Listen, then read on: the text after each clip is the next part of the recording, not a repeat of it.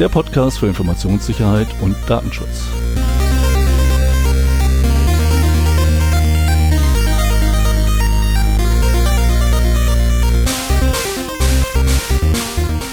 Zweimal im Monat, und diesmal schaffen wir es auch wieder, äh, treffen sich der Stefan und der Sven und diesmal auch der Bernd, um über allgemeine Themen und aktuelle News rund um IT-Security und Privacy zu reden.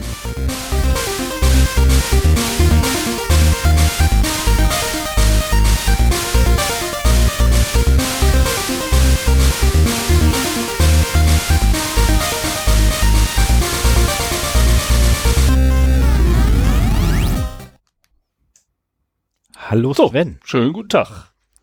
Einen wunderschönen guten Morgen. Guten Abend. Hallo Stefan, hallo Bernd. Hi Sven, hi Bernd. Hi Sven. Hallo Stefan. Wir schreiben heute den 10.04.2020. Es ist ein Freitag, es ist Karfreitag. Ja. Und wir haben es tatsächlich mal wieder geschafft, äh, auch so ein bisschen Corona sei Dank, äh, uns nach zwei Wochen wieder mal zusammenzusetzen. soll noch Weil mal man kann sagen, ja sonst nicht viel tun. Ja, aber soll noch mal einer sagen, so eine, so eine Pandemie hat nichts Gutes. Ja, das ist einer der wenigen positiven Aspekte. Und vor allen Dingen, da man sonst irgendwie im echten Leben wenig Leute treffen kann, ist es umso schöner, euch hier mal in einer Videokonferenz zu sehen und mit ein paar anderen Leuten äh, sprechen zu können.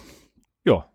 Ja, das Ja, und wie ihr wahrscheinlich schon gehört habt, äh, sind wir heute nicht allein. Wir haben eine absolute Premiere in der 58. Sendung vom Zero Day Podcast. Wir haben einen Gast. Das ist der Bernd. Hallo Bernd, willkommen bei uns. Hallo Jungs. ja. Und er ist, er ist doch Und- schüchtern. ja, Das ja, ja ja, immer. Das, das ändert sich noch. Das ändert sich noch. Ja. Wir haben in den vergangenen Sendungen immer wieder erzählt, warum wir keine Gäste hier haben. Und jetzt haben wir trotzdem plötzlich einen. Ähm, das liegt daran, dass wir es uns leicht gemacht haben. Äh, Bernd ist für uns kein Unbekannter oder zumindest für mich kein Unbekannter. Wir kennen uns seit vielen Jahren. Äh, er ist auch im Security-Geschäft unterwegs. Äh, wir kennen uns auch privat mittlerweile viele Jahre. Und äh, deswegen bot es sich an, hier äh, als Low-Hanging Fruit äh, jemanden reinzuholen, der nicht komplett von außen kommt, dem man nicht alles neu erzählen muss und so weiter. Ähm, wer Bernd genau ist, äh, werden wir später äh, vorstellen und was er mit IT-Security zu tun hat. Äh, denn er wird heute maßgeblich das Thema halt äh, bestreiten. Aber äh, vorher machen wir zu dritt halt mal die Datenverluste und die News wie immer, ne? Stefan, hast du sonst noch was für die Hausmeisterei? Ich habe diesmal nichts für der Hausmeisterei. Ich wollte mir das alles dann fürs nächste Mal aufheben. ja, es, gibt da, Okay. es gibt da so ein paar Sachen mit dem Server, aber äh, wie gesagt, beim nächsten Mal.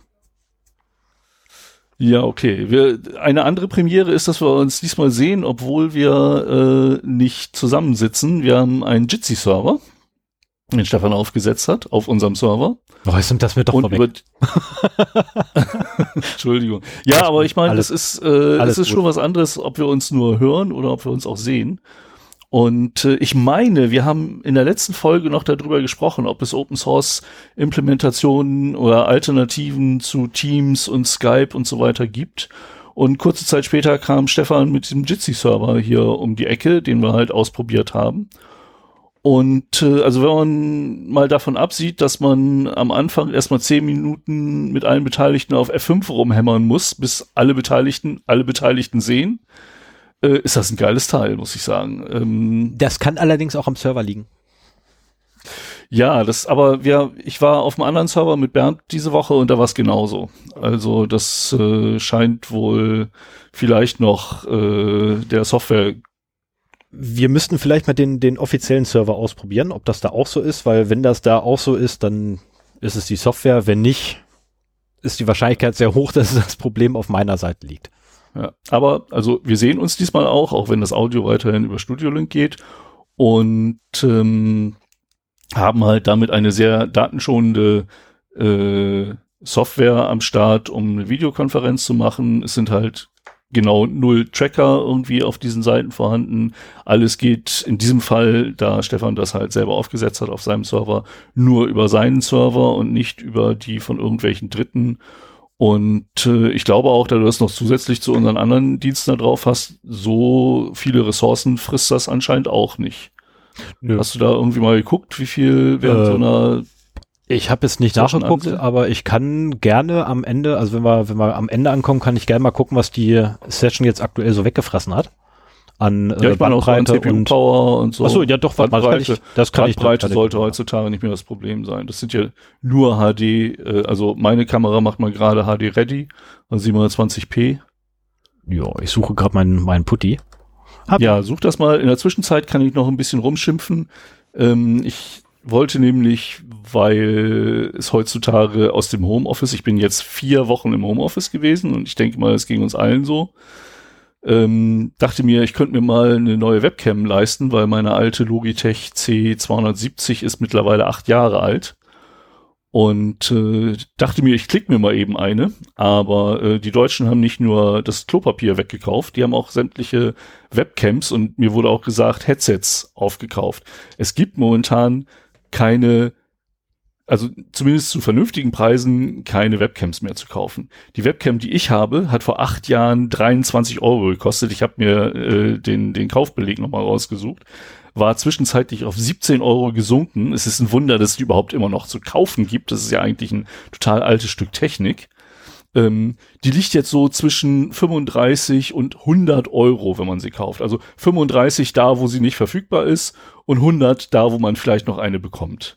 Ne? Also wenn du eine popelige Webcam äh, kaufen willst, dann musst du dafür schon den Preis eines High-End-Gerätes ausgeben, das teurer ist als die aktuelle äh, 920 HD Pro von Logitech. Das ist eigentlich so, dass das äh, Flaggschiff ist, was man halt so für 60, 70 Euro kriegen konnte. Äh, die Dinger sind jetzt auch, äh, gibt's halt alle nur für ein UVP und keinen Cent drunter.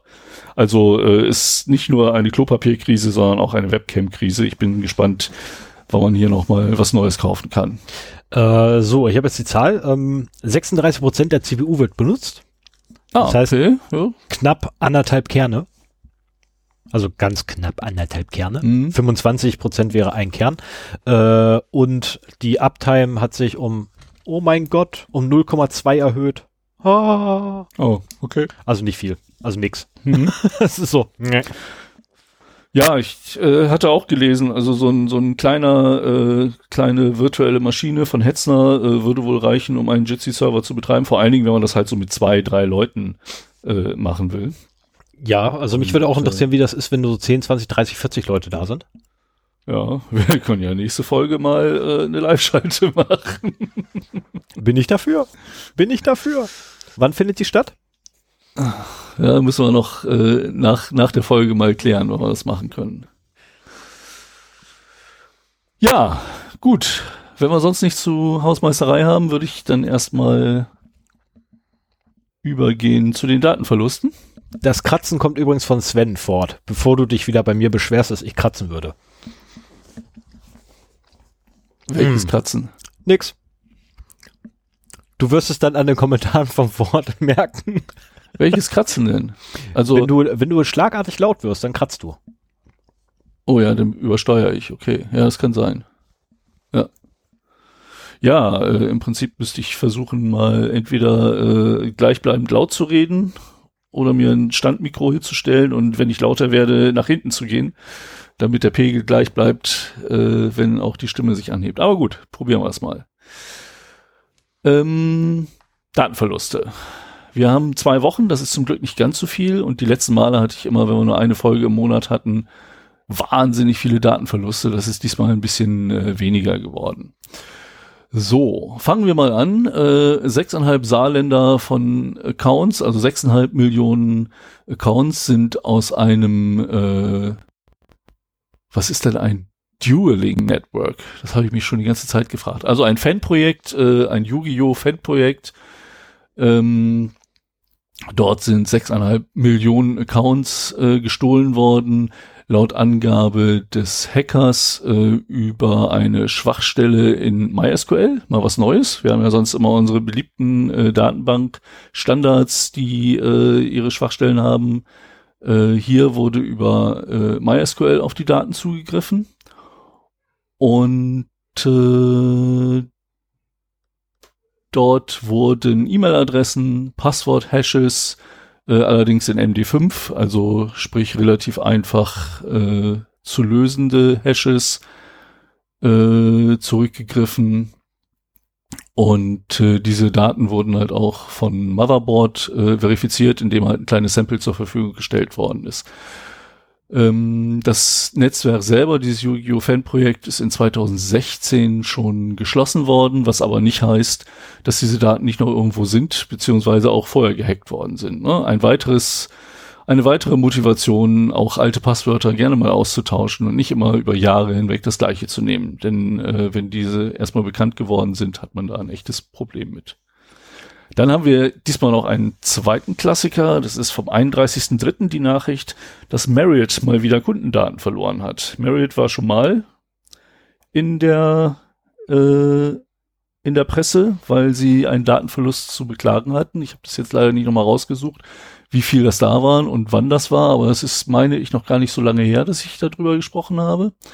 Diesmal wurden von äh, 5,2 Millionen Gäste der Hotelkette Marriott äh, die Daten geklaut worden und ge die Daten geklaut. Und das geschah über die Logins zweier Mitarbeiter einer, eines Franchise-Nehmer der Kette. Und äh, das zeigt mal wieder, wie wichtig es ist, die E-Mail-Accounts auch wirklich abzusichern, äh, wenn es geschafft wird, bei den richtigen Mitarbeitern über Phishing, über Social Engineering, über welche Methodik auch immer an die Login-Daten zu kommen. Wenn das die falschen Mitarbeiter sind, dann kommt man halt äh, bereits an sensible Daten ran oder kann von da aus dann weiter äh, sich im Netzwerk bewegen, beziehungsweise äh, die Zugangsdaten weiterer Kollegen von denen bekommen. Und äh, diese Daten sind innerhalb von zwei Wochen verschwunden. Also bemerkt wurde das, nee, von sechs Wochen. Ende Februar wurde das, dieser äh, Zugriff bemerkt und seit Mitte Januar sollen die Täter in dem Netzwerk äh, unterwegs gewesen sein. Ja, was haben sie abgegriffen? Namen, Geschlecht, Arbeitgeber, Tag und Monat des Geburtsdatums, Adressen, weitere Kontaktdaten, Präferenzen beim Hotelaufenthalt sowie Details zu äh, Treueprogrammen. Und auch hier hat man wieder eine schöne Datenbank, auch wenn das jetzt keine Zugangsdaten sind oder keine Zahldaten. Aber ähm, wenn man an diese Datenbank kommt, weiß man, äh, dass diese Menschen bei Marriott Kunden waren, ähm, und äh, hat weitere Details, auf die man eine relativ gut angepasste Phishing-Mail äh, craften kann, so dass man halt dann darüber an weitere Informationen von diesen Menschen kommen kann, deren Accounts übernehmen kann oder was auch immer. So, dann haben wir noch eine Mail vom, äh, nee, die lassen, doch, die nehmen wir mit. Ähm, vom 7.4 also von vor drei Tagen. Äh, ein relativ kleines Datenleck, aber nicht minder interessantes. Hier wurden von einem E-Mail-Provider die Daten von 600.000 Benutzern gestohlen. Und äh, steht da drin, wie die da rangekommen sind? Nein. Aber was daran interessant ist, wie gesagt, so äh, Data Breaches unter einem Saarland sind ja bei uns eher selten, äh, weil wir die ganzen kleinen nicht auch noch alle erwähnen wollen. Ähm, hier ist es aber so, dass die Hacker in dem Netzwerk dieses E-Mail-Providers wohl insgesamt zwei Jahre schon äh, unterwegs waren und nach eigenen Angaben äh, ja einen APT-Angriff auf den E-Mail-Anbieter gefahren haben. Also sprich äh, in das Netzwerk eingedrungen sind, sich dann festgesetzt haben, dann äh, weiter geschaut haben, wo sie sich noch äh, Zugriff drauf verschaffen können, um dann irgendwann auch die ganzen Daten zu exfiltrieren, die für sie interessant sind. Und so wie es aussieht, haben sie auch wirklich einmal alles genommen. Nachdem sie es halt wirklich geschafft haben, sich Zugriff zur, zu den gesamten Firmendaten dieses E-Mail-Providers zu verschaffen, haben sie, wie sie so schön schreiben, nach einem kleinen, wie kann man Bounty am besten übersetzen? Äh, Bounty ist ein Kopfgeld. Ja, aber man fragt ja nicht nach einem Kopfgeld. Also sie haben auf jeden Fall nach Prämie. einer kleinen Prämie für die Wiederbeschaffung der Daten gefragt. Also ähm, das, das klingt so sehr, sehr niedlich und sehr nett von denen. Es ist halt schlichtweg Erpressung. Ähm, aber der E-Mail-Provider ist auch nicht drauf eingegangen, sondern hat sich halt geweigert zu bezahlen und hat äh, die entsprechenden Autoritäten in Italien, wo er ansässig ist, äh, gemeldet. Und weshalb halt jetzt der, die Hacker eingeschnappt sind und an die Öffentlichkeit gegangen sind mit ihrem Hack. Die bieten die Daten momentan zum Kauf an. Und was ich hier dran äh, neben dieser APT-Geschichte so interessant finde, ist, dass auch ein Preisschild veröffentlicht worden ist und man sich mal angucken kann, äh, wie viel äh, Geld sie halt für was bekommen wollen. Also es fängt an mit einem halben Bitcoin. Äh, das wären hier nach ungefähr dreieinhalbtausend Dollar. Leiht ja, mir die einer? hab- Was? Leiht mir die einer? Ja, aber das ist ja nur für das kleine Paket, ne? Ja, aber mehr will ich gar nicht. Also das, das ist. ich weiß, was äh, drin ist, also von daher, das reicht. Genau, für, für einen halben, für einen halben Bitcoin bekommt man hier äh, mehr als 600.000 User-Passwort äh, Informationen in einer handlichen CSV-Datei, Private Informa- Information, wahrscheinlich noch Sicherheitsfragen oder so dabei. Aber das ist das kleinste Paket. Dreieinhalbtausend Euro und 600.000 Accounts, die größtenteils anscheinend noch funktional sind. Dann für einen Bitcoin, also 7000 Dollar, 44 Datenbanken mit User und Passwort, äh, SMS, Fax, Send, Received and so on. Aha, also scheint das ein Multi-Messenger zu sein, wo man auch SMS und Fax verschicken und empfangen kann. Ähm, für einen Bitcoin gibt's auch den Source Code aller Web-Applikationen dieses Anbieters. Dann, äh, wenn man zwei Bitcoin, also 14.000 Dollar investiert, gibt's auch noch sämtliche E-Mails, die versendet wurden oder empfangen wurden, plus die Attachments, was die alleine 5 Terabyte ausmachen. Und wenn man alles haben will, dann muss man halt drei Bitcoin bezahlen. Keine Ahnung, ob sie das kriegen. Das ist halt wie bei, bei Preisen bei eBay Kleinanzeigen, dass jemand das verlangt, heißt nicht, dass er das bekommen wird. Aber äh, trotzdem fand ich das sehr interessant, halt äh, dieses Preisschild mal da zu sehen. So, und äh, sie behaupten halt, dass sie äh, Plaintext-Passwörter äh, bekommen haben, Sicherheitsfragen, E-Mail-Content, E-Mail-Attachments äh, von allen Usern, die bei diesem Service zwischen 2007 und 2020 registriert waren, beziehungsweise registriert haben. Ja, also wenn ich, das ist äh, der Provider ist übrigens E-Mail it, E-Mail IT, also Italien, Ja. die Top-Level-Domain. Und äh, wenn ich wüsste, dass mein E-Mail-Provider gehackt wäre und alle meine E-Mails in fremden Händen wären, wäre mir das sehr unangenehm, muss ich sagen. Also E-Mail ist immer noch ein sehr privates Medium, obwohl das ja dem Versenden von Podcast, äh, von Podcast, von Postkarten gleichkommt. Und trotzdem äh, ist vor allen Dingen auch in der Vergangenheit, als die Messenger noch nicht so verbreitet waren, da viel Privates drüber gegangen und das wäre mir extrem unangenehm, wenn das in die falschen Hände kommt. Da hast du wohl wahr, da hast du wohl wahr. Ähm, Okay, willst du gleich weitermachen oder nö, mach du mal. mach ich mal? Ja, Okay, dann mach ich Ja, mal. du hast hier so viel. Was? Das ist doch nicht viel. Ja, für deine Verhältnisse ist es nicht viel, für meine schon. Ähm, ja, okay, warte mal. Die eine hier muss ich rausnehmen, weil es alter Kaffee ist. Ist wirklich alter Kaffee und langweilig mittlerweile. Ach, echt? Ja. Die andere nehme ich auch raus, weil da erzähle ich was zu. Genau. Die kannst du gerne rausschmeißen. Genau das. So. Ähm, kommen wir zu den Nachrichten des Tages. Oder des Monats, der letzten zwei Wochen? Ja, der letzten Der zwei letzten Wochen. zwei Wochen. Wobei das sieht bei mir so aus, als wenn es alles eine Woche wäre. Ähm, die erste ist vom, ich habe es vergessen rauszuschreiben. Ich suche es raus und du selbst. Danke. Da ist rausgekommen, dass die äh, Saudis, ähm, also Saudi-Arabien, ähm, benutzt sehr massiv SS7-Abfragen, um weltweit ihre Bürger zu tracken, also auch außerhalb des eigenen Landes. Äh, was wieder einmal letztendlich demonstriert, dass SS7 einfach ein, ja, ein Problem durchaus darstellt und ein gefundenes Fressen eigentlich für autoritäre, äh, autoritäre Staaten ist. Ähm, der CCC hat auch massenhaft schon über SS7 referiert gehabt. Ähm, das ist ja die Abfrage der Mobilfunkdaten ähm, innerhalb des Mobilfunknetzes selber und auch über äh, verschiedene Netze hinweg. letztendlich. Man kann ja mit SS7 abfragen, nicht nur Telekom-Kunden abfragen, wenn man bei Telekom irgendwie sich eingewählt hat, sondern auch Vodafone-Kunden, die gerade eher Nähe-vom-Masten sind. So viel ich weiß, ist mittlerweile äh, providerübergreifend auch durchaus da ein bisschen Authentifizierung eingeführt worden, ähm, was in der Vergangenheit nicht der Fall war, so dass du halt wirklich, wenn du einen SS7-Zugang hast, dann konntest du im Prinzip jedes Handy auf der Welt irgendwo orten. Ähm, ja, die, die Sau das scheint weiter nicht. mit einem ganz einfachen Trick. Ähm, die benutzen halt ihre eigenen ISP, äh, ISPs. Also ich nenne es jetzt mal ISPs, das sind keine ISPs. Äh, ja, Telcos. genau.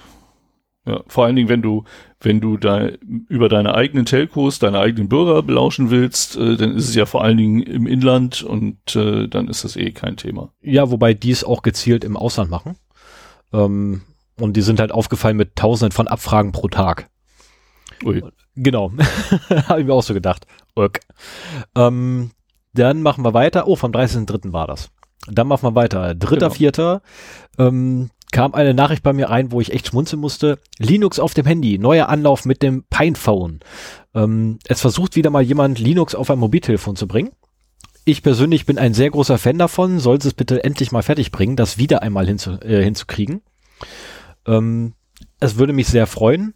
Äh, das Pinephone selber lohnt sich für Endanwender noch gar nicht, weil da so Sachen wie Telefonie noch nicht funktionieren. Okay, ja, aber, das ist schon wichtig. Aber der Unity Desktop läuft. Das ist mhm. mal, ne, die haben ein, äh, ein Ubuntu drauf gespielt und es läuft. Also die Oberfläche kommt, äh, die Touch-Oberfläche ist, glaube ich, auch schon da.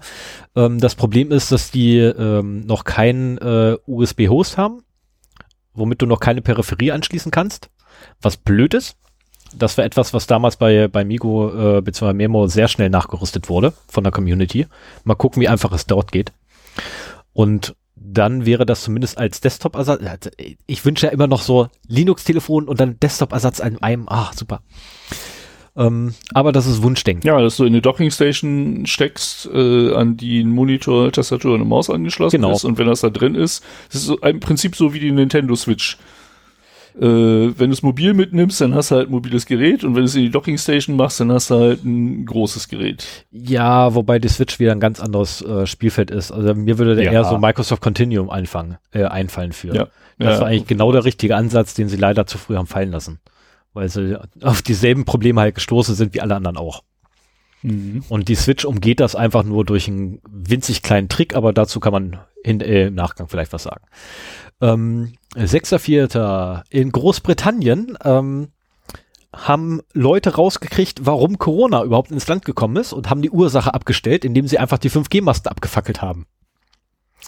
Ähm, da gibt es wohl in diversen sozialen Medien die Verschwörungstheorie, dass mit Einschalten der 5G-Masten doch tatsächlich die Verbreitung von Corona befürwortet wurde, weshalb einige ähm, ja, wie nennt man die, sehr hilfsbereite Mitbürger der Meinung waren, ihre Mitmenschen zu unterstützen und zu retten, indem sie einfach die Dinge abfackeln.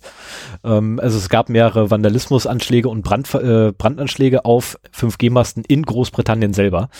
Ähm, die Polizei dort, nach dem Stand, den ich habe, äh, ermittelt immer noch, wer es eigentlich gewesen sein kann was ich in einem Land mit flächendeckender Videokamera aus äh, Abdeckung ähm, sehr, sehr witzig finde, dass sie, dass sie einen fliegenden Molotow-Cocktail nicht zurückverfolgen können.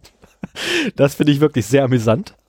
Ähm, dann haben wir am 6.4. ebenfalls, äh, ja, leider unsere eigene Polizei. Ähm, und zwar haben die ja angefangen, sich von den Gesundheitsämtern die äh, Infiziertenlisten geben zu lassen mit Vorname, Nachname, Anschrift, Geburtsdatum und, und, und. Also einmal das Gesamtpaket bitte. Ne? Bitte alle, die ihr heute hattet, äh, die in irgendeiner Art und Weise mit Corona zu tun haben, bitte mal hergeben, ähm, um dann Kontrollen durchzuführen oder weiß der Teufel, was die damit überhaupt machen wollen. Ähm, also unter dem Deckmantel, dass man dann halt kontrollieren möchte, dass da nichts Schlimmeres passiert. Man möchte halt die, um, die Mitmenschen schützen.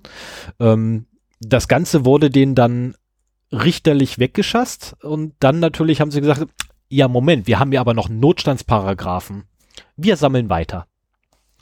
Äh, ist vielleicht ein wenig bedenklich, wobei ich da jetzt den aktuellen Stand nachgucken müsste. Äh, den habe ich nämlich vor der Sendung nicht mehr geschafft nachzugucken. Und mit diesen Notstandsparagraphen quasi haben sie einfach munter weitergesammelt, die Daten. zu welchem Zwecke genau, weiß man nicht so richtig. Aber naja, vielleicht kommt da in der, in der Zukunft nochmal irgendwie was zu. Dann ebenfalls 6.4. Äh, eine erfreuliche Mi äh, Nachricht für Microsoft. Microsoft Edge, zweithäufigst genutzter Webbrowser. Ja. Also der Internet Explorer war auch mal der meist installierte Webbrowser, wir können uns dran erinnern. Ähm, jetzt ist aber so, ja, ich, installiert. ja, ja, und jetzt ist das der zweithäufigst genutzte ähm, mit einem sehr niedrigen zweistelligen Bereich. Ähm, Firef er ist übrigens vor Firefox, äh, ja doch vor Firefox. Naja, Chrome müsste an Platz 1 sein. Genau, und Chrome ist Platz eins mit irgendwie 60 Prozent oder so. Ähm, also es war schon, also ein bisschen schmunzeln musste ich schon. Da musste ich wirklich ein bisschen schmunzeln angesichts der Zahlen einfach. Es, es hat mich auch gewundert. Also Internet Explorer war eigentlich immer in den Nutzungsstatistiken irgendwo ganz weit hinten. Ähm, und äh, Chrome und Firefox relativ weit vorne und Safari hat noch mitgespielt, weil du halt äh, da auch nicht viele Möglichkeiten hast. Richtig, ich kann mir das äh, allerdings dass auch jetzt anders Edge erklären. so weit vor Firefox gekommen ist, wundert mich Mhm. schon. Nee, mich nicht, weil äh, welches ist denn bei Windows 10 der Standard-PDF-Betrachter? Okay, das Witz. kann natürlich sein. Das ist kein Witz. ja, ja, ja. also ich meine das wirklich ernst. Ähm, da muss man ein bisschen tricksen, damit Firefox das wird. Ähm, so, dann habe ich noch vom 7.4. eine auch positive Nachricht. Man mag sich glauben, ich habe heute positive Nachrichten.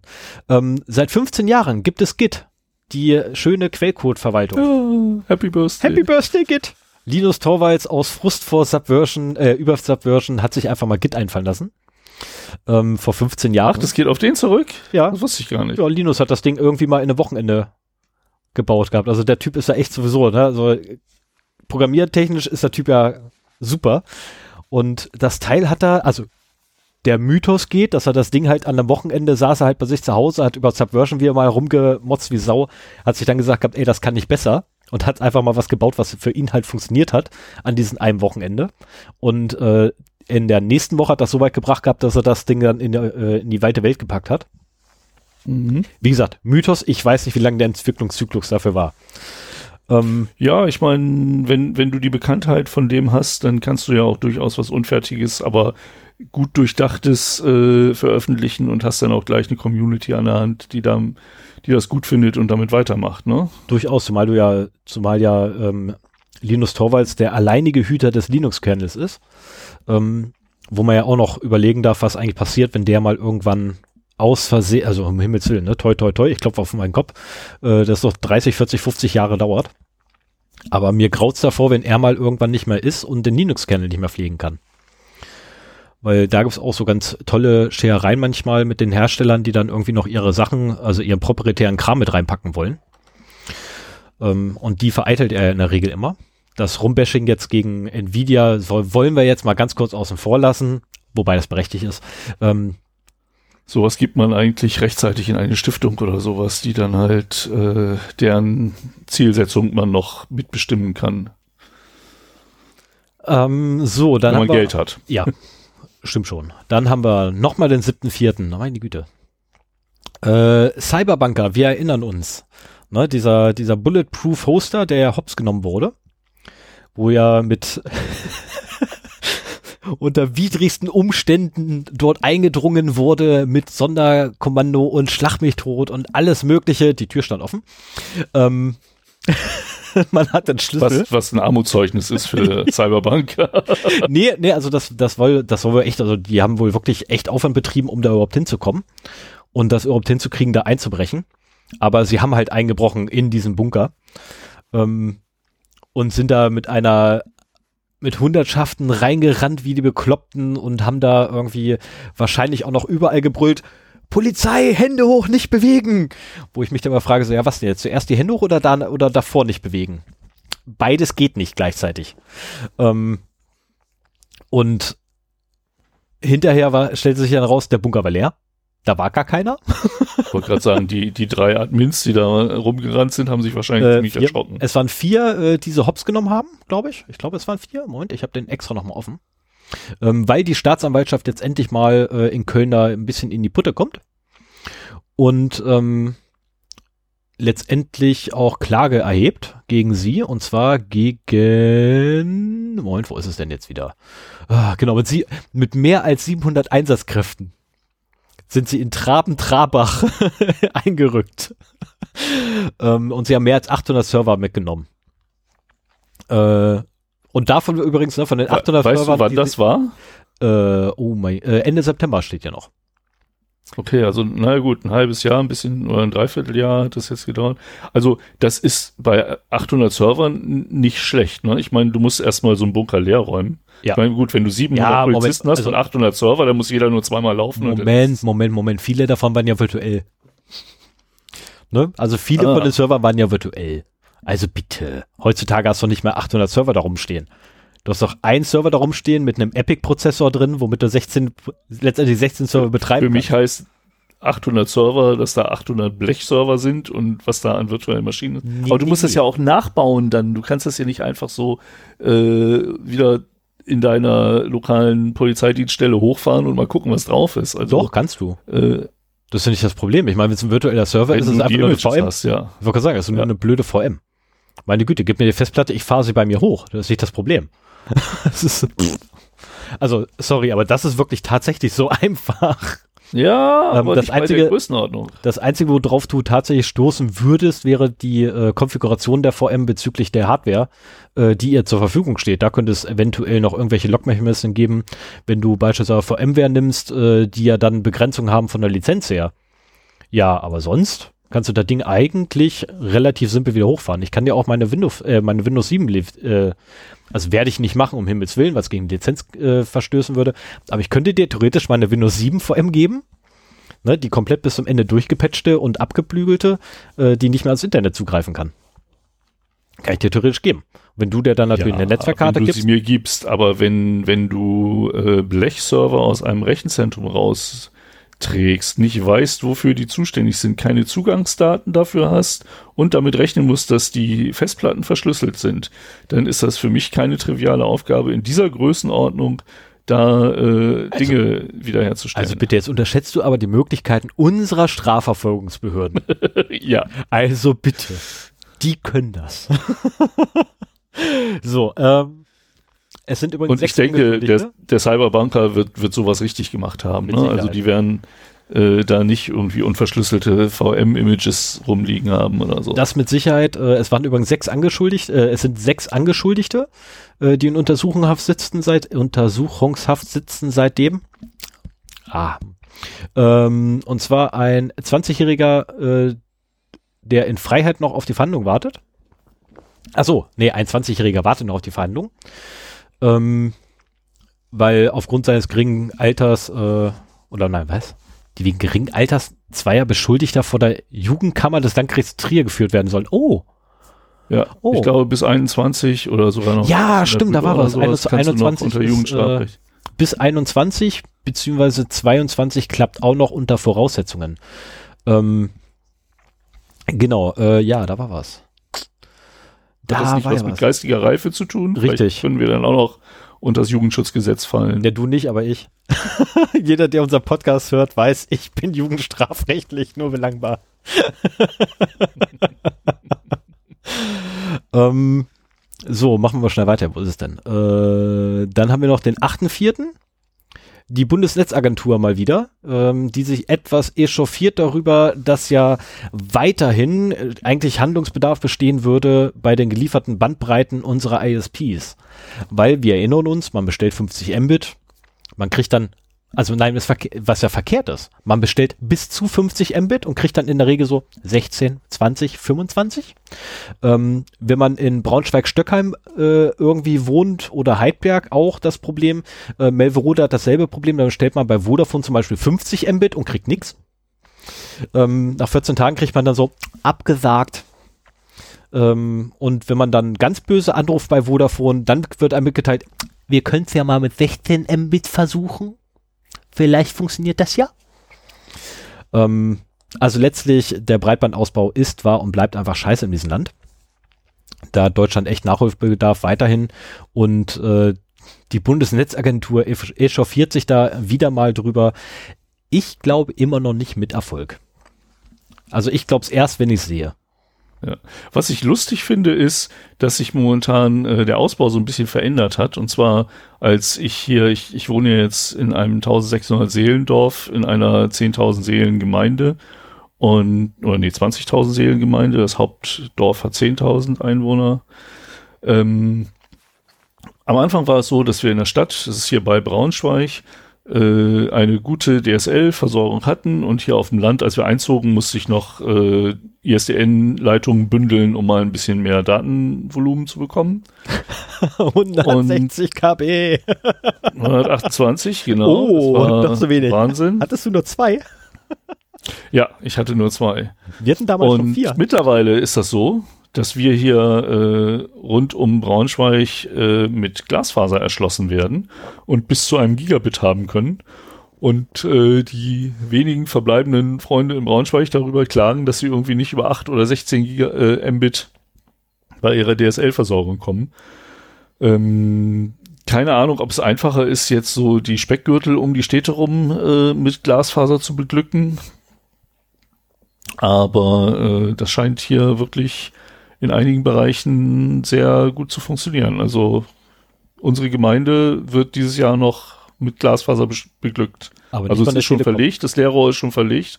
Und äh, ich habe keine Ahnung, welchen Einfluss jetzt Corona auf den Projektplan hat. Ich befürchte, dass es unter Umständen doch nichts mehr wird dieses Jahr, aber das werden wir sehen. Ja, aber was ich halt witzig finde, ist, wenn du Braunschweig anguckst, im Norden von Braunschweig ist weitestgehend fast alles äh, übers Kabelnetz machbar weil da einfach Glasfaser fast überall liegt. Und je weiter du Richtung Süden kommst vom Braunschweig, umso beschissener wird's. Kabel ist ja was anderes als Glasfaser, Und, oder? Kabel ja, aber, ist ja aber selbst, Kabel. ja, aber selbst über DSL. Also ist es völlig egal, welche Technologie du nimmst, je weiter du Richtung Süden kommst. Ähm, da musst du nur mal unser, äh, unseren ehemaligen Abteilungsleiter fragen, was er für einen Krampf hat, eine 50 Mbit-Leitung zu bekommen. Oh ja, stimmt. Ähm, der hat bis vor ein paar Jahren noch eine 16 Mbit-Leitung gehabt. Ja. Ja, das in einem nicht gerade günstigen Stadtteil von Braunschweig. Ja, in einer Viertelmillionenstadt. Ne? Das ist ähm, echt ein Armutszeugnis. Aber gut, auf der anderen Seite, es ist, es ist ja auch noch eine Viertelmillion. Ich meine, die paar tausend Haushalte, die noch nicht angeschlossen sind, ach, das macht's auch nicht mehr, ne? Da kann man jetzt keinen Blumentopf gewinnen. Ich meine, wäre ein Neuanschluss gewesen, aber hey, da kann man nichts mehr gewinnen. Wäre nur eine Umsatzsteigerung geworden. So, damit wäre ich jetzt erstmal durch und der Sven würde ja, weitermachen. Dann machen wir weiter. Ähm, Gott hat er viel. Mein, meine News-Section ist diesmal ein wenig monothematisch und äh, kümmert sich vor allen Dingen um Videoconferencing-Software. Und äh, mit auch einem kleinen Schwerpunkt auf Zoom. Der Punkt an dieser Sache ist halt, dass auch in der IT-Presse viel über Schwachstellen momentan berichtet worden ist, äh, was halt Videoconferencing angeht. Und irgendwie ist da auch immer über Zoom in erster Linie erzählt worden. Ähm, Zoom ist halt eine ja, Videoconferencing-Software, die es auch ermöglicht, relativ gut mit vielen Leuten ähm, Konferenzen abzuhalten. Entweder viele zu viele oder auch einer zu viele, dass man halt eine, eine Web-Session macht und ein Webinar meinetwegen damit umsetzt.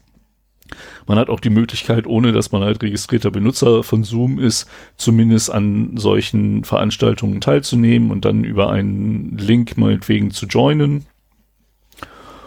Und jetzt in den letzten vier Wochen, in denen halt das Homeoffice eine wachsende Beliebtheit bekommen hat, äh, sind solche Softwarepakete halt auch oder solche Dienste, das ist ja ein Cloud-Service, äh, sehr beliebt geworden und deutlich mehr verbreitet worden und haben auch eine deutlich höhere Aufmerksamkeit bekommen, sowohl von Anwendern als auch von eben Leuten, die irgendwelche Schwachstellen ausnutzen wollen. Und ähm, deswegen habe ich mir halt mal vorgenommen, mal ein bisschen zusammenzutragen, was denn jetzt an Zoom das Problem sein könnte oder auch an anderen äh, Conferencing-Lösungen. Und habe hier in den Shownotes äh, einige Quellen zusammengetragen, wo das halt äh, zusammengefasst wird. Ähm, ein großes Problem bei Zoom ist das sogenannte Zoom-Bombing, wo halt Leute in Videokonferenzen, äh, in Schaltungen einsteigen, die da nicht zu suchen haben und entweder Pornos abspielen oder irgendwie anders stören oder vielleicht auch einfach nur gucken, ob sie inf äh, interessante Informationen bekommen. Also auch ich bin ja mittlerweile seit vier Wochen im Homeoffice, habe auch wenn ich vorher schon viele Videokonferenzen in der Art gemacht habe oder, oder Meetings äh, über solche Tools, äh, das jetzt deutlich mehr gemacht. Und teilweise hast du halt wirklich so äh, die Situation, dass da zehn Leute in einem Meeting sind oder zwölf oder fünfzehn. Und da kennt halt dann irgendwann nicht mehr jeder jeden. Ich habe auch schon in einem Meeting dabei gesessen, die ganze Zeit den Mund gehalten, äh, wo ich keinen von den anderen kannte. Ich bin halt dazu gebeten worden aus irgendeinem Grund. Das wird ja auch gerne, es, es werden ja eher mehr Leute eingeladen, als dass Leute rausgenommen werden, weil man will ja nicht, dass irgendjemand nichts mitbekommt. So, dann hast du halt einen relativ großen Teilnehmerkreis. Und dann sind da Leute drin, die man halt nicht kennt. Insofern, wenn man einfach nur still ein Meeting joint, vielleicht noch sagt so, hier, Entschuldigung, dass ich zu spät bin, ähm, dann hat man auch eine gute Chance, dass man einfach drin ist und mal zuhören kann, was da besprochen wird. Hatte ich live ähm, übrigens gehabt äh, bei, ähm, bei unserer Tochter, wo ich aus irgendeiner Recht? ja, wo ich ja, wo ich ja ähm, im Verteiler einfach gelandet bin. ich, Ach, du warst der Zoom-Bomber oder was? Nein, nein, nein, um Gottes Willen. Ich habe da keinen Schabernack getrieben. Aber ich habe mir halt da einfach die Infos geholt gehabt, die äh, von unserer Geschäftsführung noch nicht, da ist dieselbe Geschäftsführung bei beiden Unternehmen. Aber die halt auf der einen Seite noch nicht kam, die habe ich wenigstens auf der anderen Seite schon mal gekriegt. das war dann schon vorteilhaft. Aber ähm, ja, Aber du hast nicht miterlebt, dass da jemand von außen reinkam. Oder? Äh, das kann ich nicht beurteilen, weil bei 30, 40 Teilnehmern teilweise ähm, ja. hast du völlig recht, da hast du keinen Überblick mehr. Also du siehst auch gar nicht mehr wirklich alle. Nur das oben in der Leiste hast du zwar ähm, Kürzel da stehen und äh, je nachdem, was der Mensch für einen Namen angegeben hat, da kann er auch Hans-Peter reinschreiben. Oder äh, Martin Müller oder Christa Müller oder sonst was. Ähm, und das, wer weiß doch eh nicht mehr, ob der da wirklich noch arbeitet oder nicht. Ja, vor allen Dingen, man kann ja auch, wenn man irgendwie weiß, wo man gelandet ist, äh, mal eben bei Xing sich einen Namen rauspicken, der vertrauter ja. ist. Ja, Gerade bei, bei so großen nicht. Anzahlen, ja, wo es schon schwierig ist, überhaupt die Teilnehmer anzu... Das kontrolliert keiner mehr, wer da drin ist. Das zum einen, zum anderen, du siehst aber vorher nicht, wo du landest. Also wenn du tatsächlich durch das, ähm, durch das Namenraten reinkommst, ähm, fragt er dich, ja, stimmt, nach deinem, halt fragt er dich nach deinem Namen und du hast keine Ahnung, wo du bist. Ja. Ja, das ist auch nämlich genau das Problem. Äh, dieses Zoom-Bombing wurde halt äh, sehr oft gemacht, indem einfach Meeting-IDs geraten wurden. Äh, ich habe jetzt vergessen, wie viel stellig die waren. Das war jetzt nicht besonders hoch. Da kann man sich, das waren wahrscheinlich sechs oder acht Stellen, ich, diese Meeting-IDs. Könnte da kann man eventuell. Da kann man sich eine äh, kleine Software schreiben, die halt durchprobiert, welches das nächste ist, äh, wo was zu finden ist und wenn man das gemacht hat, dann hat man halt ein Opfer, wo man einsteigen kann und in der Zwischenzeit wird halt im Hintergrund weitergesucht, welche Meeting-IDs noch da sind und dann kann man halt so seinen äh, Schabernack treiben. Das ist mittlerweile durch mehrere Maßnahmen seitens Zoom unterbunden worden. Einmal äh, hat Zoom jetzt eingeführt, dass du auf jeden Fall einen Warteraum bekommst und dass deine äh, Meetings auch per Default mit einem Passwort versehen sind. Damit wird es schon deutlich schwerer. Das waren halt auch immer die Empfehlungen, aber man will es ja so bequem wie möglich machen, also wurde das halt immer äh, quasi weggelassen. Mit dem mit dem Passwort hat man halt den gleichen Zugangsschutz wie halt auch bei einem Login meinetwegen, wo man halt neben dem Usernamen dann auch noch das Passwort hat. Ähm, das macht es schon deutlich schwieriger, da reinzukommen. Und die Warteräume funktionieren halt so, dass du eben nicht sofort in das Meeting kommst, sondern dass du halt in einen virtuellen Warteraum kommst und der Meeting Organizer ähm, dich dann halt ja hinein begleiten muss. Und damit wird halt sichergestellt, dass zumindest einmal vorweg jeder Name nochmal äh, angeguckt wird und man geht halt davon aus, dass der, der das Meeting organisiert, auch dann weiß, wer dabei ist. Ist nicht immer so der Fall, aber ähm, diese Maßnahmen zusammen sind dann schon relativ wirkungsvoll gegen dieses Zoom-Bombing. Zusätzlich äh, gibt es noch hier eine Quelle in den Shownotes, wo dann beschrieben wurde, dass auch der Meeting-ID aus dem URL des Meetings entfernt wurde. Es gibt ja Post- und Get-Methoden, äh, um halt Parameter zu übertragen. Und äh, bisher war das halt eine Get-Methode, das heißt, man hat halt irgendwie ein URL was weiß ich, meet.zoom.com slash meetings slash id slash und dann diese äh, sechs Neun. Buchstaben oder acht? Es sind neun Zahlen. Neun. Neun, Neun Zahlen. Zahlen. Okay. Ja, okay. Viel besser. Das, Und äh, dann schränkt kannst du, genau, und dann ist der Link sogar noch parametrisiert, also in meinem Fall jetzt den Link, den ich habe, ähm, der ist parametri äh, parametrisiert, äh, dass mein Name da schon drin steht. Das ist aber auch schon alles. Ah, okay. Also ja, das, auf ist, jeden Fall. das ist aber vor den äh, vor den bösen News gewesen. Ähm, beziehungsweise da waren die bösen News schon da, aber das war noch vor der Reaktion von Zoom. Ähm, Ah, ja. Von daher weiß ich nicht, wie es heute aussieht. Weil Ja, die meisten. Sachen, die, die ich hier bespreche, äh, die sind mittlerweile auch gelöst worden. Dazu, ähm, das Problem war wohl auch, dass Screenshots teilweise geshared wurden. Und da konnte man halt diesen Meeting-URL wieder sehen. Und es ist ja durchaus auch so, dass Meeting, Meetings äh, wiederholt werden, dass äh, sie nicht nur einmalig sind oder dass die, das Meeting einfach weiterhin zugänglich ist. Und äh, dann hat man halt die Möglichkeit, da zumindest in fremden Meetingräumen äh, solange da noch kein Schutz davor ist, äh, seine eigenen Meetings meinetwegen abzuhalten. Ne? Wenn man irgendwie versuchen will, anonym äh, ein Zoom-Meeting zu machen, dann wäre das halt eine Möglichkeit, dass du dich da nicht registrierst, sondern halt einen Meetingraum übernimmst und äh, dann damit arbeitest. Also diese Maßnahmen hat Zoom mittlerweile ergriffen, um ihre Benutzer vom, vom Zoom-Bombing äh, zu schützen. Dann, und ich glaube, das ist eine Sache, die noch nicht behoben ist, ähm, wird Zoom vorgeworfen, dass es halt keine echte Ende-zu-Ende-Verschlüsselung hat. Das haben sie mittlerweile auch zugegeben. Also erst hieß es, äh, dass alles Ende-zu-Ende verschlüsselt ist. Später mussten sie aber zugeben, dass nur der Textchat wirklich Ende-zu-Ende verschlüsselt ist. Also auf dem Gerät verschlüsselt wird äh, des einen Teilnehmers und erst auf dem Gerät des anderen Teilnehmers oder der anderen Teilnehmer entschlüsselt wird, sodass die die Firma Zoom dazwischen oder die Betreiber von Zoom auf den Servern den Inhalt äh, dieser Medien nicht entziffern können.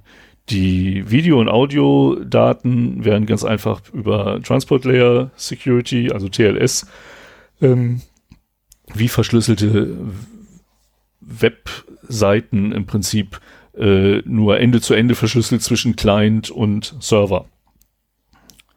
So Aber da- dass halt Ja, aber da äh, sagst du auf ja dem schon, es war, en- es war Ende zu Ende verschlüsselt. Nur halt nicht durchgängig. Ja, das äh, ist Per Gesetz sicher. Wie genau, das war doch hier bei DE-Mail E-Mail. genauso. Genau. Äh, die haben dann von einer Umschlüsselung auf dem Server gesprochen. Ähm, ist natürlich ein, ein potenzielles Sicherheitsrisiko und das ist halt auch immer das Problem, deswegen nehmen wir ja auch Jitsi, ähm, dass du eben dem Provider, du, du kriegst diesen Cloud-Service, das ist sehr bequem für dich, aber du musst halt dem Provider vertrauen, dass der halt mit deinen Daten vernünftig umgeht.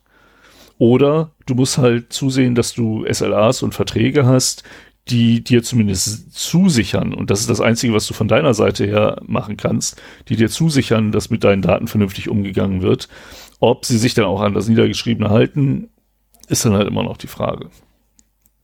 Ja, was gibt's noch für Sicherheitsprobleme mit Zoom? Ähm, wir haben schon öfter mal über die Facebook-Libraries äh, für mobile Apps gesprochen äh, die halt einige Datenschutzproblematiken mit sich bringen. Facebook hat sehr schöne Libraries zur Verfügung gestellt, wo man, man sich zum Beispiel über Facebook einloggen kann, die noch andere Funktionen zur Verfügung stehen, stellen, äh, die deswegen gerne von mobilen Apps benutzt werden. Hinterher stellte sich natürlich raus, dass Facebook auch die ganzen Daten dann darüber bekommt. Ähm, auch diese Libraries sollen mittlerweile aus der mobilen App verschwunden sein, waren aber am Anfang natürlich auch alle mit drin. Und äh, dann ist noch eine Sache aus dem Sommer 2019, die ich nicht ganz verstanden habe, weil äh, da wird geschrieben, dass äh, Mac-Anwender, ach so, nee, doch, habe ich. Mhm. Ähm, Mac-Anwendern wird äh, während der Installation, ohne dass sie es irgendwie mitbekommen, ein vollständiger Webserver untergeschoben, der auch nach der Installation ähm, auf dem Rechner verbleibt. Also man hat quasi damit eine offene Schnittstelle, die von der man nichts weiß. Ja, ist äh, es Und- war aber nicht nur das. Da war ja noch ja, was in das der, ist richtig. in der Installationsroutine war noch was. Ich bin auch der Ähm, Meinung, das bei dir gelesen zu haben. Ja, ja, du hast ja noch über äh, einen vermeintlichen Systemdialog werden dann auch noch Root-Rechte äh, erlangt. Genau. Ähm, beides quasi über den Installationsmechanismus und äh, diese Sache kann zum Beispiel auch dazu missbraucht werden, dass jemand, der schon Zugriff auf den Rechner hat, aber äh, noch keine Privilege Escalation durchführen konnte, der könnte halt diesen Zoom-Installer zum Beispiel nutzen, um dann eben sich auch äh, Root-Rechte auf dem entsprechenden Mac-Rechner zu verschaffen. Ich wollte gerade sagen, also Und die normalerweise hat, man, normalerweise hat man so ein Vorgehen, äh, dass man so einen Systemdialog nachbaut, letztendlich für die Root-Rechte, ähm, hat man normalerweise eigentlich nur bei Malware, ne, glaube ich. Ja. Also ich kenne keine legitime Software, die mich, die mir das, das UAC von Microsoft nachbaut. Null. Ich also mein, es ist, ist schon zwei verschiedene Welten. ziemlich ich weiß, aber- Frechheit. Ja. Für, für eine vermeintlich legitime Software so einen schmutzigen Dreck anzuwenden, äh, ist, ist schon heftig. Äh, und wie gesagt, die Problematik mit dem Webserver, nehmen wir mal an, du hast die äh, Software deinstalliert, der Webserver verbleibt auf deinem Rechner die nächsten zwei Jahre auch. Äh, mittlerweile sind für diesen Webserver Schwachstellen bekannt äh, und äh, dann kann man halt über einen Netzwerkscan, also wenn man schon in deinem Netz ist zum Beispiel, ähm, kann man die entsprechenden Server exploiten und dann eben sich äh, weiter im Netzwerk bewegen. Oder am Flughafen einfach mal in der Lounge sitzen, dort ins WLAN-Netz Genau. reingehen mit einem gesicherten System und dort einfach mal den Portscanner anschmeißen. Auf alles. Ja. Da hat man auch Spaß bei. So, und dann gab es noch eine Sicherheitslücke und zwar hat der Zoom-Client für Windows äh, im Textchat alle ähm, Texte, die mit einem doppelten Backslash begonnen haben, als äh, UNC Hyperlinks verstanden. Also ein, eine Netzwerkadresse in einem Windows-Netzwerk beginnt halt genauso, doppelter Backslash, Servername, Backslash und dann halt der Pfad auf dem Server. Da kann man auch einen Port eingeben und bestimmt noch andere Informationen. Ähm, aber das sind sozusagen sogenannte UNC Hyperlinks. Und äh, wenn man auf so einen Hyperlink zugreift, dann wird auch automatisch immer äh, der Name und das der NTLM-Passwort-Hash mitgeschickt. Und das sind beliebte Ziele, um die abzugreifen, äh, um halt Zugriff auf einen Rechner zu bekommen. Jetzt ist es so, wenn dieser Link wirklich so gestaltet ist, dass er auf einen existierenden externen Rechner zugreift, dann kann man damit halt äh, auch von außen Zugriff auf den das gehashte Passwort oder die, die gehashte Session äh, des Benutzers kommen und den Benutzernamen. Und äh, das hatte ich schon vorgestellt, als es mal um äh, den PornPie ging, der ähnlich funktioniert. Der, äh, wenn man den in den Rechner steckt, dann gaukelt der vor, ich bin eine Netzwerkkarte. Und über diese Netzwerkkarte sucht halt der Rechner nach Shares. Und äh, da kann man halt als Man in the Middle eben auch diese NTLM-Hashes abgreifen und dann gleich äh, Jack the Ripper in die Hand geben. Und im Idealfall, also äh, ich hatte halt bewusst ein einfaches Passwort gewählt, hat man denn innerhalb Sekunden auch schon das Passwort äh, dehashed äh, dieses Benutzers. Das Wenn ist natürlich nicht so einfach, wenn man ein vernünftiges Passwort, Passwort benutzt. Aber auch da kann man mit ein bisschen mehr Rechenpower noch durchaus äh, weiterkommen. Wenn es in der, in einer, in einem Wörterbuch drin ist, das Passwort, dann stimmt deine Aussage, dass man da auch noch weiterkommt. Wenn du natürlich ein ordentliches Passwort verwendet hast äh, und das in keinem Wörterbuch drin sein sollte, auch noch nicht mal, also selbst wenn es, äh, kleinste Teile davon im Wörterbuch drin sind, hilft dir jetzt nicht weiter. Ähm, dann wirst du da auch, also zumindest nicht mit der, mit der Hardware, die man heutzutage so zur Verfügung hat, als unter Normalbürger weiterkommen. Ähm, wenn man sich eine Serverfarm, äh, so eine Renderfarm mietet, Sven, darf ich das Geld verwenden? ähm, dann kommt man natürlich schon Ja. durchaus weiter, weil man dann nämlich auch die Möglichkeit hat, äh, 21, 22 bis hin zu 28 Stellen äh, bei Jack oder bei, ist übrigens nicht Jack the Ripper, John, äh, sondern John the Ripper. John the Ripper. Fällt mir ja. auch gerade wieder ein. Ähm, oder bei, ähm, bei Hashcat äh, sind es, glaube ich, nur 21 Stellen im Maximum, ähm, die du dort äh, durchfrasen kannst. Äh, das wäre dann, so eine Renderfarm wäre klasse. Ja, ist eine Frage der Zeit dann halt. Ne? Wenn du wirklich auf ein, ein Ziel äh, es abgesehen hast und das Geld dafür hast, dann äh, wäre es halt zumindest möglich. Ich meine, letztlich, wenn ich in so einer Zoom-Konferenz bin und dort alle, alle Netzwerk-Caches abgrasen kann, plus die zugehörigen Usernamen, die liefert er mir ja auch alle mit, ähm, Mhm. dann habe ich hinterher leichtes Spiel, ähm, weil dann gucke ich als nächstes nach, gibt es dort eine Online-Schnittstelle, um die E-Mails abzurufen? Wenn ja, äh, habe ich da gleich schon mal die Zugangsdaten für. Ähm, dann kann ich gucken, äh, sind dort offene Ports eventuell auf Servern des Unternehmung, wo ich sonst noch drauf zugreifen könnte? Gibt es dort eventuell SSH-Zugänge, die ich nutzen kann, ähm, wo jemand vielleicht Genau, so intelligent war, das Passwort den- zu verwenden? Den, den Hash einfach erstmal weiterverwenden. Ne? Das ist, äh, wenn du im Netzwerk schon drin bist, natürlich auch eine feine Sache. Richtig. Also innerhalb desselben Netzwerks kann ich den Hash verwenden direkt äh, für die Freigaben. Oder äh, wenn ich halt von außen komme, ähm, ja, wenn ich das Passwort habe, habe ich das Passwort. Und bei, ich bin der Meinung, bei den Microsoft-Diensten, die von außen kommen, das müsste mir allerdings einer sagen, der sich damit schon mal auseinandergesetzt hat, ähm, bin ich der Meinung, dass dort ebenfalls der Netzwerk-Hash benutzt wird. Und nicht der, der, ähm, na, dass die keinen AES-Hash haben wollen, sondern den äh, LLVM, LLVM? LVM? Also ich, ich meine, äh, bei Office 365 läuft es ein bisschen anders, ja. Da werden keine NTLM-Hashes mehr verwendet. Aber da, das weiß ich auch nicht genau. So, was haben wir denn noch? Ähm, Zoom-Bombing ist auch durchaus möglich für Aufzeichnungen. Da war im Prinzip das gleiche ähm, Problem wie bei den Meeting-IDs von Zoom, dass auch die Benennung der äh, Videoaufzeichnungen der Konferenzen sich relativ leicht erraten lassen und man so halt äh, mit der richtigen Suchmaschine seiner Wahl äh, durch Erraten des Namens auf tausende solcher Videos eben auch zugreifen kann. Und auch das kann, lässt sich halt fantastisch automatisieren. Ne? Du, du ähm, kannst dann halt meinetwegen auch zufällige IDs verwenden und äh, immer wieder versuchen, ob du da halt was zurückbekommst oder nicht. Das lässt sich schon am HTTP-Code auslesen. Und wenn was da ist, dann liest es halt und dann hast du die ganzen Videos innerhalb weniger Stunden bei dir auf dem Rechner drauf. Und dann kannst du natürlich auch äh, in aller Ruhe dir diese Web-Sessions nochmal anschauen. Das ist wahrscheinlich das größte Problem, dass du dann halt so viele Videos hast, dass das Durchsehen sehr aufwendig ist. Nee, Wie, da, nee. nee ist, nicht, ist nicht ein Problem, weil es gibt bereits eine Software zur automatisierten Transkribierung. Ähm, zumindest in der englischen Sprache funktioniert das sogar sehr, sehr gut. Stimmt, das wird immer besser, ja. Ja, das wird nämlich immer besser. Stimmt, du, du und, brauchst ja auch, ähm, du brauchst ja auch nur die Audio. Also eigentlich brauchst du nur die Audiospur und das Video ist eigentlich egal. Ich wollte gerade sagen, also Video fräst du nur einmal durch, ob da irgendeiner ähm, so intelligent war, am Whiteboard noch irgendwelche Informationen dran gelassen zu haben.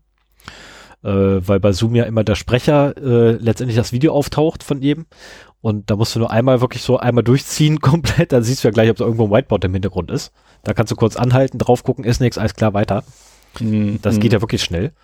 Ähm, und das Audio, wie gesagt, das kannst du einfach transkribieren lassen. Das ist ja viel, viel einfacher. Danach hast du es schön maschinenlesbar vor dir liegen. Yay! For the win! ähm, ist natürlich dann die Frage, wie gut, wie gut das in, äh, in Deutschen funktioniert, wobei Deutscher wirklich für Computer eine schwere Sprache ist. Ähm, schwerer wird's dann allerdings noch bei, ähm, bei, bei, bei äh, silbenbezogene, äh, Sprachen. Ähm, oder bei, äh, nee, nicht, nicht silbenbezogen, sondern hier tonalen Sprachen, äh, ich glaube tonalen Sprachen nennt man die, die hier für einen Laut irgendwie, nee, für einen Buchstaben acht verschiedene Laute haben, die das Ding erzeugen kann, je nachdem welche, äh, was da drüber steht. Ähm, akzentiert, nee, wie nennt sich das denn? Keine Ahnung. Ich bin froh, wenn ich Englisch kann, da ist nichts oben drüber. Ja, so ähnlich geht's mir auch. Ich bin, ich scheitere ja schon im Deutschen bei den zwei Punkten. Das ist so, kann ich nicht.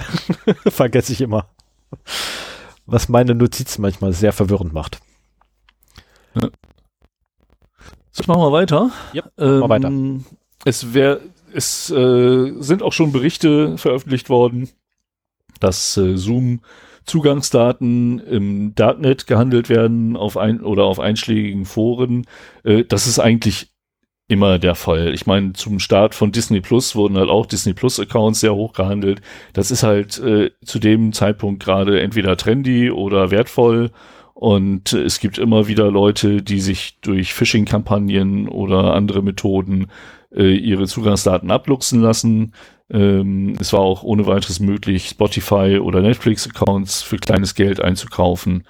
Und äh, auch hier bei Zoom ist das natürlich der Fall.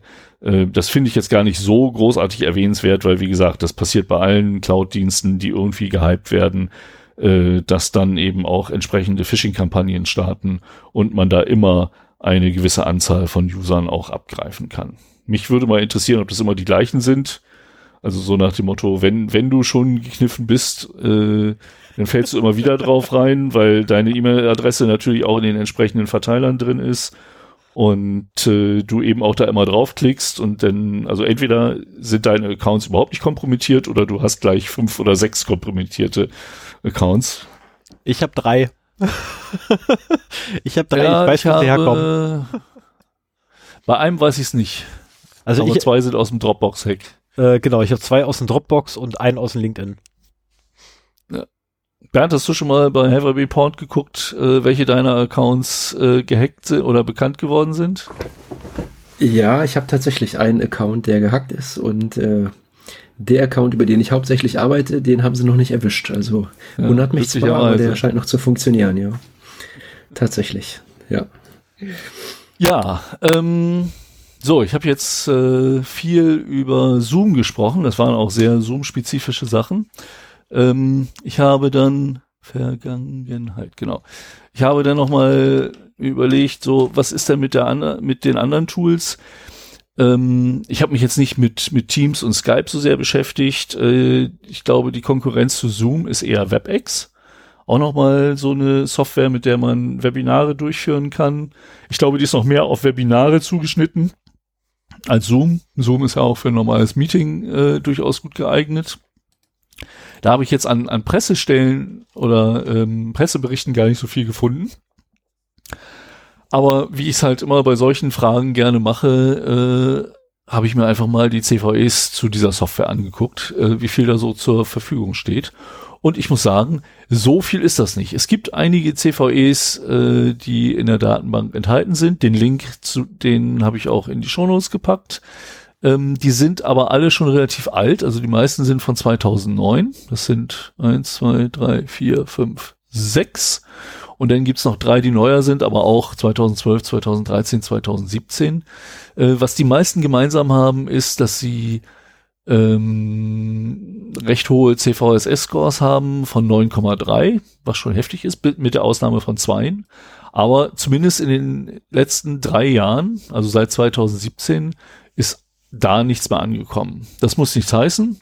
Also kann auch sein, dass die halt ein Bug-Bounty-Programm aufsetzen und deswegen äh, solche Sachen nicht mehr an CVE als CVE angelegt werden, äh, sondern direkt mit dem Hersteller äh, kommuniziert werden. Aber mein, mein Eindruck ist so ein bisschen, wenn man so sieht, dass diese sechs heftigen CVEs ähm, in 2009 waren. Ich glaube, dass WebEx durch diese Phase schon durch ist, äh, dass die mitgekriegt haben 2009, wie wichtig es ist, äh, eine sichere Software zu schreiben und dann auch äh, Maßnahmen getroffen haben, um das zu verbessern. Klar, man findet immer noch mal wieder was, aber äh, in der Vergangenheit, also in den letzten elf Jahren, sieht es gar nicht schlecht aus, muss ich sagen. Und das ist ja schon mal äh, durchaus eine Sache. Ja, was haben wir noch? Wir haben Jitsi. Und äh, Mit ich, Problemen. ja, mit, mit diversen Problemen, was zumindest so das Schutzziel der Verfügbarkeit angeht, sind sie jetzt nicht so gut, muss ich sagen. Ähm, aber auch äh, andere Probleme Jitsi.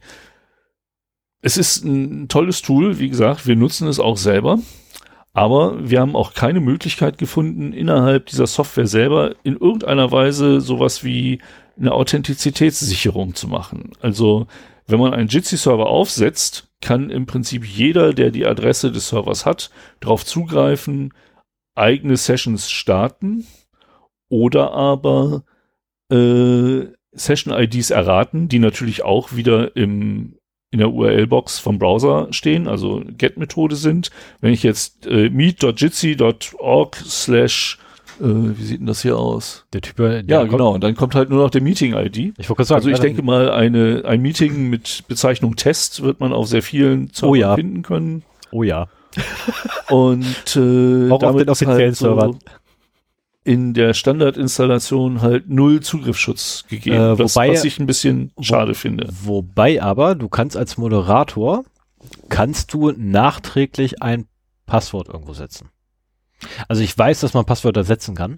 Ja, du kannst auch, äh, du kannst auch eine Session starten und äh, mit Passwort, so viel ich weiß. Ich weiß noch nicht, wo Ähm, die Option dafür ist. Aber der, der Punkt ist ja auch der, dass, also das, das verhindert ein Jitsi-Bombing, aber als Administrator eines äh, Jitsi-Servers kannst du nicht vermeiden, dass andere Leute den nutzen. Außer du machst das gleiche, wie du gemacht hast. Da haben wir ja drüber gesprochen. Ja, wobei das eine krude Lösung ist. Also sind Ja, wir mal ehrlich, ne? die Lösung, die wir jetzt vorgeschaltet haben, ist sehr, sehr, sehr, sehr, sehr, sehr krude und sehr fehleranfällig, ähm, möchte ich es mal nennen. Ähm, angreifbar ist richtiger. Äh, weil was wir gemacht haben, ist, wir haben die HTTP Authenti- äh, Basic Authentication Basic. einfach vorgeschaltet. Weil ähm, das Das wenigstens Feature des Webservers. Genau, weil das nämlich wenigstens ähm, direkt vom Webserver selber kommt. Äh, dadurch, dass es innerhalb eines HTTPS-Streams kommt, die Abfrage, ist es soweit erst einmal, hey, in Anführungszeichen, sicher und von außen nicht mitlesbar. Ähm, das Problem dabei ist allerdings, dass Basic Authentication grundsätzlich oder ba Basic Out ähm, grundsätzlich als Base 64 kodierter Klartext äh, von A nach B geschickt wird. Das heißt, wenn irgendwie einer drauf kommen sollte, den Datenstrom zu entschlüsseln, hat er das Passwort. Ja, aber innerhalb des, des verschlüsselten Datenstroms, ne? Ja, zum Glück verschlüsselt, ja. Ja. Dadurch, dass wir, Ja, ja. Äh, ne, dadurch, dass ja Also der hab- Server nur auf HTTPS reagiert und nicht auf HTTP. Also ich habe in Ende 90er, Anfang der 2000er durchaus auch HTTP-Server mit Basic Auth ge geschützt, in Anführungsstrichen, äh, was relativ wenig Sinn macht, zumindest gegen eine Man-in-the-Middle-Attacke. Ich meine, nicht jeder Angreifer hat die Möglichkeit dazu. Äh, und es schützt sich zumindest vor irgendwelchen Deppen, die im Internet äh, auf deinen Server stoßen. Ja. Und die die Möglichkeiten nicht haben. Ähm, es gibt ja auch Server, da ist das gewollt, dass äh, dieses, äh, dass der halt insgesamt zur Verfügung steht, also öffentlich zur Verfügung steht. Ähm, ich kenne einen von tarnkappe.info, die genau das gemacht haben, die einen öffentlichen Server aufgestellt haben und äh, dann allen möglichen, allen Leuten damit ermöglichen wollen, äh, solche Sessions zu führen. Das heißt aber auch, man kann nicht kontrollieren, wie viel wirklich da drauf los ist. Also als Administrator, ich habe jetzt noch keinen administriert, aber äh, Stefan hat mir halt auch gesagt, es gibt halt keine Möglichkeit, irgendwie festzustellen, wie viele Leute sind denn nun gerade auf meinem Jitsi-Server. Vielleicht kann man das irgendwie durch Parsen der Logdateien noch hinbekommen, zumindest durch Parsen der Logdateien des, des Webservers unter Umständen, dass dann halt, dass man sich da äh, die Meeting-IDs rauspoolt und äh, Die dann Anzahl halt der Leute drauf greif, äh, zugreifen, ja. Das wäre eine Möglichkeit. Äh, du hättest, ah, ich bin mir nicht sicher, dafür müsste ich mal die Logfiles komplett durchgucken, äh, die Jitsi anlegt, weil der legt da drei Logdateien an. Ähm, drei verschiedene, wo gemerkt. Äh, da müsste ich mal durchgucken. In einem weiß ich zumindest, dass die Räume drin stehen, die angelegt werden oder besucht werden. Ah, okay. Aber ich kann dir nicht sagen, ob das nur einmal drin ist oder ähm, wie in unserem Fall, wo wir den einen Tag irgendwie 30 Mal in einen und selben Raum reingegangen sind wegen technischer Probleme. Ähm, Mhm. äh, weiß jetzt nicht, ob da 30 Mal das Ding drin steht oder nicht. Das habe ich nicht geguckt gehabt. Ich habe es nur einfach nur ne, stichprobenartig so einmal so, ist das drin? Jo, super. Also Ähm, ich, ich habe mal äh, bei Shodan geschaut, es sind momentan über Shodan äh, circa 1000 Jitsi-Server im Internet registriert oder indiziert und äh, stichprobenmäßig sind die auch, ich bin auf keinen gestoßen, der eine Authentifizierung vorgeschaltet hat. Also du kommst sofort auf den Server, kannst einen Raum anlegen und so weiter. Und da würde ich von, von der Software schon erwarten, dass dem Administrator äh, entweder eine Weboberfläche oder irgendwelche Skripte zur Verfügung gestellt werden, womit er einen Überblick darüber hat, welche Räume äh, erzeugt werden. Und eigentlich müsste auch eine Authentifizierung dabei sein, wo er sagen kann, nur authentifizierte Benutzer können überhaupt Räume anlegen und solche Geschichten. Ja, und hier wir, spricht ja nichts dagegen, dass unauthentifizierte Benutzer an Räumen teilnehmen können. Ja. Es gibt diese Möglichkeit der Authentifizierung äh, von Benutzern, die ist allerdings, äh, also für unseren Fall zum Beispiel gar nicht nutzbar, weil sie auf die ähm, lokalen Benutzer des Servers, also nur äh, im Server registrierte Benutzer, äh, sprich ich, also sprich ich müsste tatsächlich neue Benutzer anlegen innerhalb des Servers äh, und die komplett rechtefrei machen, worauf ich gar keine Lust habe. Äh, die könnten dann quasi abgefragt werden über eine zusätzliche Software und die muss wiederum bei Jitsi in den Config eingetragen werden. Also es ist ein ziemlicher Aufwand dafür, dass es eigentlich so ein, so ein ja, ich, sorry für den Ausdruck, aber so ein Quick Dirty Tool eigentlich Jitsi sein soll.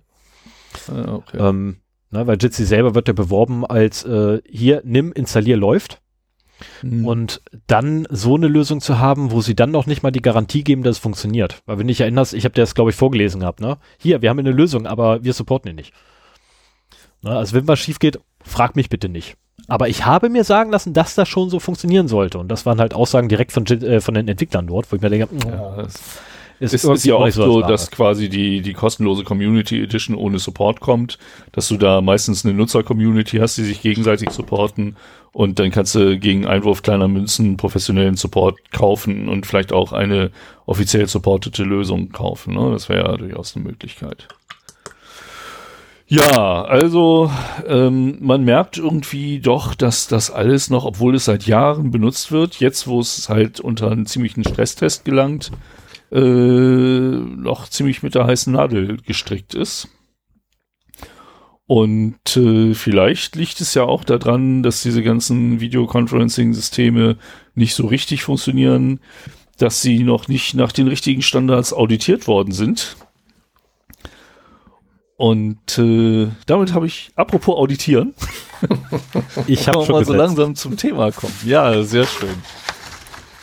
So, Hab unser Gast war sehr still in den letzten, ich weiß gar nicht, wie lange haben wir das jetzt schon gemacht? Eine Stunde, Stunden? eine Stunde, elf Minuten, 45 Sekunden. Oh, das, das äh, wir sind verdammt schnell heute. News. Ja, ja, das ist richtig. Also ich habe hab schon ähm, interessiert zugehört und fand es auch klasse. Zu dem Thema Zoom möchte ich noch nachschieben. Ich finde es eigentlich nur konsequent, wenn sich Fremde in so eine Session reinhacken dann muss ich auch die Möglichkeit haben, die wieder rauszuschmeißen, indem ich vielleicht seinen eigenen Rechner runterfahre. ja, also ist ein, ein Hack. Passte das schon für mich zusammen? Ein Hack. Genau. Ein Hack. Hack nee, Neues ja. vom Hack und Back. Ja, genau. Ja, ja ich habe schon in der äh, Anleitung gesehen. Bernd und ich kennen uns mittlerweile seit vielen Jahren. Das hat angefangen, dass wir mal bei einem gemeinsamen Kunden die Schreibtische nebeneinander hatten, als wir beide mit IT-Security noch nichts am Hut hatten. Elf. Elf Jahre. Echt? 2009? Ja, 2009. Hm? Oh, mein Beileid. Ah, okay. So lange ich kennst du ihn schon. Ja. Ich weiß das gar nicht so genau. Dezember. ja. Das ist, ich, sag, ich sag doch mal, du, lässt, du hinterlässt bleibende Eindrücke. Ja, ich, ich bin das glaube, Problemkind. war einfach der, der, entweder der Jobwechsel von Bernd oder der Wohnortwechsel. Ähm. Ist da, genau so ist es gewesen. Ich bin 2009 äh, im November habe ich hier angefangen in Wolfsburg bei ähm, so einem größeren Unternehmen.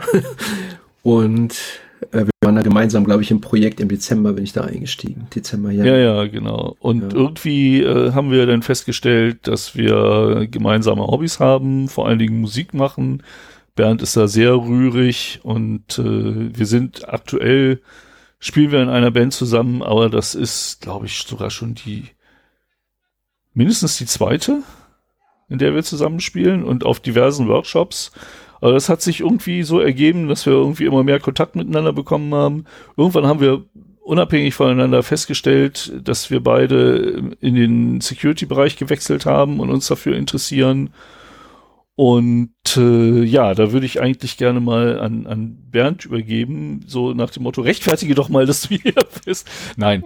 Ähm, ich hätte fast, fast, fast gesagt gehabt, rechtfertige doch mal da, rechtfertige doch mal, dass du bezahlt wirst. Wobei ja, böse da, da, haben wir noch gar nicht drüber gesprochen. Ach so, nicht von uns, alles klar. Nee, nee, von uns, ja um, Gottes Willen, wir, um Gottes Willen, wir bezahlen werden nicht. Also Bernd ist komplett freiwillig aus eigenen Stücken hier. Er wurde auch nicht bestochen, bedroht oder sonstige Sachen wurden ihn äh, nicht gemacht. Ähm, Da gab es keine Offerten. Corona. ähm, da gab es gar nichts. der Briefumschlag ist immer noch in der Post. Nein, Quatsch.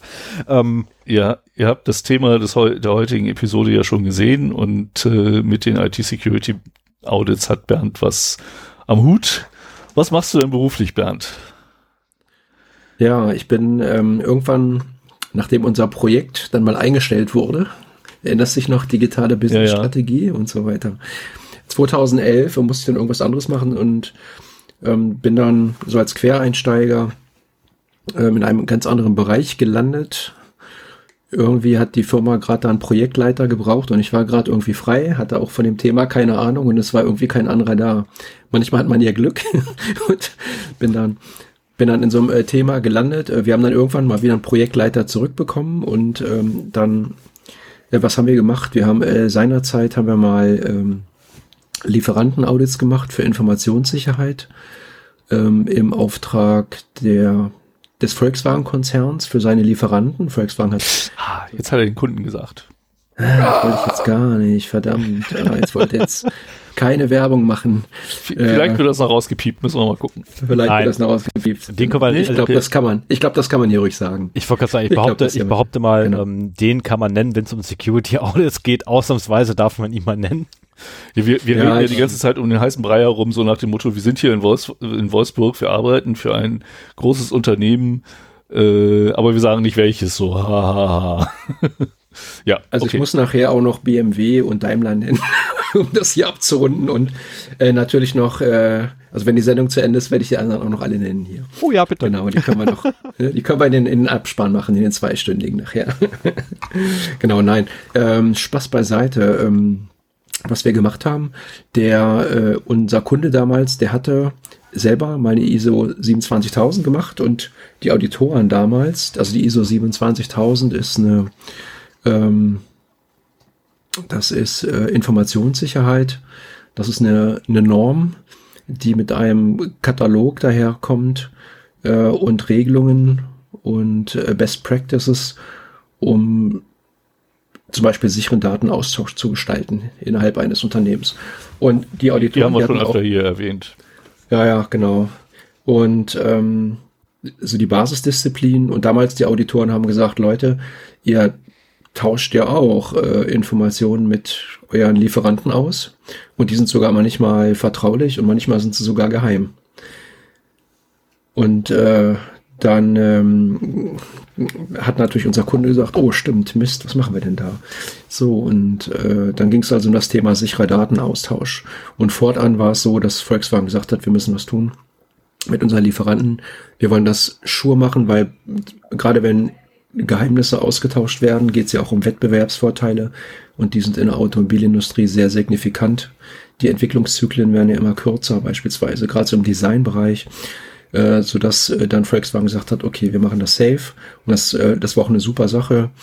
Ähm, wir, bei uns muss jetzt jeder Lieferant ein Informationssicherheitsniveau vorweisen. Ähm, das muss er halt einfach installieren bei sich im Unternehmen. Und äh, die, das Ganze wird auditiert. Das heißt, äh, wir, unser Unternehmen, wurde dann immer, also wir sind auf der Welt rumgefahren, haben eine mehrstellig tausende Zahl von Lieferanten halt auditiert. Das haben wir in Deutschland gemacht, das haben wir auch weltweit gemacht. Also ich war seinerzeit sehr viel in, äh, also ich kann nicht sagen, dass ich, ich in Indien mich, Fremdenführung ja. mache, aber Indien, Südkorea und so, das war auch ein sehr, sehr spannender Job seinerzeit. Das glaube ich sofort. Ja. Die Kriegsgeschichten und, können wir bei einem Bier mal erzählen. Ja, genau. Die höre ja, ich mir gerne an. Ein paar, ein paar Anekdoten erzählen, aber ich glaube, wir haben ja begrenzte Sendezeit von zwölf Stunden hier. genau. Genau. Das, das, was wir gemacht haben, ähm, haben natürlich andere OEMs auch gemacht. Und ähm, denn irgendwann. Das war jetzt ein Volkswagen eigener Standard sozusagen, ne? Das war ein Volkswagen eigener Standard. Aber Volkswagen war auch Vorreiter, das muss man mal klipp und klar so sagen. Äh, die waren immer so einen Schritt weiter und die haben da auch sehr, sehr viel Wert drauf gelegt, um es mal wieder so ein bisschen Schutz zu nehmen. Bei all der Prügel, die dieser Konzern auch einstecken muss. Ja, ab und zu findet halt auch das blinde Huhn. ja. Der Laden ist halt riesig, ne? Das muss man mal sagen. Es ist, ist leider so. Oder ist halt die, die Voraus, äh, die, die, die Herausforderung da in, in ähm, Und das war bei uns schon so, Sven, weißt du noch? Also irgendwie mhm. war alles da, man musste es nur finden im Konzern. Gut. Und ähm, dann äh, hat irgendwann mal ähm, haben sich die Lieferanten haben sich so ein bisschen zusammengesetzt und haben gesagt, irgendwie ist das ja blöd. Montag, Dienstag kommt jemand von Volkswagen ähm, und wir sprechen über Informationssicherheit, wir gucken uns Richtlinien an, äh, Verschlüsselungsverfahren und so weiter. Ähm, und äh, wir müssen dann noch dafür bezahlen. Ähm, das eigentliche Ärgerliche ist aber, dass am Mittwoch und Donnerstag jemand von BMW kommt.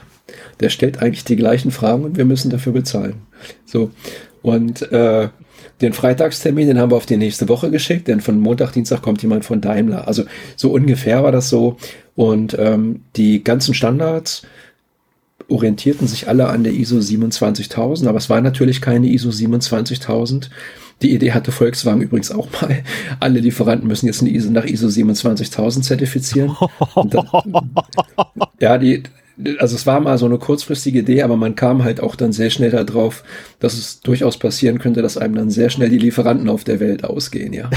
ja. Und äh, deswegen ist man auch damals davon wieder abgegangen. Aber nichtsdestotrotz, ähm, nichtsdestotrotz haben die, OEM, die OEMs dann miteinander gesprochen und auch mit den Lieferanten und haben in Deutschland für die Automobilindustrie im Grunde so einen einheitlichen Standard geschaffen ähm, oder schaffen lassen die OEMs haben sich das nämlich sehr, sehr einfach gemacht, haben das zum VDA, zum Verband der deutschen Autoindustrie hochgegeben und haben gesagt, hier, ihr seid doch hier unser Zentralorgan, macht doch mal was.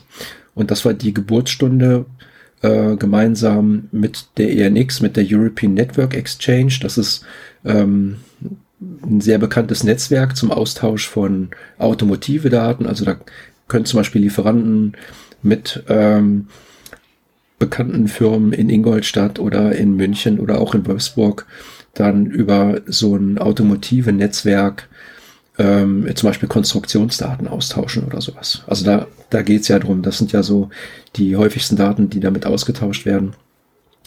Und ähm, haben einen Prozess erschaffen, der nennt sich TISAX. Äh, der Begriff ist gewöhnungsbedürftig für im Grunde ein deutsches Produkt. Ähm, wahrscheinlich hat man sich mal erhofft und vielleicht kommt das auch noch mal irgendwann, dass es mal äh, so ein bisschen über den deutschen Tellerrand hinausgeht. Ähm, der Prozess heißt äh, also TISAX, Teleinformation Security Access Exchange ähm, und man hat im Grunde einen Standard geschaffen für die Lieferanten, die diesem TISAX-Prozess ähm, angeschlossen sind. Und das sind eben, also da haben sich sehr schnell die ganzen OEMs angeschlossen, wie, wie Daimler, wie ähm, BMW natürlich, Audi, also der Volkswagen-Konzern mit seinen ganzen Töchtern, aber auch beispielsweise so Serienlieferanten, die große Player sind im Markt. Ähm, ich möchte jetzt nicht dafür verhaftet werden, wenn ich jetzt nicht alle nenne. Aber es sind natürlich, äh, die, die größten sind dabei, wie, wie im Magna Bosch und eben auch viele, viele andere, beispielsweise, ja. Die Was so im internationalen, also ich meine, natürlich die, die im Volkswagen-Konzern sind, äh, sind dabei, Seat Skoda und so weiter, aber was ist zum Beispiel hier mit PSA? Also ähm, tatsächlich äh, weiß ich es nicht verbindlich, aber bei PSA ist es beispielsweise so, Kia gehört ja mit, mit zur PSA und ähm, die haben auch sowas.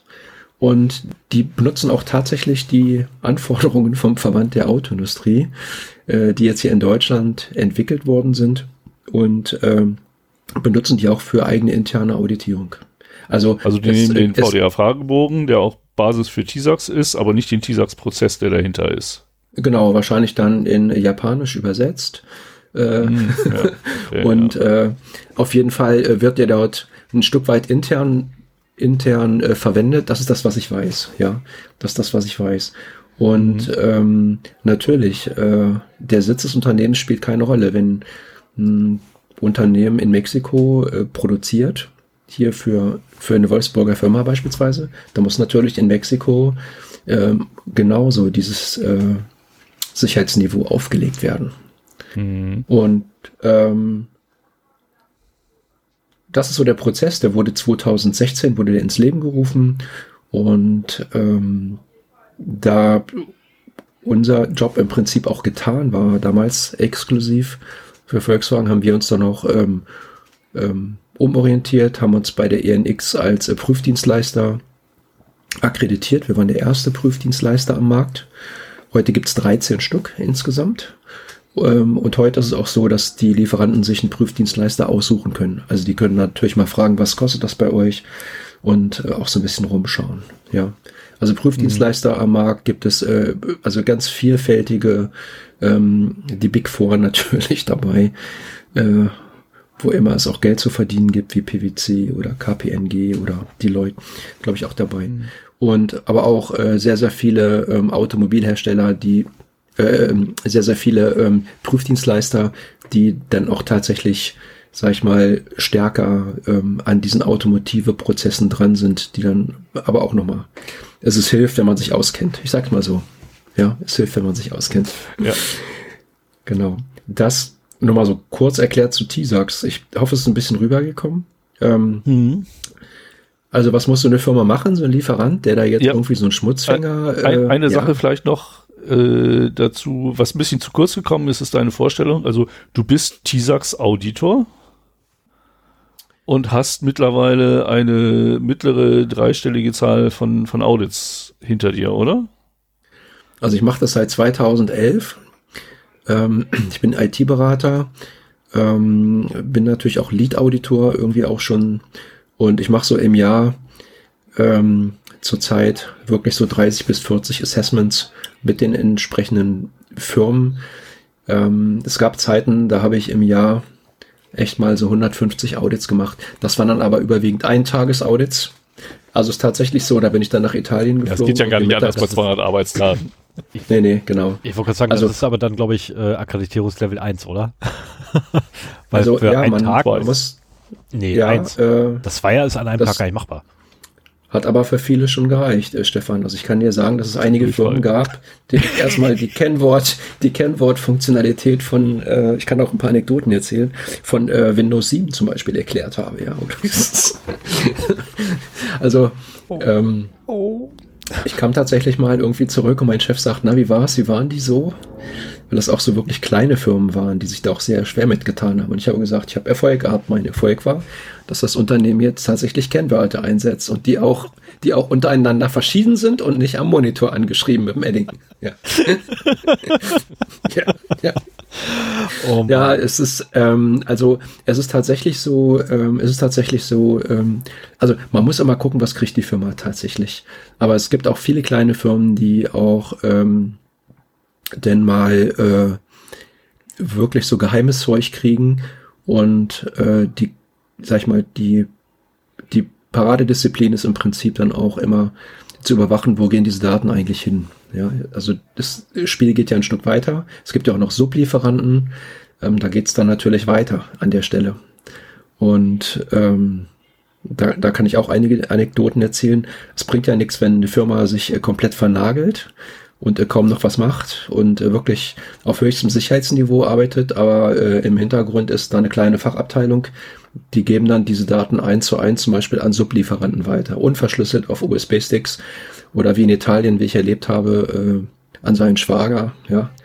War eine, ja, es war also tatsächlich eine Gießerei und äh, die haben da wirklich so Prototypen gebaut und die, da war auch alles super, die haben sich sehr viel Mühe gegeben und ich hatte dann mal gefragt, äh, Mensch, irgendwo müssen ja auch mal diese Formen gemacht werden für das Zeug, was ihr hier gießt. Und da sagte dann der italienische, da sagt er, ja, sagt, das macht mein Schwager. Und dann meine ich, ah, super, meine ich, wie, wie kriegt er denn die Daten? Oder wo macht er die? Und ja, bei sich zu Hause, meine ich. Und wie, wie kriegt er die? Na, die bringe ich immer Wochenende mit, wenn wir zusammen Mittag essen oder so mit den Familien, ja. Das war schon sehr italienisch gewesen. Ich wollte gerade sagen, das ist völlig normal. das ist normal. Ja, aber das, das ist dann auch gefährlich, ne, an der Stelle. Also ist dann auch wirklich gefährlich und äh, da haben wir dann natürlich auch vorrangig drauf, drauf geschaut und geguckt ähm, dass man diese Daten noch kontrolliert. Genau. So, jetzt sind wir irgendwie ein bisschen abgeschwiegen vom Ja, Ding. genau. Ich, ich wollte noch mal reingrätschen und äh, quasi noch mal deine, deine hm. Expertise hm. ein wenig in den Vordergrund stellen.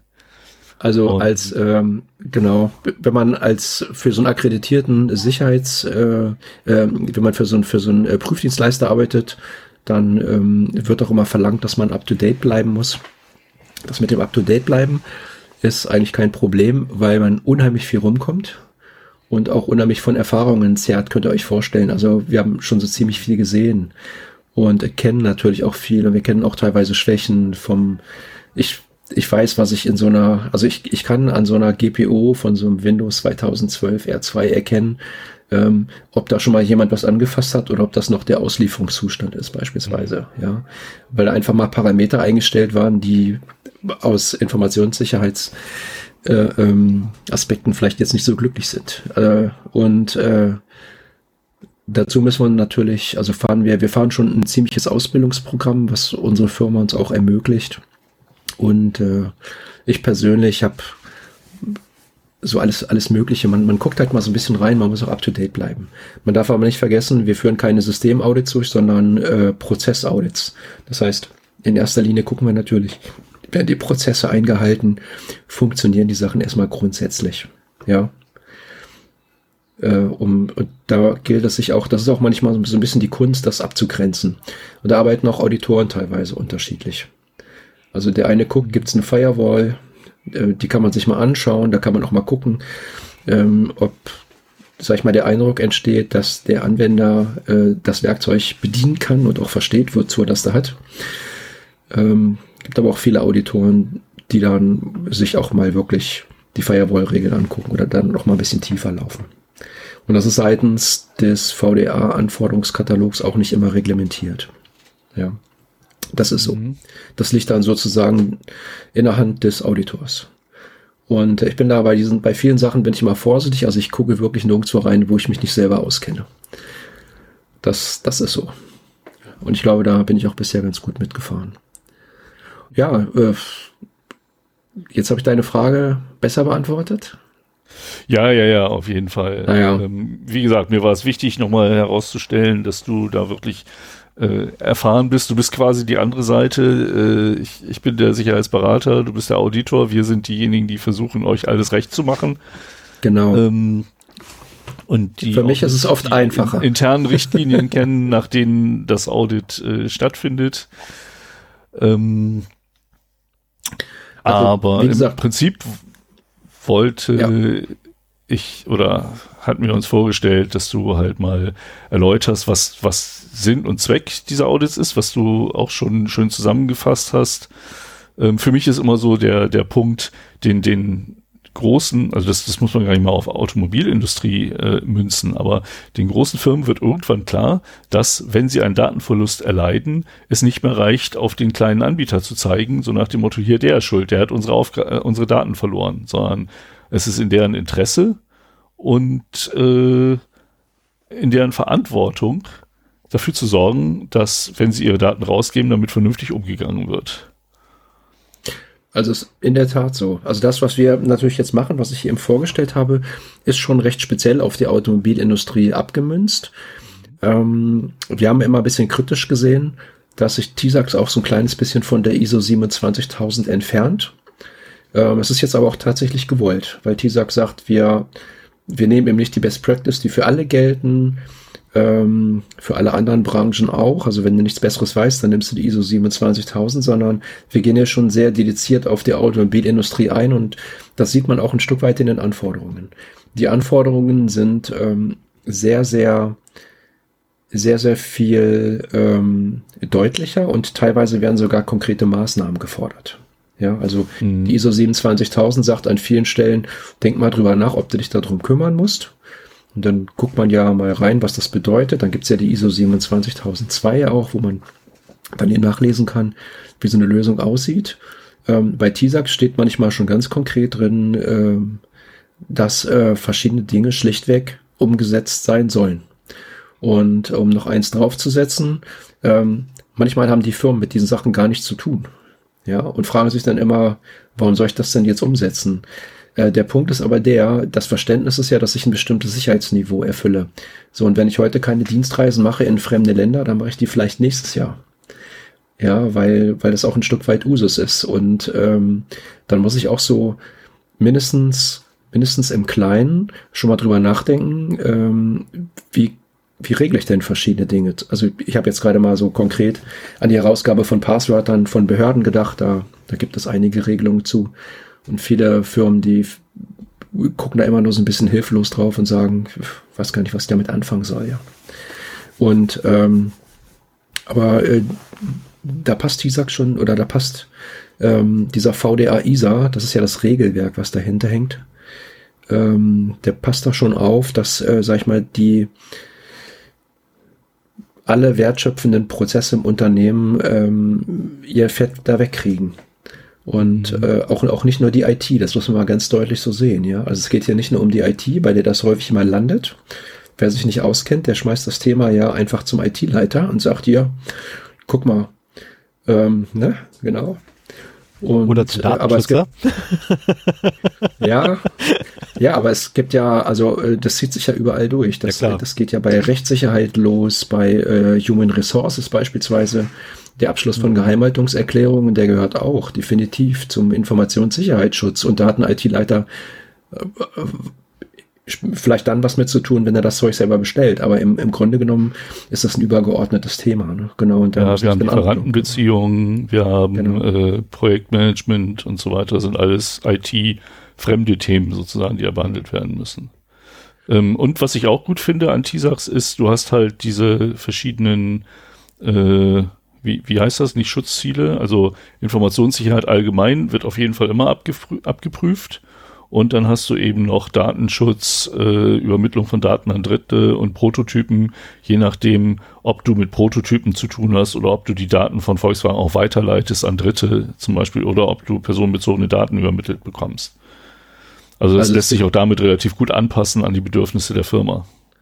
Also es ist tatsächlich so, ähm, ich kann es mal ganz kurz erklären. Ja, ähm, ich habe sogar vorbereitet. Äh, oh. äh, Weil es nicht so ganz trivial ist. Ähm, Tatsächlich ist es so, ähm, wir haben erstmal ein Schutzniveau. Äh, das Schutzniveau kann, ähm, das kann, in, also um es mal mit, mit der gewöhnlichen Worten zu sagen, ich tausche entweder interne Daten aus, vertrauliche oder geheime Daten. Mhm. Also geheim ist dann schon, man sieht dann einfach, dass ein, ein anderer Level, zum Beispiel im Entwicklungsbereich, wenn ich Innovationen habe. Also bei geheimen Sachen, da arbeite ich dann wirklich schon so mit handverlesenen Mitarbeitern oder da muss schon äh, einfach verschiedenes Grundverständnis auch da sein. Ähm, so 90 Prozent der Daten sind als vertraulich ähm, eingestuft. Die Einstufung wird übrigens vom, vom Datenersteller gemacht, der dann auch immer beim OEM sitzt. Also der entscheidet zum Beispiel, ob ein Konstruktionsdaten oder was weiß ich, ein Stück, ein Stück Auto äh, in, so einem, in so einem Modell, ob das dann, äh, wie das dann halt einzustufen ist.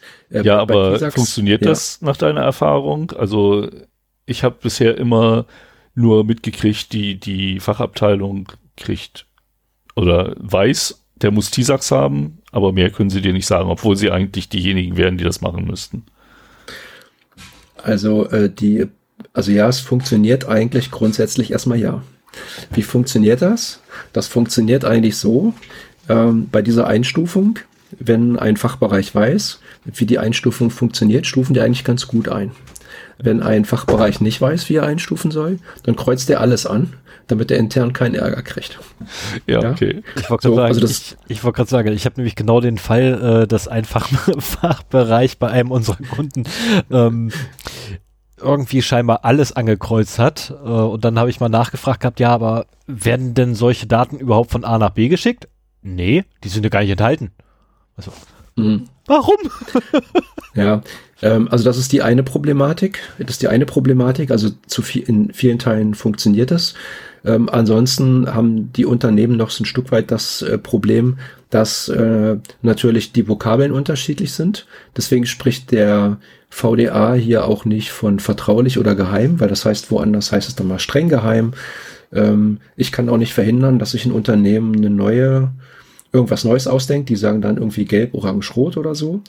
Äh, so, so dass ich hier ein Mapping brauche. Deswegen sagen die, wir haben hier halt äh, normale Informationen, äh, dann äh, Informationen mit hohem Schutzbedarf und Informationen mit sehr hohem Schutzbedarf. Da muss ich das Ganze dann drauf mappen. Ja, genau. Mhm. So funktioniert das. Das ist so die, davon, äh, davon hängt erstmal, ähm, also warum ist es wichtig, das zu wissen? Weil einmal der Prüfumfang ein Stück weit davon abhängt. Ich habe nämlich für, den, für die Abteilung der hohen und der sehr hohen Prüfungen habe ich immer bestimmte Anforderungen, Sonderanforderungen, die ich da fahren muss. äh, die dann zusätzlich noch dazukommen und erfüllt werden müssen. Äh, ich kann ein Beispiel machen oder zwei Beispiele. Zum Beispiel ist es bei TISAX so, dass TISAX konkret sagt, ähm, im Netzwerkbereich, äh, wenn ich mit äh, geheimen Daten oder mit, mit sehr hohem Schutzniveau arbeite, dann äh, muss selbstverständlich irgendwo ansatzweise wenigstens auch sowas wie ein Out-of-Band-Management da sein. Heißt, die Netzwerkgeräte sollen natürlich in einem eigenen Verwaltungsnetzwerk oder ich habe ein richtiges Out-of-Band-Management im, im, Rechenzentrum ähm, verwaltet werden. Oder äh, ein anderes Beispiel ist dafür, dass selbstverständlich auf geheime Daten keiner zugreifen kann. Das heißt auch keine Administratoren. Ja, und ich sitze halt häufig da und die sagen, hey, alle bei uns, alles, alles verschlüsselt, hier, BitLocker. Und da meine ich ja, BitLocker Käse, ja, weil das funktioniert dann an der Stelle nicht mehr in dem Moment, denn die Administratoren haben in den äh, Konstruktionsdaten natürlich auch nichts zu suchen. Ja, mhm. beispielsweise. Also File-Verschlüsselung ist dann angesagt oder sowas. Und ähm, so habe ich diese unterschiedlichen Schutzniveaus. Und ähm, der, äh, der VDA, der macht's den Firmen auch ein bisschen einfacher und sagt, okay, wenn wir zum Beispiel so ein mittleres Schutzniveau haben, dann äh, akzeptieren wir durchaus, dass wir, dass ihr eure, eure Informationen uns schickt, eure Richtlinien, Fotos, Nachweise, dass diese ganzen Punkte umgesetzt werden. Und so ein Prüfer kann die sich dann an seinem Bildschirm an, äh, am Schreibtisch angucken. Ja, macht dann eine sogenannte Stage 1 Prüfung, nennt sich das. Gibt's bei einer ISO 27000 auch. Es wird da so vorgeschoben. Und ähm, wir gucken dann auf Plausibilität und passt das alles so. Und ist das erstmal grundsätzlich da? Und äh, dann ist erstmal alles schick und das reicht. Während bei Geheimdaten beispielsweise ähm, die, die OEMs sagen, also bei Geheimdaten ist es eben das höchste Niveau. Und da muss man auch wirklich die Dinge in Augenschein nehmen vor Ort und sich das auch wirklich anschauen. Bei Prototypen beispielsweise, was ein Sondermodul ist, nicht alle haben ja, arbeiten ja mit Prototypen, ähm, haben, wir die, haben wir dieselbe Situation, dass äh, zum Beispiel als sehr wichtig erachtet wird, äh, dass die Fotos, die da eingesendet werden, auch tatsächlich dementsprechend, was man da hat. Ja. Ja, ich kann da, ich kann das Stories äh, erzählen, äh, ich, wirklich. Ich, ich wollte gerade fragen, ist das ja. schon mal vorgekommen, dass einer letztendlich so ein Screenshot quasi von Amazon, also ganz blöd gesprochen, von Amazon quasi ein Bild geklaut und das eingereicht hat? Also ähm, es ist so, dass äh, wir durchaus tatsächlich schon mal äh, ein Kollege von mir, der hatte die Situation, ähm, der hat da musste eine Firma irgendwie, ähm, die mussten was installieren an, an Rollton. Ich möchte jetzt gar nicht so weit auf, äh, auf die Situation eingehen. Wenn der Kollege das jetzt hier von mir hört, der lacht sich, ja, aber, der erinnert ja, sich da ja, vielleicht noch dran. Ich kann, mich ich kann mir aber denken, was man dort alles installieren kann, also an Rolltoren. Ähm, ja, also das waren zum Beispiel, äh, das waren zum Beispiel äh, diese, diese Verriegelungsbügel mhm. nochmal, ja, damit, also, also Aufhebelschutz. Ja, ja. Und wir haben auch Fotos gekriegt und da waren die drauf und die waren noch super. Und durch einen großen Zufall ist der Kollege drei, vier Monate später wieder in dieser selben Firma gewesen. In China. Und äh, also es war wirklich Zufall, der hatte da gar keinen Auftrag, aber die, er war zufällig im Nachbargebäude und dann ist er da nochmal vorbeigegangen. Und da standen die nicht montierten Riegel immer noch an derselben Stelle von vor drei Monaten, wo wohl mal dieses Foto gemacht wurde. Ja. Und äh, die, das ist natürlich nicht gut gewesen. Und die Prototypen waren da auch innerhalb von zwei Stunden weg. Also da war der, das OEM dann auch wirklich sehr, sehr schnell dabei. Und äh, dann hat man auch nicht viele Versuche als Lieferant. Insbesondere nicht, äh, wenn man jetzt nicht gerade ein Speziallieferant ist oder da nur Dinge, also wenn das, wenn das andere auch liefern können, in kurzer Zeit hat man schlechte Karten. Was ja dann auch begründet ist, weil betrügen sollte wirklich keiner an dieser Stelle. Ne? Ja, zumal Wir kriegen ja halt aus. Entschuldigung, zumal es ja auch wirklich um äh, tatsächliche Werte geht, letzt im Endeffekt, ne? Weil wenn so ein Prototyp mal abhanden kommt, ähm, das wird sehr schnell sehr teuer. Weil Prototypentwicklung ja. ist immer noch der teuerste Part letztendlich in der gesamten Konstruktionsentwicklung oder Produktentwicklung. Ähm, alles Nachgelagerte ist mehr oder weniger wird das immer günstiger. Aber Prototyp, da reden wir ja wirklich von ein paar Millionen teilweise, die reingesteckt sind. Ja, also nicht, nicht, nicht nur da. Ne? Also es ist in der, in der Tat so, ähm, Prototypen ähm, gehören somit zu den sensibelsten Punkten. Wobei man dann auch immer gucken muss, was sind das für Prototypen? Sind das ganze Karo also eine ganze Karosserie oder ein Erprobungsfahrzeug, was äh, oder so ein Erlkönig hat natürlich noch eine ganz andere Bewandtnis als wie vielleicht so ein Schmutzfänger. Ja. Ja, ich habe hauptsächlich mit Erlkönigen und äh, äh, Teileträgern und Erprobern zu tun gehabt. Hm. Ähm, von daher, ja, okay. ähm, weiß sie halt auch mittlerweile, was die Dinger wert sind, weil einer aus Versehen mal abhanden gekommen wurde. Ja, nee, da, da, ist einer mal abhanden gekommen, das war ein bisschen ärgerlich. Ähm, der ist dann nächsten Morgen wieder aufgetaucht. Aber ähm, im Kanal. nee, nee, nee, nee, nee, nee, nee, nee, nee, im Kanal ist er nicht aufgetaucht. Aber das war ähm, also die Androhung der Kosten bei, bei mir wiederum äh, haben dafür gereicht, dass das Ding wieder aufgetaucht ist. Äh, und zwar direkt am nächsten Morgen stand das da, wo es eigentlich sein sollte. Das ist, ähm, also es war einfach echt ein blödes Missverständnis gewesen in dem Punkt. Ähm, aber das sind wirklich Werte, äh, solche Zahlen kann ich mir teilweise nicht mal vorstellen. Wie viel so ein, so ein, so ein ähm, Auto, ja, verdammt, äh, gewisser Klasse halt wert ist. also es ist in der Tat so, ähm, äh, Informationssicherheitsvorfälle äh, keiner spricht da natürlich drüber, aber ähm, die, die haben schon einen gewissen Stellenwert, auch wenn man viel halt gar nicht sieht. Ähm, es gab vor nicht allzu langer Zeit ein, das hat, sag ich mal, ich, also da will ich jetzt gar nicht weiter drauf, drauf eingehen, ähm, ähm darf ich auch gar nicht, aber das hat zum Beispiel zu Projektverzug geführt. Und in der heutigen Zeit, wenn man äh, einen Projektverzug hat, äh, kostet das ein OEM richtig viel Geld. Ja, denn im Moment wird ja ohne Ende entwickelt, könnt ihr euch vorstellen. Mhm. Auf die Plattform Elektroauto, da passiert eine ganze Menge. Und ähm, da sind, versucht natürlich jeder irgendwie vorne mitzuspielen, definitiv. Ja, ja und äh, da kann man auch die OEMs verstehen. Also das Ganze hat irgendwie Berichtigung, Kant und Fuß. Was ich interessant finde, ist, dass äh, dieser Prozess im Moment noch ein deutscher Prozess ist. Also irgendwie scheint die Automobilindustrie weltweit ja nicht so einen Stellenwert zu haben, wie zum Beispiel in der Telekommunikation, die, der man dann in der ISO 27000 so eine eigene ISO verpasst hat. Das gibt's ja bei, das gibt's ja noch nicht. Ja, und ich hätte mir eigentlich gewünscht, das war damals so die Idee, warum versucht man nicht gleich im ISO-Normwerk dort so eine neue Schublade aufzumachen. Um Aber da sind wir noch nicht. Ja, aber glaube, das dauert auch zu lange. Also ja. das zum einen und zum anderen, da werden ja. aber dann auch die Audits sehr, sehr teuer. Das ist, Vermutlich. Also sorry, aber dann, dann gehen so viele Zulieferer pleite, weil sie dieses verdammte Audit bezahlen müssen.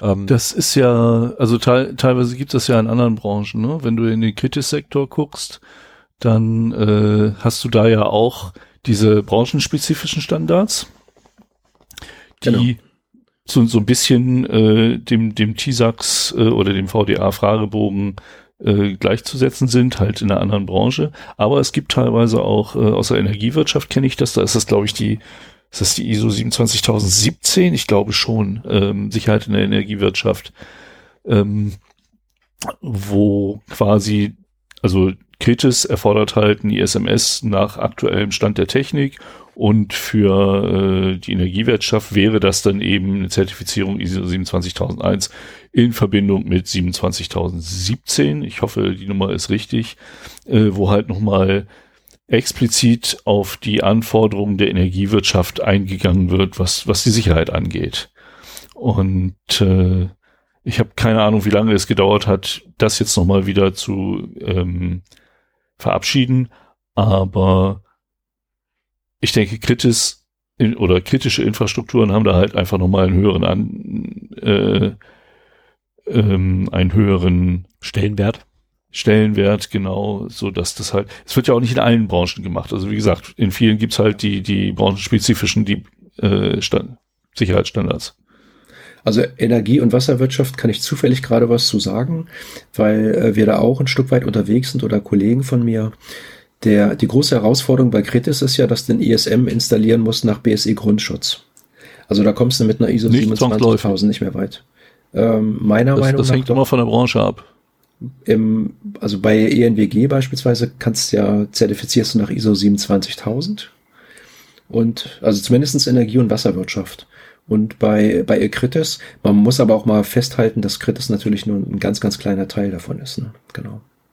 Also wir haben äh, zum Beispiel auch viele Stadtwerke als Kunden und äh, die sind alle mit ISO 27000 unterwegs. Und das okay. funktioniert ja, auch. Also bei, bei Stadtwerken hätte ich jetzt schon wieder auf BSI getippt, weil äh, das halt äh, Verwaltung ist. Und äh, diese, diese, diese, äh, diese B3S-Kataloge für die Kritisprüfung beispielsweise, die ja teilweise auch gar nicht öffentlich sind, ähm, die, äh, die haben es schon in sich, ja, das, das ist so, ne? genau. Das stimmt. Ich finde das auch ein Unding, dass die ISO-Standards nicht naja, gut, sie sind öffentlich, wenn man dafür bezahlt, aber ähm, ich, ich verstehe immer noch nicht, warum man für Standards wirklich äh, Geld der, ausgeben dem Beuth Verlag nochmal Geld in den Rachen schmeißen muss. In der heutigen Zeit. Früher war das was anderes, als es noch kein Internet gab. Gut, da waren solche Vertriebswege wichtig, aber heutzutage braucht man das meiner Meinung nach nicht mehr. Aber egal.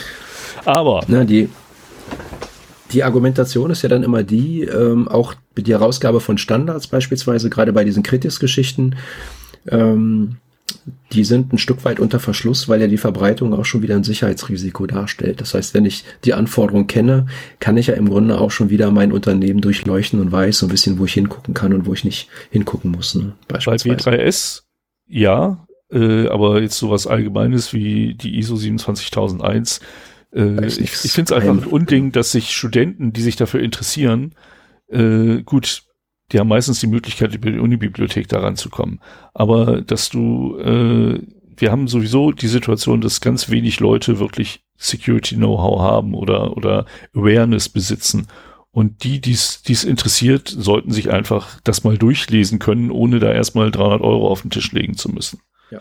Oder 200 Euro. Ich weiß nicht, was es jetzt gerade kostet. Aber wenn du dir die 100, die 27.001 und 27.002 kaufst, da bist du schon auch schon wieder einen mittleren dreistelligen Betrag los. Und das macht man als, als Privatperson nicht unbedingt. Das macht man auch nicht als Unternehmen, wenn man das nicht unbedingt braucht. Und eigentlich gehört das in den Schrank eines jeden CISOs rein. Fertig.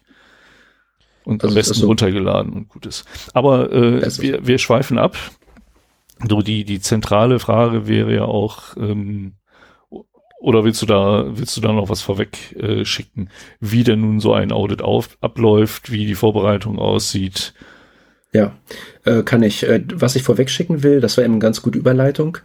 Ähm, bei den, bei den äh, VDA-ISA, diese VDA-ISA-Fragebögen, die sind äh, überhaupt nicht geheim, sondern die stehen auf der Homepage vom Verband der Autoindustrie im Bereich Informationssicherheit. Die kann man sich da runterladen und äh, die, sind, die sind auch ganz spannend da findet man dann ähm, für die unterschiedlichen Module, die du vorhin schon angesprochen hattest, je nachdem, was ich da benötige, ähm, zum Beispiel ein Grundmodul mit 52 Controls, äh, also mit 52 Prüfbereichen. Ähm, und da sind auch zum Beispiel Fragen zum Prototypenschutz drin äh, und so weiter und so fort. Ja. Und äh, also die kann man doch einsehen. Ähm, ob man das alles so versteht, ist noch eine ganz, das steht auf einem ganz anderen Blatt.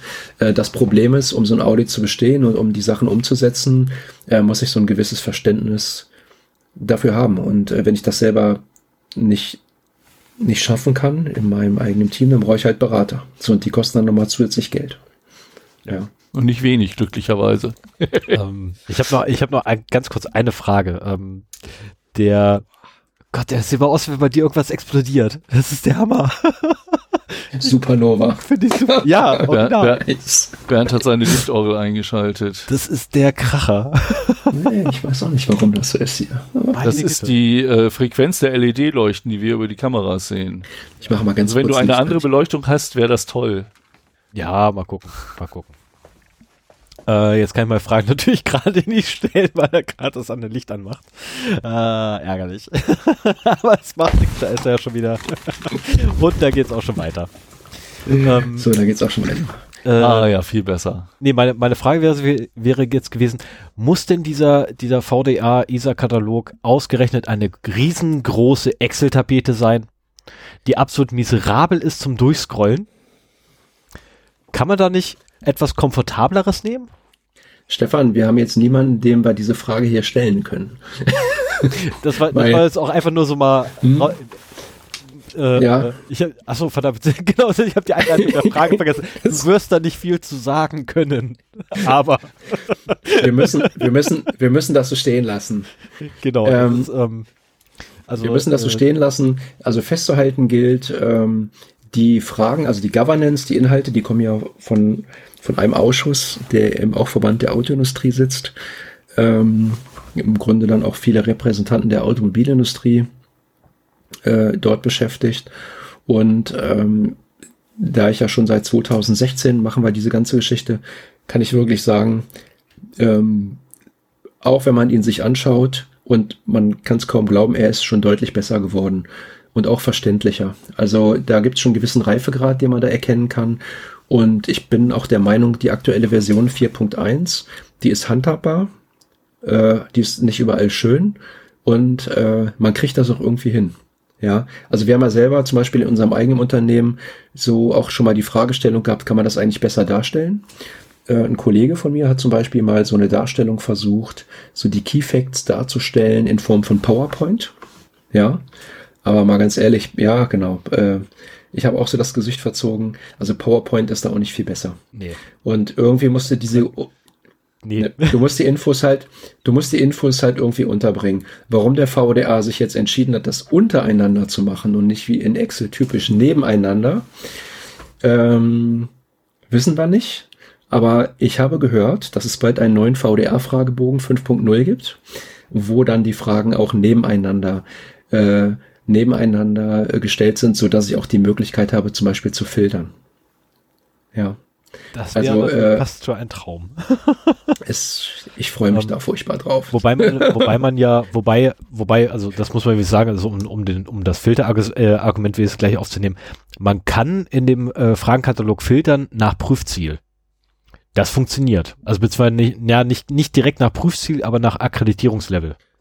Ja, genau. Also man kann, man kann so verschiedene äh, Ebenen einklappen. Genau, weil wenn ich zum Beispiel mhm. die, äh, das AL3 oder AL4 gar nicht machen will, ähm, wie es bei uns zum Beispiel der Fall ist. Also wir gehen halt auf AL2, äh, da brauche ich 3 und 4 nicht beantworten. Das ist mir mhm. dann völlig egal. Das kann ich einfach völlig ignorieren. Ähm, und dann ist das auch nicht mehr ganz so viel. Es ist, also da fällt locker so drei Viertel weg von der ganzen Tapete. Behaupte ich jetzt naja. wohlgemerkt. Das ist jetzt eine reine Behauptung. Nee, so viel, so viel ist es nicht. Also der Unterschied zwischen hoch und sehr hoch ist, also der Grad, ich finde den Grad, der ist eigentlich gering. Das sind, glaube ich, zehn Controls insgesamt, mhm. wo so ein bisschen was drin steht, wenn man da mal unter die Haube guckt. Ja, gefühlt Allerdings ist die Hälfte. Haben, aber die haben es inhaltlich in sich. Ja, also, also die haben es wirklich inhaltlich. Also wie gesagt, gefühlt ist wirklich die Hälfte des Gesamtaufwandes für diese Tapete äh, oder für dieses eine Excel-Dokument wäre tatsächlich dann AL3 gewesen. Und da bin ich echt froh, dass wir das nicht machen müssen. Um nochmal kurz ein Missverständnis äh, zu erklären, ähm, diese Bezeichnung AL2, AL3 äh, hat nichts mit der mit der Prüf äh, mit der hat Prüf nichts mit der mit der Anforderung zu tun. Also die Reflekt also der Zusammenhang ist der folgende. Ein AL2 ist ein, so ein Stage 1 Audit, was man eben äh, per Aktenlage macht und dann durchguckt. Und danach hat man nochmal ein telefonisches Interview zu fünf, sechs Controls, wo man dann nochmal das Vergnügen hat, einen sogenannten Deep Dive zu machen äh, wo man also fünf, sechs äh, Controls da mal wirklich durchguckt. Und da ist es dann halt auch immer meine Aufgabe, mal festzustellen, äh, ist das jetzt nur Papier, was ich da gekriegt habe, oder wird das halt im Unternehmen auch so gelebt? Zumindestens mit den zur Verfügung stehenden Mitteln, muss man ja mal klipp und klar sagen. Manchmal kommt man aus dem Audit raus und hat irgendwie ein ganz schlechtes Gefühl, weil die Firma hat wirklich auf alles eine Antwort gehabt oder die haben auch einfach gute Berater gehabt. Aber vom Bauchgefühl her ist der gelebte Umfang für, eine, für das kleine Unternehmen, was vielleicht dann 15 Mitarbeiter hat, völlig unglaublich, ja. ja. Aber ähm, das ist halt so, dass das ist im Wesen, wir, ist unser Job ein Stück weit zu versuchen, das rauszubekommen. Und äh, die AL3, das ist also das, wo der Prüfer vor Ort kommt. Und äh, wenn der Prüfer vor Ort kommt, dann äh, ist es so, dass der auch nicht mehr alles glaubt, sondern dann glaubt er das, was auch das Unternehmen nachweisen kann. Ja. Mhm. Und äh, das ist vielleicht auch, sag ich mal, der Kern dieser, dieser äh, Prozessaudits. Und da braucht man gar nicht so tief reingehen in, in so ein Systemaudit, sondern das reicht halt an der Stelle schon rauszukriegen, okay, ähm, ist das, dann kommt auch dieses Wort Angemessenheit nochmal mit da rein, äh, was die ganze Sache so ein bisschen würzt. Und äh, dann ist eben genau, genau ähm, ähm, das, was nachgewiesen werden muss halt. Ne? Genau. Also funktioniert dieses ISMS. Ist eigentlich ein ISMS da oder hat die Firma den Unterschied verstanden zwischen einer Richtlinie und einem ISMS-Prozess? Ist der irgendwie sichtbar? Haben die ein Risikomanagement? Machen die, machen die interne Audits und so weiter? Mhm. Ja. Genau, wenn, die, wenn die Mitarbeiter belehrt. Äh, und, und, und, ähm, also das nochmal ganz kurz äh, zur, äh, zur Differenzierung ähm, unterschiedlicher Level und dieses I2, I3. Also ich kann ja, auch ich kann auch für den hohen Schutzbedarf mir den äh, Auditor vor Ort holen. Das kann ich auch machen. Ja.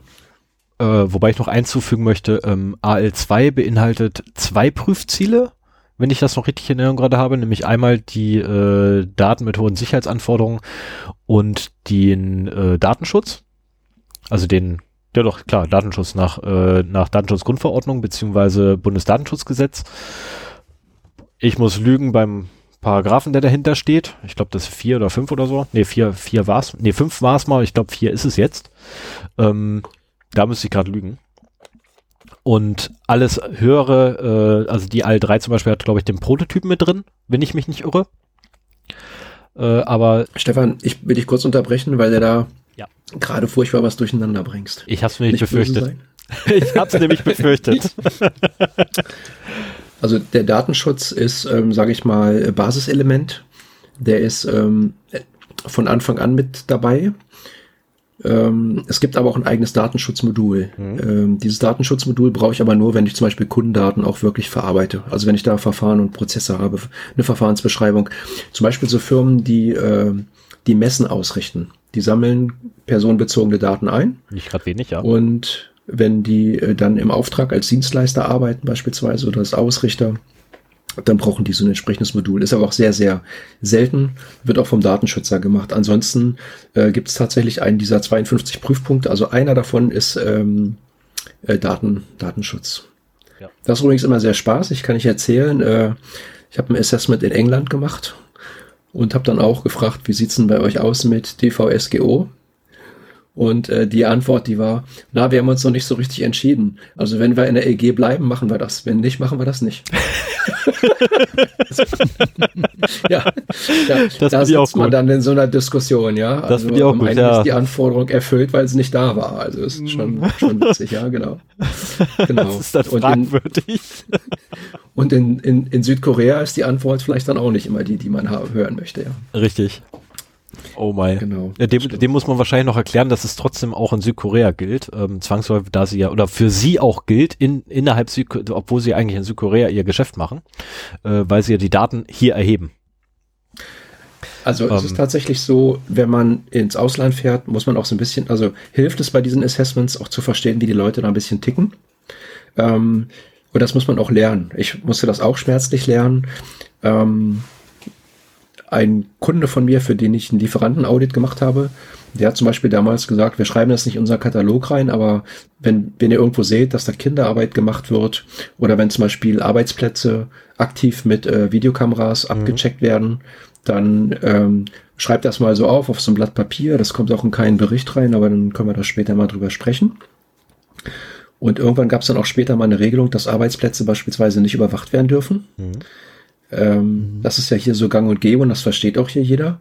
Aber in Südkorea ist das dort, ich habe es ganz anders erlebt. Also das ist eben gang und gäbe. Also da hat wirklich jeder Mitarbeiter, der guckt so nach oben in so eine Webcam rein, ja, so wie wir jetzt. So, und wenn der Chef Bock hat, und in der Türkei war das übrigens auch so, wenn der Chef Bock hat, dann, und die sind da auch ganz stolz drauf. Und ich frage danach, meine ich, werden die Arbeitsplätze äh, gecheckt? Ja, ja, sagen die natürlich. Selbstverständlich. Genau, dann, ich zeig's dir mal, wie willst du sehen? Da wird das Smartphone rausgeholt, da wird das Smartphone ja, rausgeholt, genau. da wird die Applikation aufgemacht. Hier, guck mal, da ist einer, da ist einer, da ist einer. Äh, ich kenne das aus Thailand.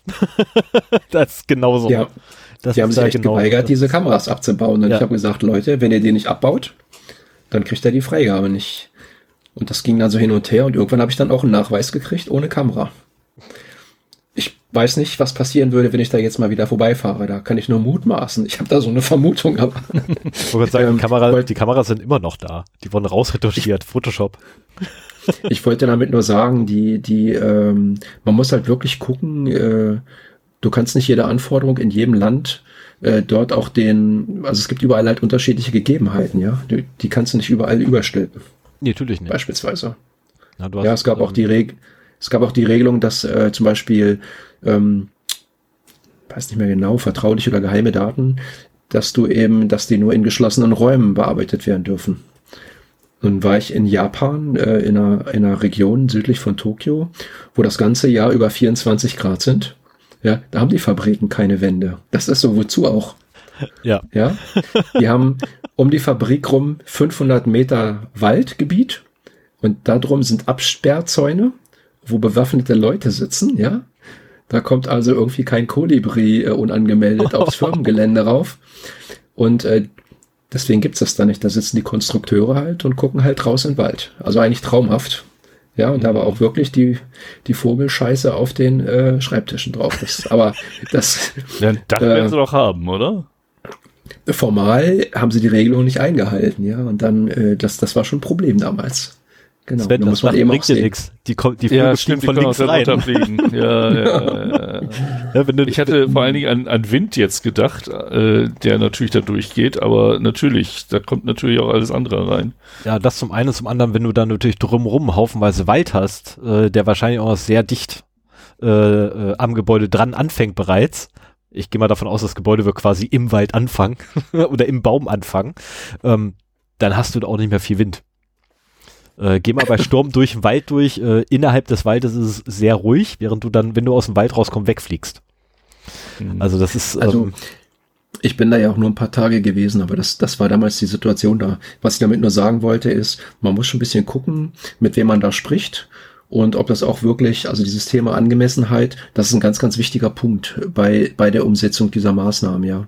Mhm. Und äh, viele Punkte werden in anderen Ländern auch anders äh, gefasst.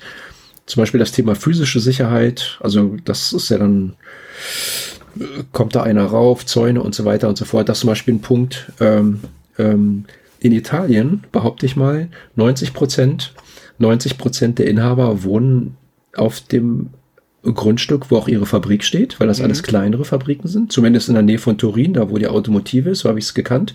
Da läuft immer irgendwie so ein Schäferhund rum. Zum Glück auf der anderen Seite des Zaunes, ja.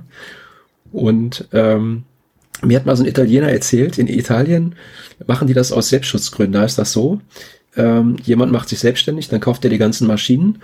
In einem Jahr hat er ungefähr alles zusammen, was er braucht. Und dann ist so das Gros abbezahlt und genau nach einem Jahr wird bei ihm eingebrochen. Ja. Genau ja, das, dann kommen die Maschinen weg und dann muss, fängt er wieder von vorne an, ja. Systematisch. Mhm. Und, ähm, und die, die sich auskennen, die wissen das halt, ne?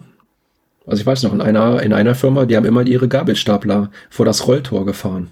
Mhm. Nochmal so als zusätzlichen Schutz, damit da jetzt nicht irgendwie mein Auto reinfahren kann oder so. Der würde sich wundern, der würde dann auch vorne stehen bleiben.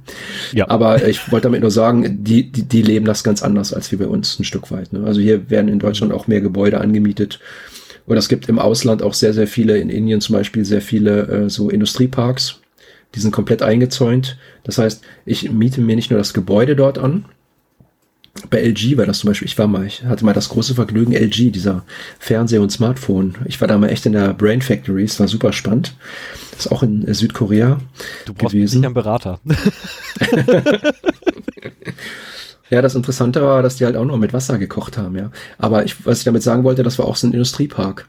Und äh, da ist man alleine, also man ist da wirklich wie an der Grenze. Du musstest vorne, die haben das Kennzeichen gescannt, die haben äh, geguckt, wer da reingefahren ist und ähm, da war die Messlatte schon relativ hoch vorne. Also da muss man erstmal dann sich auch so zu, Zugang verschaffen. Ne? Und das ist in unterschiedlichen Ländern halt unterschiedlich gehandhabt. Ja, das, das ist so. Hier in Deutschland ist mir das so in der Form nicht bekannt, weil es, glaube ich, auch viel zu teuer wäre. Aber da ist das halt, da nehmen sich dann halt die Firmen, die in diesem Industriepark sind. Also ich miete mir, ich kriege das sozusagen als Service zu meinem, zu meinem Bürogebäude dazu.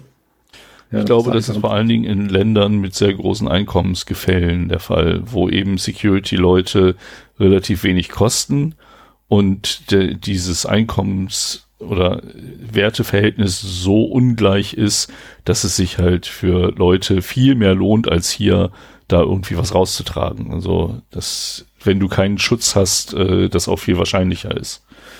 Es ist preiswerter, da äh, sich sechs Leute hinzustellen, um eine 7x24 Stunden Abdeckung zu machen, als wie eine Alarmanlage zu kaufen.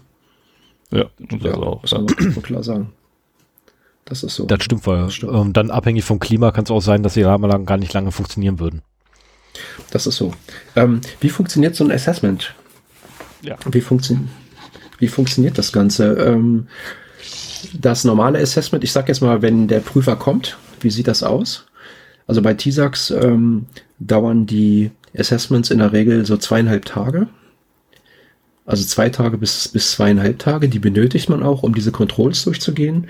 Ähm, Im Vorfeld ist es bei uns im Unternehmen so, dass wir die Firma, also die, die kommen halt irgendwann mal zu uns, lassen sich ein Angebot schicken, ähm, dann entscheiden die sich für uns, ähm, weil sie vielleicht gehört haben, dass wir viele Assessments machen oder auch äh, von, von anderen Dingen oder wir sind vielleicht mal die preiswertesten, äh, dann kommen die zu uns und ähm, dann wird ein Termin abgestimmt mit unserem Backoffice. Die Einstufung haben sie vorher vom ENX gehabt. Und äh, dann gucken wir halt, äh, in welcher Ecke ist das in Deutschland, also ist es in Deutschland oder ist es im Ausland? Wir haben 14 Auditoren. Ähm, wir haben einige Kollegen, die viel im Ausland reisen. Und dann wird eben geguckt, wo ist eigentlich der Standort? Also was habe ich da für eine Firma? 50 Prozent der Assessments sind so roundabout ungefähr in Deutschland, die anderen 50 Prozent außerhalb. Und ähm, da muss man eben gucken, auch wie man das vernünftig anbieten kann. Und wenn ich äh, einen Standort in München habe, dann gucke ich natürlich, ob ich da einen Auditor in München frei habe, äh, damit nicht jetzt einer aus dem Norden da runterreisen muss. Es funktioniert aber nicht immer. Manchmal sind die Termine wichtiger für die Firmen, weil die auch meistens auf Kante arbeiten. Also der, äh, der normale Anruf ist der, wir würden gerne mit Ihnen Assessment machen, aber wir brauchen das äh, eigentlich nächste Woche. ja. Und äh, woran liegt das? Weil es im Moment wenig Prüfdienstleister gibt und sehr, sehr viele Firmen, die Assessments machen müssen. Also das ist, äh, im Moment ist das noch so, tatsächlich so. Also kann er noch ganz gut Geld verdienen, wenn man denn äh, Auditoren hat, muss man mal dazu sagen. genau. Und ähm, dann, äh, ja, man macht den Termin. Ich mache dann mit meinen Kunden immer noch mal so ein Kickoff vorher, ein telefonisches Interview, erkläre den Prozess. Äh, wir legen eine Agenda fest wo wir dann auch ungefähr festlegen, ähm, welche Themen wir wann bearbeiten. Das hat so ein bisschen den Hintergrund, dass natürlich nicht immer die gesamten Teilnehmer während der zwei Tage dabei sein müssen.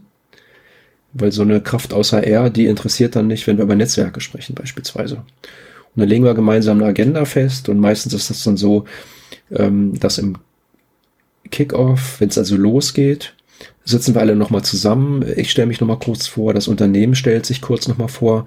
Für mich ist ja auch wichtig zu wissen, ähm, was haben die eigentlich, also wie sind die Datenflüsse da im Unternehmen? Ich muss auch so ein bisschen versuchen rauszukriegen, wie kritisch sind diese ganzen Sachen tatsächlich. Ähm, und dann gehen wir nochmal die Agenda durch und dann starten wir im Grunde durch. Und dann kommt eben fallweise, also meistens sitze ich mit dem, mit dem ISB zusammen, der begleitet dann und äh, moderiert auch die ganze Geschichte zwei Tage. Und er weiß ja dann auch schon, was er an Nachweisen dort äh, hat, vorzubereiten hat. Und äh, nach dieser Eröffnungsveranstaltung, sage ich mal so, am ersten Tag, ist es bei mir so, dass ich mir mittlerweile angewöhnt habe, zuerst einen Rundgang zu machen durch das Unternehmen. Ich gucke mir also mindestens mal an, was im Zonenkonzept als vertraulich und geheim gekennzeichnet ist und überhaupt, wie ist die Firma so aufgestellt.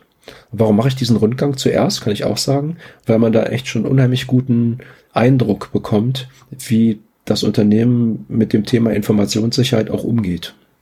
Mhm. Ja. Und äh, lässt du dir eigentlich vorher die, die Dokumente kommen und machst einen Dokumentencheck ja. oder? Ja, also wir lassen uns die Dokumente kommen. Das haben wir früher nicht gemacht. Mittlerweile machen wir das wieder, äh, um auch so ein bisschen äh, schon mal reinzugucken. Also ich gucke mir immer schon mal die Leitlinien und die Richtlinien an, um zu schauen, wie ist die Firma eigentlich aufgestellt. Also Beispiel, haben die vielleicht schon die ISO 9001? Gibt es schon sowas wie eine Dokumentenlenkung? Oder fällt da jede Richtlinie vom Himmel und wird da irgendwo mal so kurz geschnitzt, wenn ich sie brauche? Wie gehen die mit diesen ganzen Punkten um? Gibt es einen Freigabeprozess für Dokumente? Wie ist das mit Rechtssicherheit und so weiter? Also hängt natürlich auch alles von der Firmengröße ab. Und in größeren Firmen, sage ich mal, ähm, also bei KMUs, sagt man Mitarbeiter, also Firmen bis 50 Mitarbeiter, ähm, da muss man immer mal fallweise gucken, was ist so für die angemessen. Ähm, aber wenn das äh, mittelständische Unternehmen sind, ab 100 Mitarbeiter und eine Firma mit 100 Mitarbeitern ist nicht mehr klein, äh, mhm. dann müssen halt verschiedene Prozesse einfach auch schon intakt sein und funktionieren. Und wenn das Unternehmen 250 Mitarbeiter hat, dann ist es noch umso wichtiger, dass diese ganzen Sachen dann auch formal so ein bisschen eingestielt sind. Ja, da kann nicht einfach einer ein Blatt Papier schreiben und dann schreibt er Richtlinie drauf und dann ähm, müssen sich alle dran halten, obwohl es noch gar keiner kennt. Ja, dass das Ding noch gar nicht veröffentlicht ist. Und in größeren Unternehmen, die haben dann auch wieder andere Herausforderungen. Die müssen erstmal, die müssen erstmal rauskriegen, für, wer für den einen oder anderen Punkt überhaupt zuständig ist. Oder manchmal ist es auch so, dass man rauskriegen muss, wer ist nicht zuständig. Mhm. Ja. Und äh, wie gesagt, im Rahmen so der physischen Sicherheit geht man dann durch, guckt, wonach gucke ich? Also so ein ganz prägnantes Ding ist, ähm, ich habe eine, eine Clean Desk Richtlinie, wo ganz groß drin steht, äh, die Mitarbeiter sollen, wenn sie den Arbeitsplatz verlassen, halt mit Windows L irgendwie ihren Arbeitsplatz äh, ähm, verlassen, wenn ich da durchgehe und natürlich die halbe Mannschaft ist nicht da, weil die auch ein bisschen eingenordet ist. Jeder, der irgendwie noch Resturlaub hat, der musste sowieso zu Hause bleiben, weil der Auditor kommt. Die anderen mussten erstmal ihren Schreibtisch aufräumen. Und aber ein, ein Teil ist jetzt erstmal eine rauchen, zufällig, ja. Aber da sind natürlich überall die Bildschirme hell und äh, ich kann da irgendwie Datenbanken sehen oder sonst irgendwas. Äh, dann kriegt man halt immer zumindest schon mal einen gewissen Eindruck. Ja. Mhm. Manchmal liegen auch Passwortbriefe herum, habe ich also auch schon gehabt, wirklich oben drauf. Haben sie einfach vergessen beim Wegräumen. Aber man kriegt dann halt so einen gewissen Eindruck und den versuche ich mir dann vom Unternehmen halt zu schaffen. Und ähm, da, also in den meisten Fällen das ist aber auch gut. Ja, aber manchmal erwische ich sie auch. genau. Und ähm, dann geht man halt rum, dann verschaffe ich mir einen Eindruck und den, den ersten Tag, den Nachmittag, den verbringe ich dann meistens damit, äh, rauszukriegen, funktioniert eigentlich, also ist dieser kontinuierliche Verbesserungsprozess verstanden, der eigentlich hinter diesem Ganzen steckt. Also gibt es eigentlich sowas wie ansatzweise so ein ISMS, ähm, haben die so ein Risikomanagement, haben die sowas wie eine Klassifizierung, ähm, wissen die auch, was das bedeutet. Viele haben das und können mit dem Instrument, also das wird halt schlecht, schlecht umgesetzt, ja. Das wird immer schon dann umgesetzt, wenn mir ein Unternehmen sagt, wir stufen sämtliche unserer Projekte als vertraulich ein. Ja. Weil das in der Praxis im Prinzip schon gar nicht funktioniert. Äh, also, aber das sind jetzt nur so, so ähm, Beispiele, Beispiele. Also man kriegt dann mhm. so ein bisschen raus, äh, wie leben die das? Haben die das verstanden? Auch ein Stück weit, ja, weil auch die ganzen Prüfpunkte alle miteinander verlinkt sind. Also die, man kommt zwangsläufig von, von einem Punkt zum nächsten. Äh, hinterm Risikomanagement steckt dann wieder sowas wie Incident Management. Weil wenn ich ein Incident habe, muss ich hinterher den auch nachbearbeiten und dann mal wieder gucken, sind meine Risiken eigentlich jetzt minimiert, ja, oder erwischt es mich gleich wieder an der nächsten Ecke. Und ähm, ja, so, so arbeitet man sich dann Stück für Stück vor. Ähm, am Ende des ersten Tages sind meistens alle immer ziemlich kaputt, weil vor allem auch das natürlich eine Prüfungssituation ist und alle sind ziemlich angespannt. Ähm, und am zweiten Tag äh, guckt man sich dann vorrangig zum Beispiel die IT an, ja.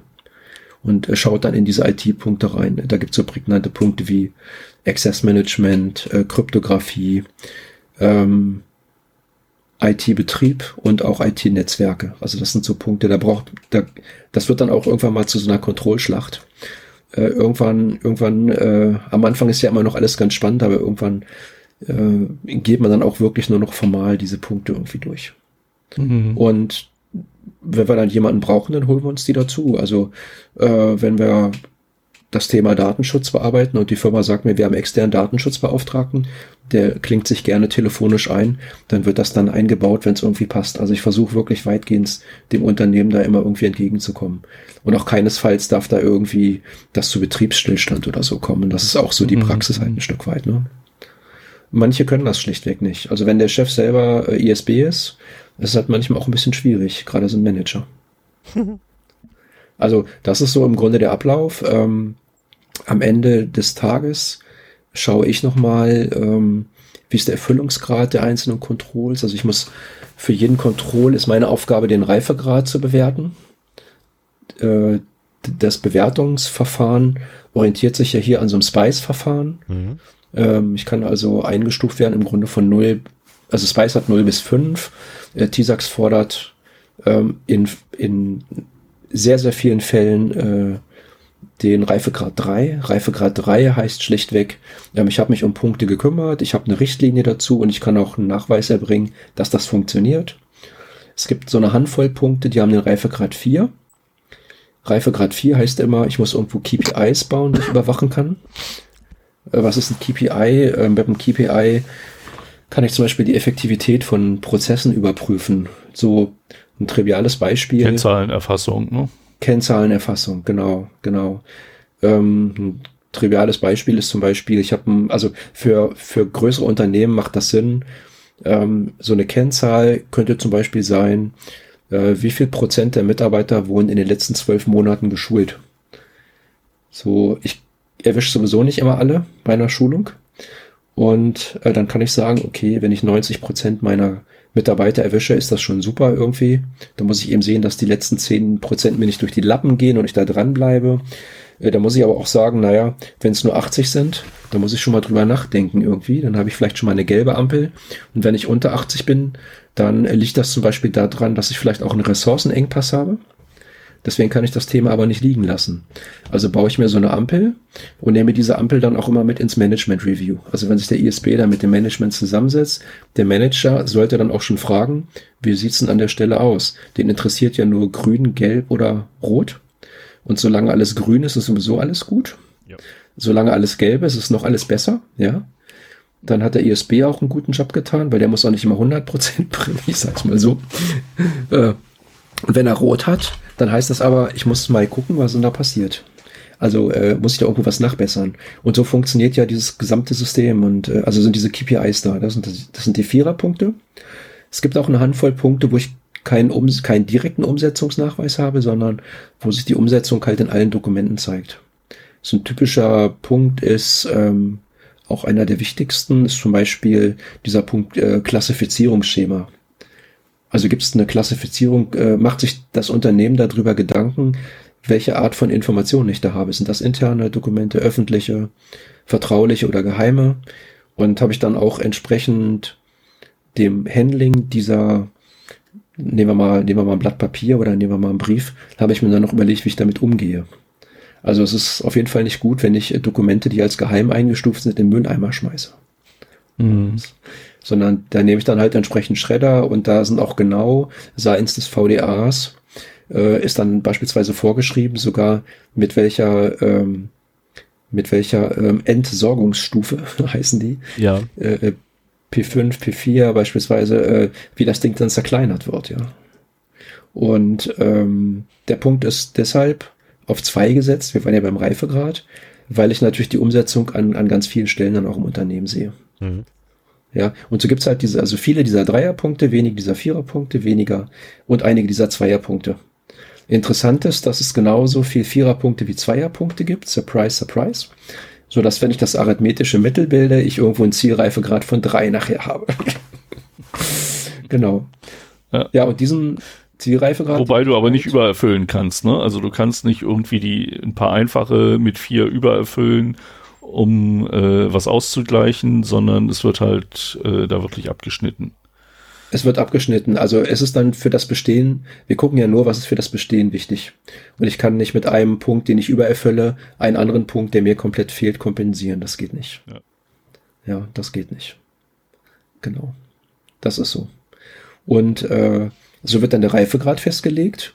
Das ist der eine Punkt. Und der zweite Aspekt ist der, ähm, das wissen viele nicht, dass wir nicht nur nach dem Reifegrad schauen, sondern ich kann einen hohen Reifegrad haben, aber trotzdem ein hohes bestehendes Risiko kann, kann bestehen. So, und das ist dann auch ein Finding.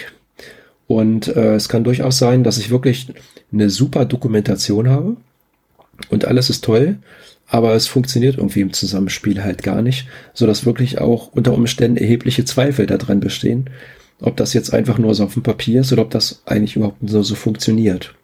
Ja, äh, sowas kann es auch geben, beispielsweise. Ähm, ich suche gerade noch mal einen anderen Grund. Ne? Vielleicht fällt mir noch das eine oder andere ein. Also solche, solche Konstellationen können, können bestehen. Und mhm. ähm, also ja, zum Beispiel im Technikbereich äh, äh, kann das gut sein, dass eine Firma eine super Patch-Richtlinie hat. Ja, das ist alles super. Aber irgendwo grabe ich noch ein paar XP-Rechner aus bei meinem Rundgang, ja, die dann, die dann auch noch groß und breit im Internet hängen, ja. Oh ja. Beispielsweise. Mhm. Und äh, dann, dann hast du unter Umständen eigentlich diesen Punkt schon im Wesentlichen erfüllt, aber wohl offensichtlich nicht überall. Und dann hast du natürlich da dann auch ein erhöhtes Risiko an der Stelle. Ja. Mhm. Es sei denn, das Unternehmen kann mir dann wieder zeigen, dass sie die Dinger irgendwie separiert haben und dass die dicht sind.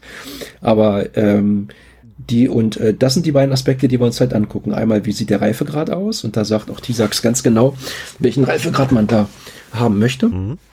Reifegrad ab über 2,7 ist bestanden seitens des Reifegrades. Ab 2,1 ähm, kann man ein, also kann man kann man äh, mit dem mit dem Unternehmen sprechen. Und wenn das Unternehmen dann auch schon Lösung, Lösungsmöglichkeiten hat, um diverse Punkte abzustimmen, kann man sich mit dem Unternehmen auch hinterher darauf einigen, dass man sagt, okay, ähm, ihr ihr habt jetzt vier bis sechs Monate Zeit, um die Maßnahmen umzusetzen beispielsweise. Also so ein angemessener Zeitraum. Und mhm. ähm, in der Zeit, in der Zeit sieht's aber nicht so schlimm aus, als äh, wenn man jetzt nicht schon ähm, eine Freigabe aussprechen könnte. Und da gibt's dann auch dieses Label halt für einen limitierten Zeitraum. Mhm. Ja. Ah, ja. So mal im, im Groben und das Ganze mal etwas unstrukturiert in Prosa. Äh, wenn mich mein Chef jetzt hört, wir haben äh, auch in den Interviews, auch in den Kickoffs, da ist natürlich sehr kompakt und genau strukturiert, ähm, ist das aufgeführt, äh, welche, welche Prüfmethoden gibt es und so weiter und so fort. Das ist jetzt echt eine Druckbetankung. Aber ich glaube, das ist hier in so einem Podcast schlechtweg falsch. Und wir wollen ja hier auch so über das Thema mal ein bisschen diskutieren. Genau. Genau. genau. Ja, und dann, äh, dann gibt's ein Ergebnis. Und ähm, dann gibt's ein Ergebnis und dann gibt's zwei Möglichkeiten. Die Firma hat bestanden und das sind halt irgendwo offene Punkte. Und wenn die Firma durchgefallen ist, ist das blöd. Ähm, meistens ist es so, dass die Firmen schnell Lösungen finden. Ja. Mhm. Und ähm, es gibt auch so Fälle, äh, wo ich die Tür zum Serverraum aufmache und erkenne dann, äh, denke ich bin im Papierlager. Das gibt's halt auch manchmal. Äh, aus welchen Gründen auch immer. Und äh, es kann dann gut sein, dass die Firma sagt, Mensch, ja, wir haben da einen Fehler gemacht. Wir räumen das hier jetzt mal schnell aus oder das steht hier normalerweise nicht. Das ist jetzt irgendwie gerade mal so entstanden und das ist alles glaubhaft. Und äh, dann muss man der Firma, da muss man eben mal mal äh, gucken, ähm, ist das jetzt glaubhaft beispielsweise und ähm, ist das jetzt wirklich so ein hoher Schaden, der dadurch entsteht? Oder ist es jetzt einfach dumm gelaufen beispielsweise? Dumm gelaufen ist natürlich ja, gut, auch das blöd. Das ist halt die Risikobewertung, die dann damit reinspielt. Also ist halt, ne? ist halt die Risikobewertung, die damit reinspielt, genau. Und wenn da halt ein Papierkorb drin steht, dann ist das zwar eine Brandlast in so einem Serverraum, aber jetzt auch nicht unbedingt, sag ich mal, ein Punkt, der ähm, dazu führen muss, dass so ein ganzes Assessment halt geschmissen wird. Das wäre der Sache auch nicht, nicht angemessen. Ne? Genau. Und, und, und wenn eine Firma ja. nachbessert, fahrt ihr dann nochmal hin, wenn ihr da wart vor Ort? Oder das, äh, wird das, das dann nur auf Grund von Dokumentenlage und oder telefonischer Nachfrage geklärt? Das hängt von der Art ab der Findings, die wir da vorgefunden haben. Wenn eine Firma zum Beispiel eine Alarmanlage noch installieren muss oder irgendwelche physische Sachen installieren muss, dann gucken wir uns die in der Regel nochmal an und fahren mhm. dann nochmal hin. Ähm, die meisten Sachen kann man aber auch, also ein sehr, sehr hoher Anteil, äh, den wir an Findings haben, das sind zum Beispiel fehlende Regelungen in Richtlinien. So, wenn mir das Unternehmen die, die, die aktuelle Richtlinie schickt, ich sehe, die Mitarbeiter sind geschult, das hat man jetzt irgendwie in die, äh, in die, in die Breite getragen, ähm, dann gibt es keinen Grund, da nochmal irgendwie speziell hinzufahren. Mhm. Weil das kostet ja auch alles immer Geld. Also wir versuchen da wirklich für die Firmen das meiste rauszuschlagen. Bei ich physischen Sachen ist es, hm, es ist so. Also, also bei physischen Sachen ist es halt manchmal ein bisschen schwierig und ähm, auch gerade wenn man mit den Leuten vor Ort diskutiert und die sind äh, beileibe verstehen jetzt nicht, dass da ein Bewegungsmelder hin muss und sind nun der Meinung, da muss keiner hin. Und ich weiß das einfach, dass da einer hingehört. Und äh, also wir haben da, es gibt ja auch manchmal so schwierige Geburten, ja. Ähm, mhm. Dann gibt es auch äh, Gründe dafür, nochmal hinzufahren. Und es gibt auch noch einen Grund, nochmal hinzufahren. Äh, manchmal ist es auch so, dass Unternehmen eben mehrere also viele Findings haben. Die haben dann 20, 30 Findings beispielsweise. Also so, ein, so eine ganze Kiste voll. Und das Zusammensammeln der Nachweise aus Sicht der Firma und sie dürfen ja auch nichts vergessen. Es wird ja nur genau das bewertet, was bei mir ankommt. Ähm, das kostet natürlich auch viel Zeit. Habe ich die richtigen Fotos gemacht? Habe ich da nichts vergessen? Und äh, viele Firmen sagen dann auch, bevor ich da unsicher bin, hole ich mir den Mann einfach noch mal kurz ins Haus. Wir setzen uns hier einen Tag hin. Äh, der Preisunterschied ist nicht, nicht so groß. Der ist auch von der Preisgestaltung her wirklich extra attraktiv gestaltet, weil es für uns als Auditoren natürlich auch immer viel besser ist, ja, es sind ein paar hundert Euro, die, die das dann nur als Aufpreis, auf Eis, äh, Aufpreis kostet. Weil ganz ehrlich, mhm. ich fahre da natürlich auch viel lieber hin und gucke mir das aus erster Hand nochmal an. Ja, das letztendlich, also kommt drauf an, wenn das in Südkorea ist, äh, ist das natürlich genau Aufwand. Äh, das stimmt. Also in der Tat ist das so. Wobei man dazu sagen muss, ähm, äh, es wird vermutlich selten sein, dass wir wegen einem Audit nach Südkorea mittlerweile fahren. Was wir dann immer machen, ist, wir sammeln die ganzen Assessments und dann haben wir so ein paar Vielreisende, so ein paar Auditoren, äh, die dann eben auch nicht eben für drei Tage da runterfliegen, sondern ähm, also ich selber bin auch wirklich schon mal in Indien für ein Assessment gewesen. Da fliegst du Montag los, bist äh, Freitag mittags dann wieder da am Flughafen Hannover bei mir. Und dann hast du irgendwie 80 Stunden gemacht und bist irgendwie fertig. Ich wollte gerade sagen, äh, und da bist du allein von der Reise. Geld, ja? ja, A vom Geld und B von der Reisezeit allein schon bist du einfach tot. Ja, du bist tot und auch äh, die Reisekosten überwiegen dann auch die Auditkosten und ja. äh, dann das ist halt nicht gut. Und äh, bei uns machen wir das äh, doch teilweise so, dass wir dann immer gucken. Ähm, haben wir zum Beispiel, also Beispiel Shanghai, äh, China, gibt's halt noch viele Firmen auch, die wir dann da haben äh, und die werden dann halt irgendwie versucht, immer zusammenzubauen. Und äh, mhm. äh, wir haben auch viele Auditoren, die kennen sich da mittlerweile aus, also die können da. echt Fremdenführung machen, ja.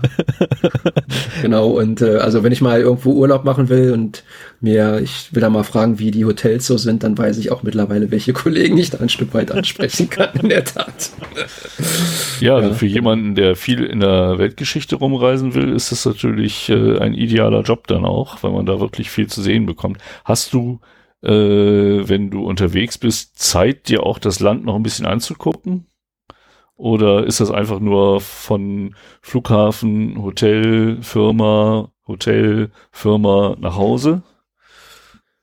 Also es ist der Job wie beim Papst, der auch alle Flughäfen am Geschmack erkennt. In der Tat so. Ja, du küsst den Boden ja nicht, wenn du da ankommst, oder? also ähm, es läuft schon alles sehr kostenorientiert ab ich bin selber mal in Südkorea, ähm, habe ich da mal zwei Tage drangehangen in Abstimmung mit meiner Firma. Das war dann auch ein Samstag oder ein Sonntag. Bin dann mal zwei Tage da geblieben und habe mir dann mal Seoul angeguckt, weil ich so eine 9 Millionen Stadt ist einfach, ja. haut einen einfach um, ja. Und äh, also zwei Tage hatte ich da mal.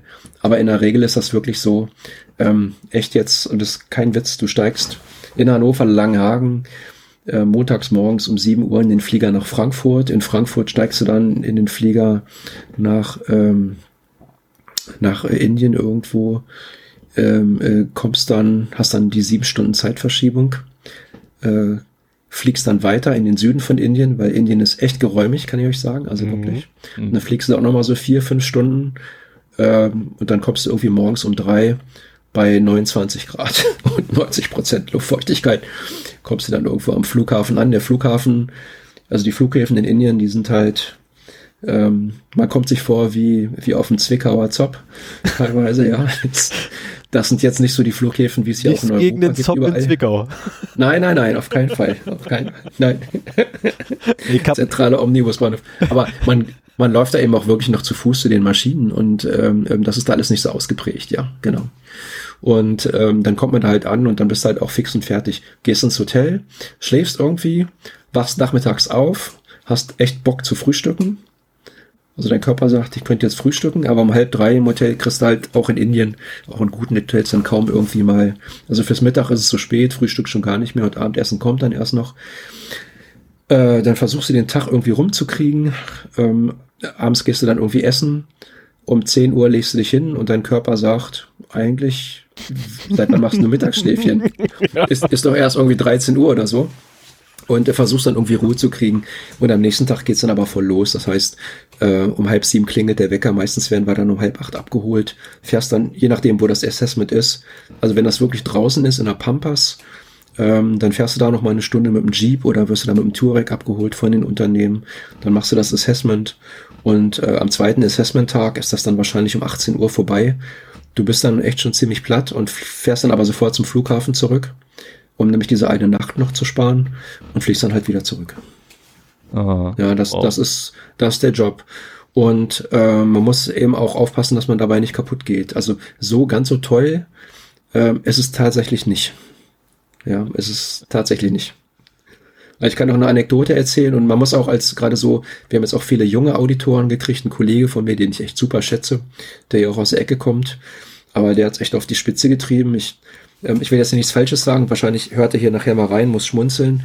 Aber wenn ich das richtig in Erinnerung habe, kam der wirklich Donnerstag aus Mexiko irgendwie oder Freitag dann war er freitags noch beim Meeting, also nachts kam der. Dann war er noch freitags morgens, wir haben immer so ein Auditoren-Meeting eine Stunde. Dann war er kurz im Auditoren-Meeting dran. Äh, ist dann irgendwie, das hat er von unterwegs gemacht. Dann ist er nach Hause gefahren, hat seinen Koffer gewechselt und um, und um 14 Uhr hat ihm äh, FAT hier, also der Flughafendienst, abgeholt Gottes äh, und ist dann in Richtung äh, China geflogen. Genau. Und der, der war dann, der hat dann aber auch was gemerkt, als er wieder da war, ehrlich gesagt. Ja. Oh Mann, Das glaub ich. so oft, Das muss So man für sich ich selber hier- rauskriegen. Also, ja, das muss man für sich selber rauskriegen. oh mein. ja, so oft wie ich hier die Hörer äh, voll genölt habe, dass ich schon wieder in Stuttgart bin. Äh, wenn ich sowas höre, kommt mir das äh, ziemlich lächerlich vor. Also ich selber bin viel in Deutschland und selbst bei mir ist es schon so, selbst bei mir ist es schon so, dass die meisten Firmen nicht drei Tage machen wollen, sondern zwei Tage. Die sagen dann, komm, wir ziehen das durch. Ich habe prinzipiell auch kein Problem damit, zweimal zehn oder elf Stunden zu machen. Das Problem ist nur, wenn du das dann auch jeden Tag machst, bei jedem Assessment, äh, muss man auch selber wieder ein bisschen aufpassen, ähm, dass das nicht aus dem Ruder läuft. Ja, und äh, man ist auch kaputt. Also die, die ganze Sache ist ja eine Prüfungssituation und äh, viele glauben das ja nicht. Äh, so nach sieben, acht Stunden, äh, wir Auditoren wissen das. Wenn die Leute in den Seilen hängen, kriegst du auch aus denen nichts mehr raus und dann, dann wird's auch noch stressiger. Ja, dann wird's auch noch stressiger. Ja, und das Ich ist ja habe- auch durchaus anstrengend, auch für den Auditierenden und nicht nur für die, äh, die Gegenstand der Prüfung sind. Ich, ich hatte, ähm, es gibt auch Audits, die gehen nur einen halben Tag. Äh, Wenn man sich nämlich nur die physische Sicherheit anguckt, wenn so ein Unternehmen zum Beispiel ein zentrales ISMS hat und die auch gut aufgestellt sind, internationale Firmen. Und ich hatte im letzten Jahr hatte ich so einen Trip. Da war der, der, der ISO, das war ein Spanier, also auch sehr agil der Typ ähm, und sehr dynamisch. Und äh, wir hatten als ähm, Auditierungsstandorte München, Ingolstadt. Dann hatten wir noch in der Ukraine Lviv und Sibiu in Rumänien. Und der hat gesagt, es ist gar kein Problem, sagt er, wir starten Montagmorgen, machen dann München, nachmittags Ingolstadt, fliegen Dienstag rüber. Also äh, ich, habe, ihm- ich habe ihm gesagt, äh, mein Lieber, du hast spätestens in der Ukraine, glaube ich, keinen Bock mehr und das liegt auch gar nicht an mir. Und ähm, der, kannte, der kannte auch die Plans gar nicht. Also der hat noch mehr Stress gehabt. Der hat das auch alles nur so vorbereiten können. Und äh, ja, das, das war dann so. Ich bin dann äh, irgendwie runtergeflogen, Montagmorgen um sieben.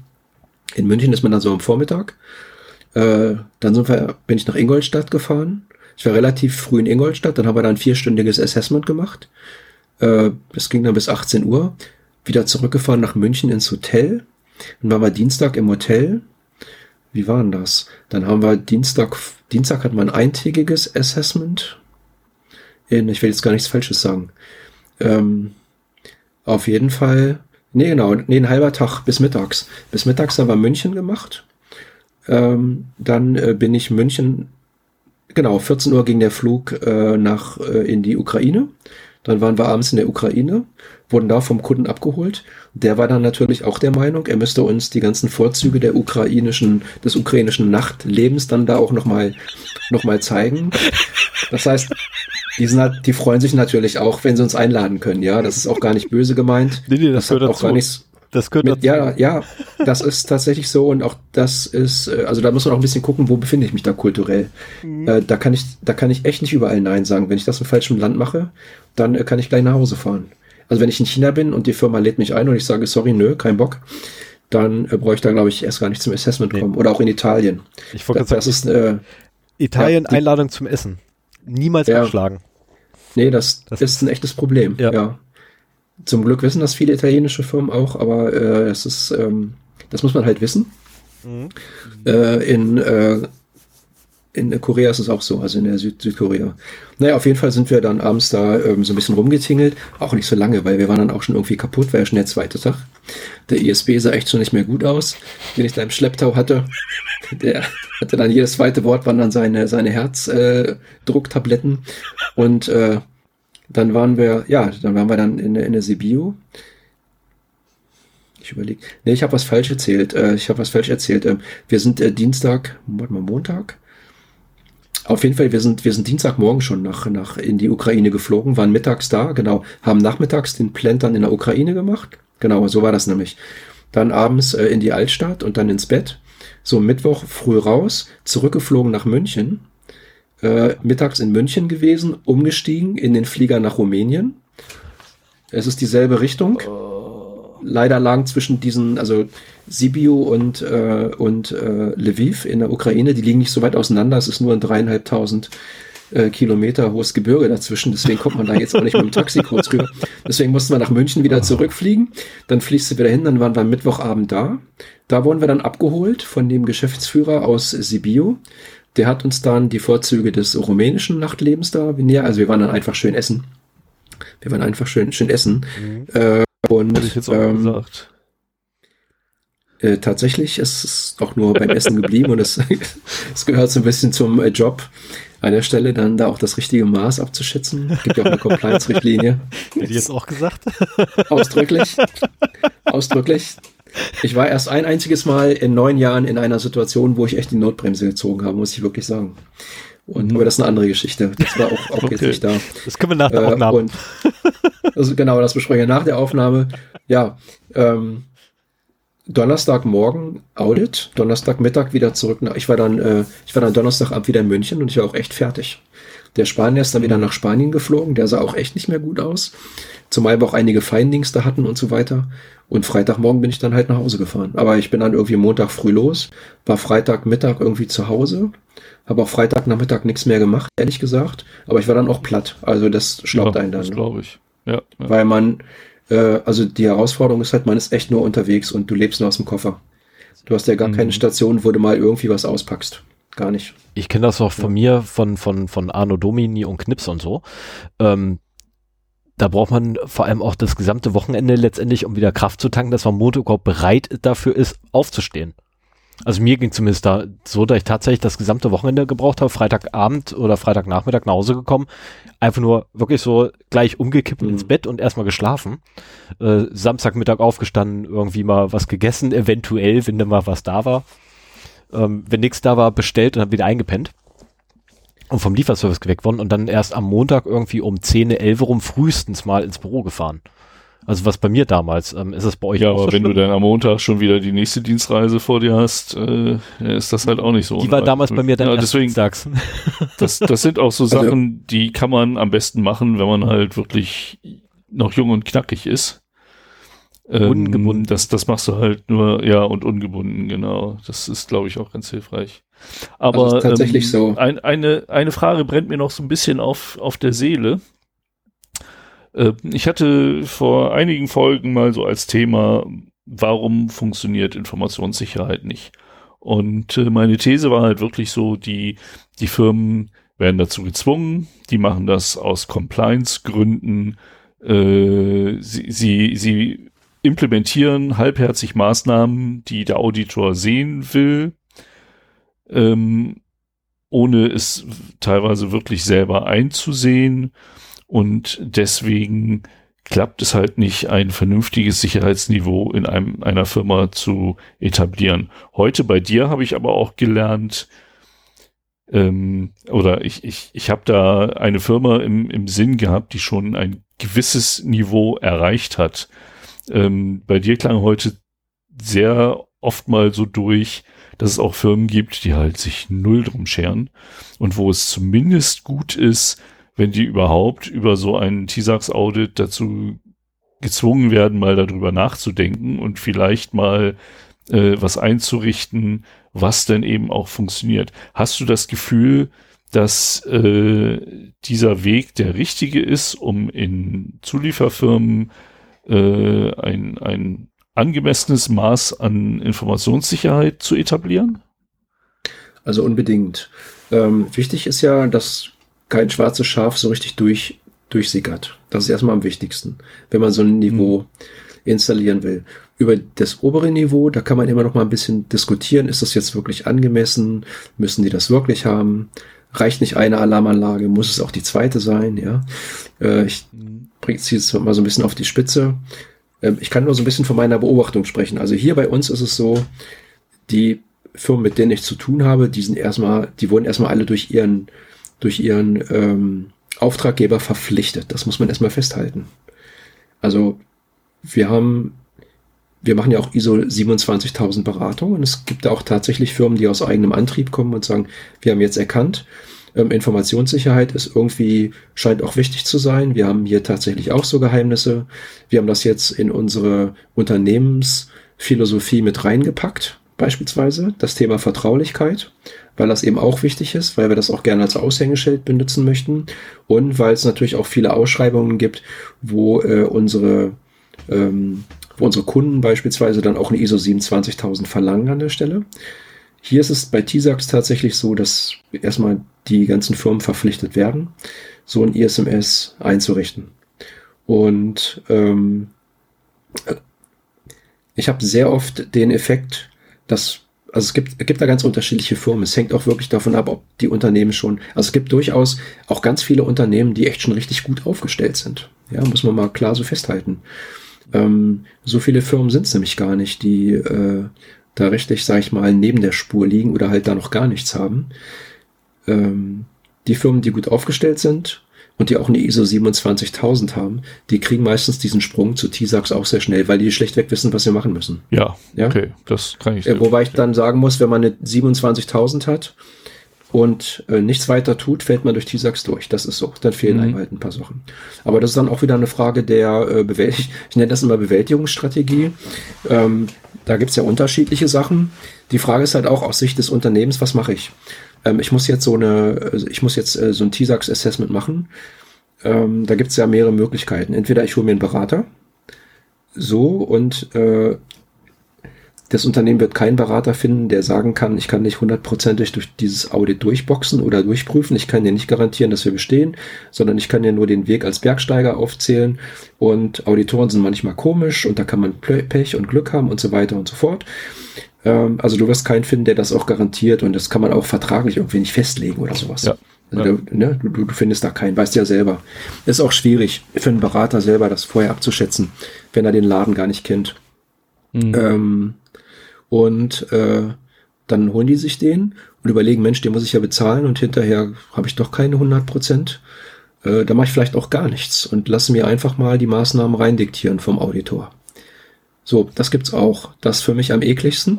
Ja. Ich wollte gerade sagen, das ist, mhm. ja, das mhm. ist ja wirklich so die, die billigste Nummer von, also, hey, monetär gesehen ist nicht die begünstigste Art und Weise, aber es ist wirklich die billigste Art und Weise, irgendwie an Maßnahmen ranzukommen oder mal irgendwas in der, in der, Regel zu machen. Also das ist, sorry, ein bisschen Hirnschmalz sollte man noch haben. Also der Punkt ist der, äh, der Punkt ist der, äh, die Lehre ist dann ja, die fallen dann natürlich durch, das ist auch alles mhm. geplant. Ähm, die kriegen die Maßnahmen, stellen dann aber hinterher fest, dass sie die Maßnahmen trotzdem nicht verstehen. Weil in dem Moment, wo sie mhm. versuchen, sich dann selber mit den Sachen zu beschäftigen, scheitern die meistens auch. Ja. So, für die Firmen wird das im Nachhinein teuer, weil die schaffen das Follow-up nicht. Dann schaffen sie vielleicht das zweite Follow-up nicht, ja. Und äh, wenn man nach neun Monaten bei TISAX den Prozess nicht abgeschlossen hat und das eigentlich auch schon sinnig gemacht, äh, sagt TISAX, wird die Akte geschlossen, man fängt wieder von vorne an. Das heißt, man registriert sich wieder, sucht sich wieder einen Prüfdienstleister. Das heißt ja nicht, dass die ganze Arbeit weg ist und so weiter. Also ich habe ja dann die, der Scope ist ja der gleiche, aber es kostet einfach Geld und das ist dann wieder Lehrgeld. Ich muss mich bei ENX mhm. wieder registrieren, ich zahle da wieder, ich glaube im Moment ungefähr 400 Euro und so weiter und so fort. Ähm, und das nervt natürlich auch, ja.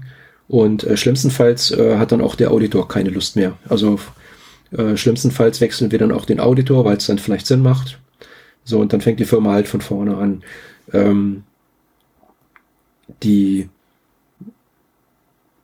also das ist auch eine Bewältigungsstrategie. Wie gesagt, ich, ich mag die nicht, weil die Berichte halt im Prinzip, also sehr, sehr viel Arbeit für mich. Gut, aber das ist mein eigenes Schicksal. Ja. Das ist mein eigenes Schicksal, ja. ne?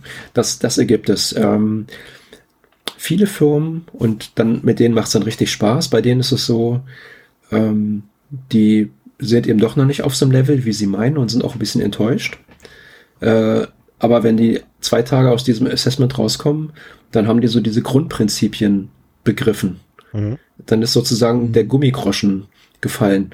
Dann wissen die, aha, also ähm, eine Klassifizierung ist jetzt nicht nur irgendwie was aufzuschreiben, sondern auch mal, ach so funktioniert das.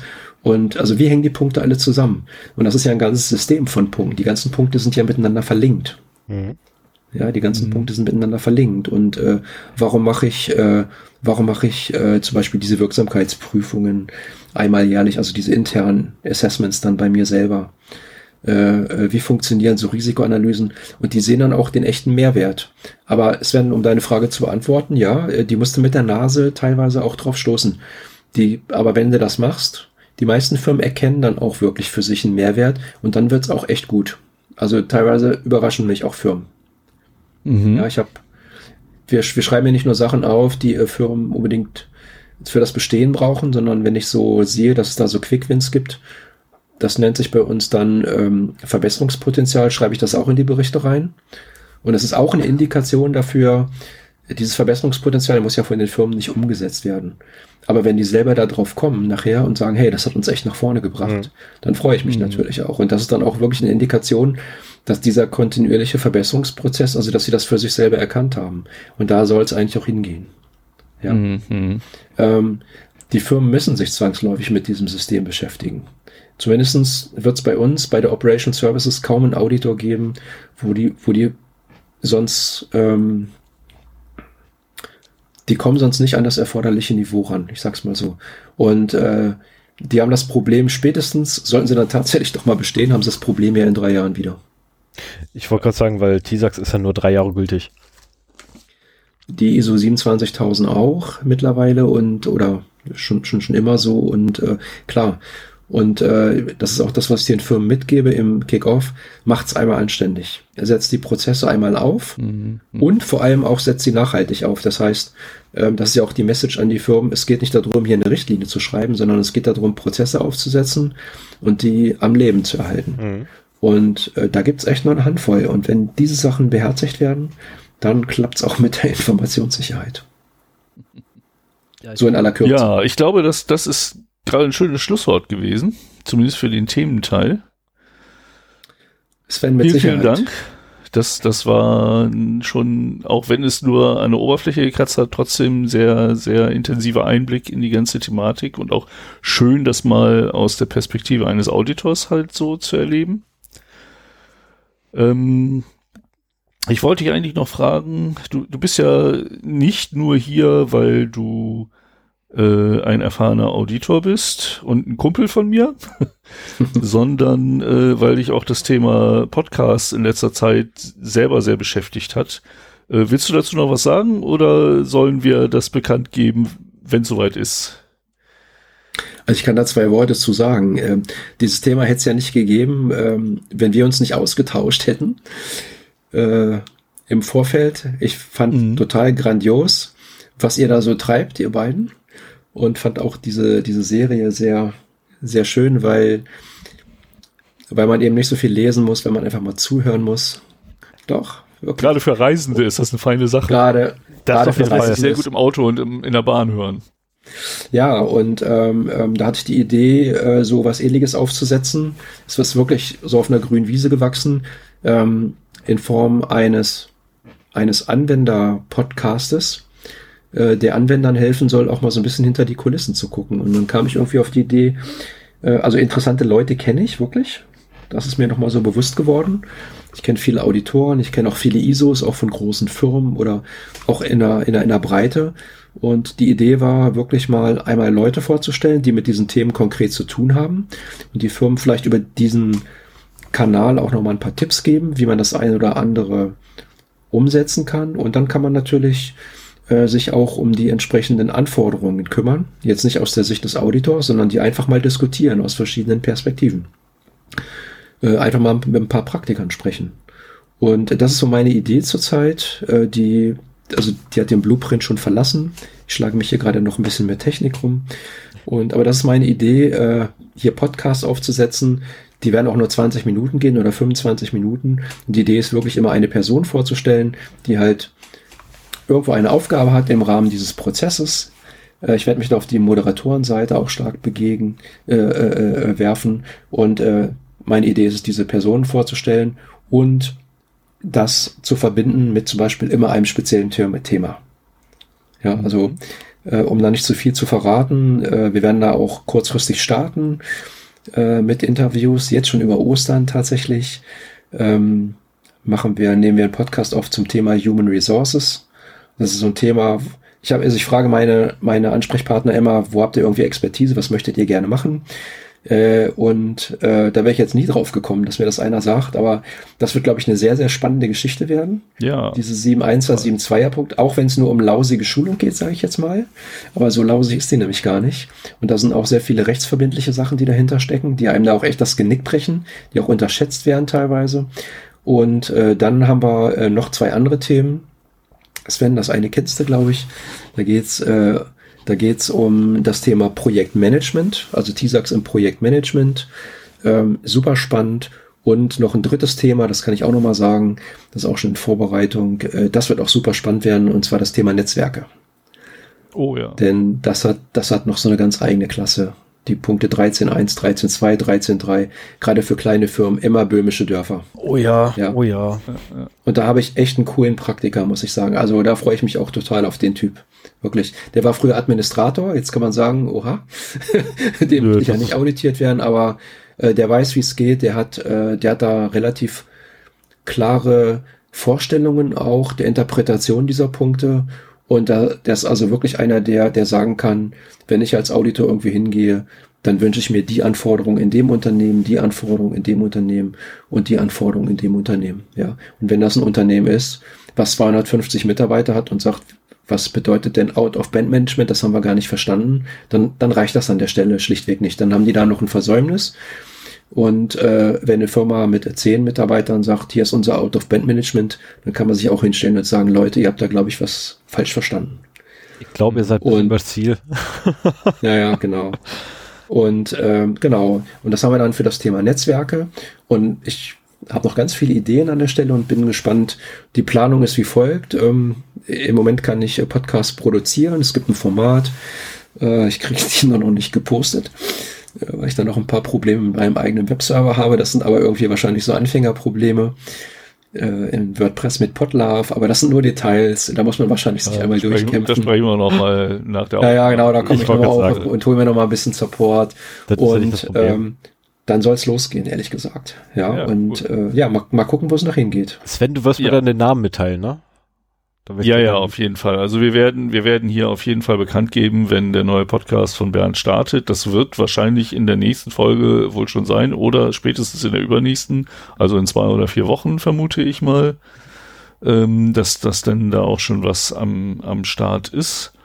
Und äh, ja, freue ich mich, dass die Security-Landschaft wieder um einen deutschen Podcast mehr bereichert werden wird. Und ich Den bin gespannt, äh, wie du dich da schlägst und wünsche dir auf jeden Fall viel Erfolg. Das Einzige, woran ich nicht glaube, sind die 20 bis 25 Minuten. äh, wir werden äh, alleine mal deinen äh, zeitlichen Anteil hinterher in den Chapter Marks nachvollziehen. Und äh, dann weißt du, um, um wie viel Prozent äh, das gekürzt werden muss, äh, um auf 20 bis 25 Minuten inklusive Intro, Outro, Anmoderation und so weiter zu kommen.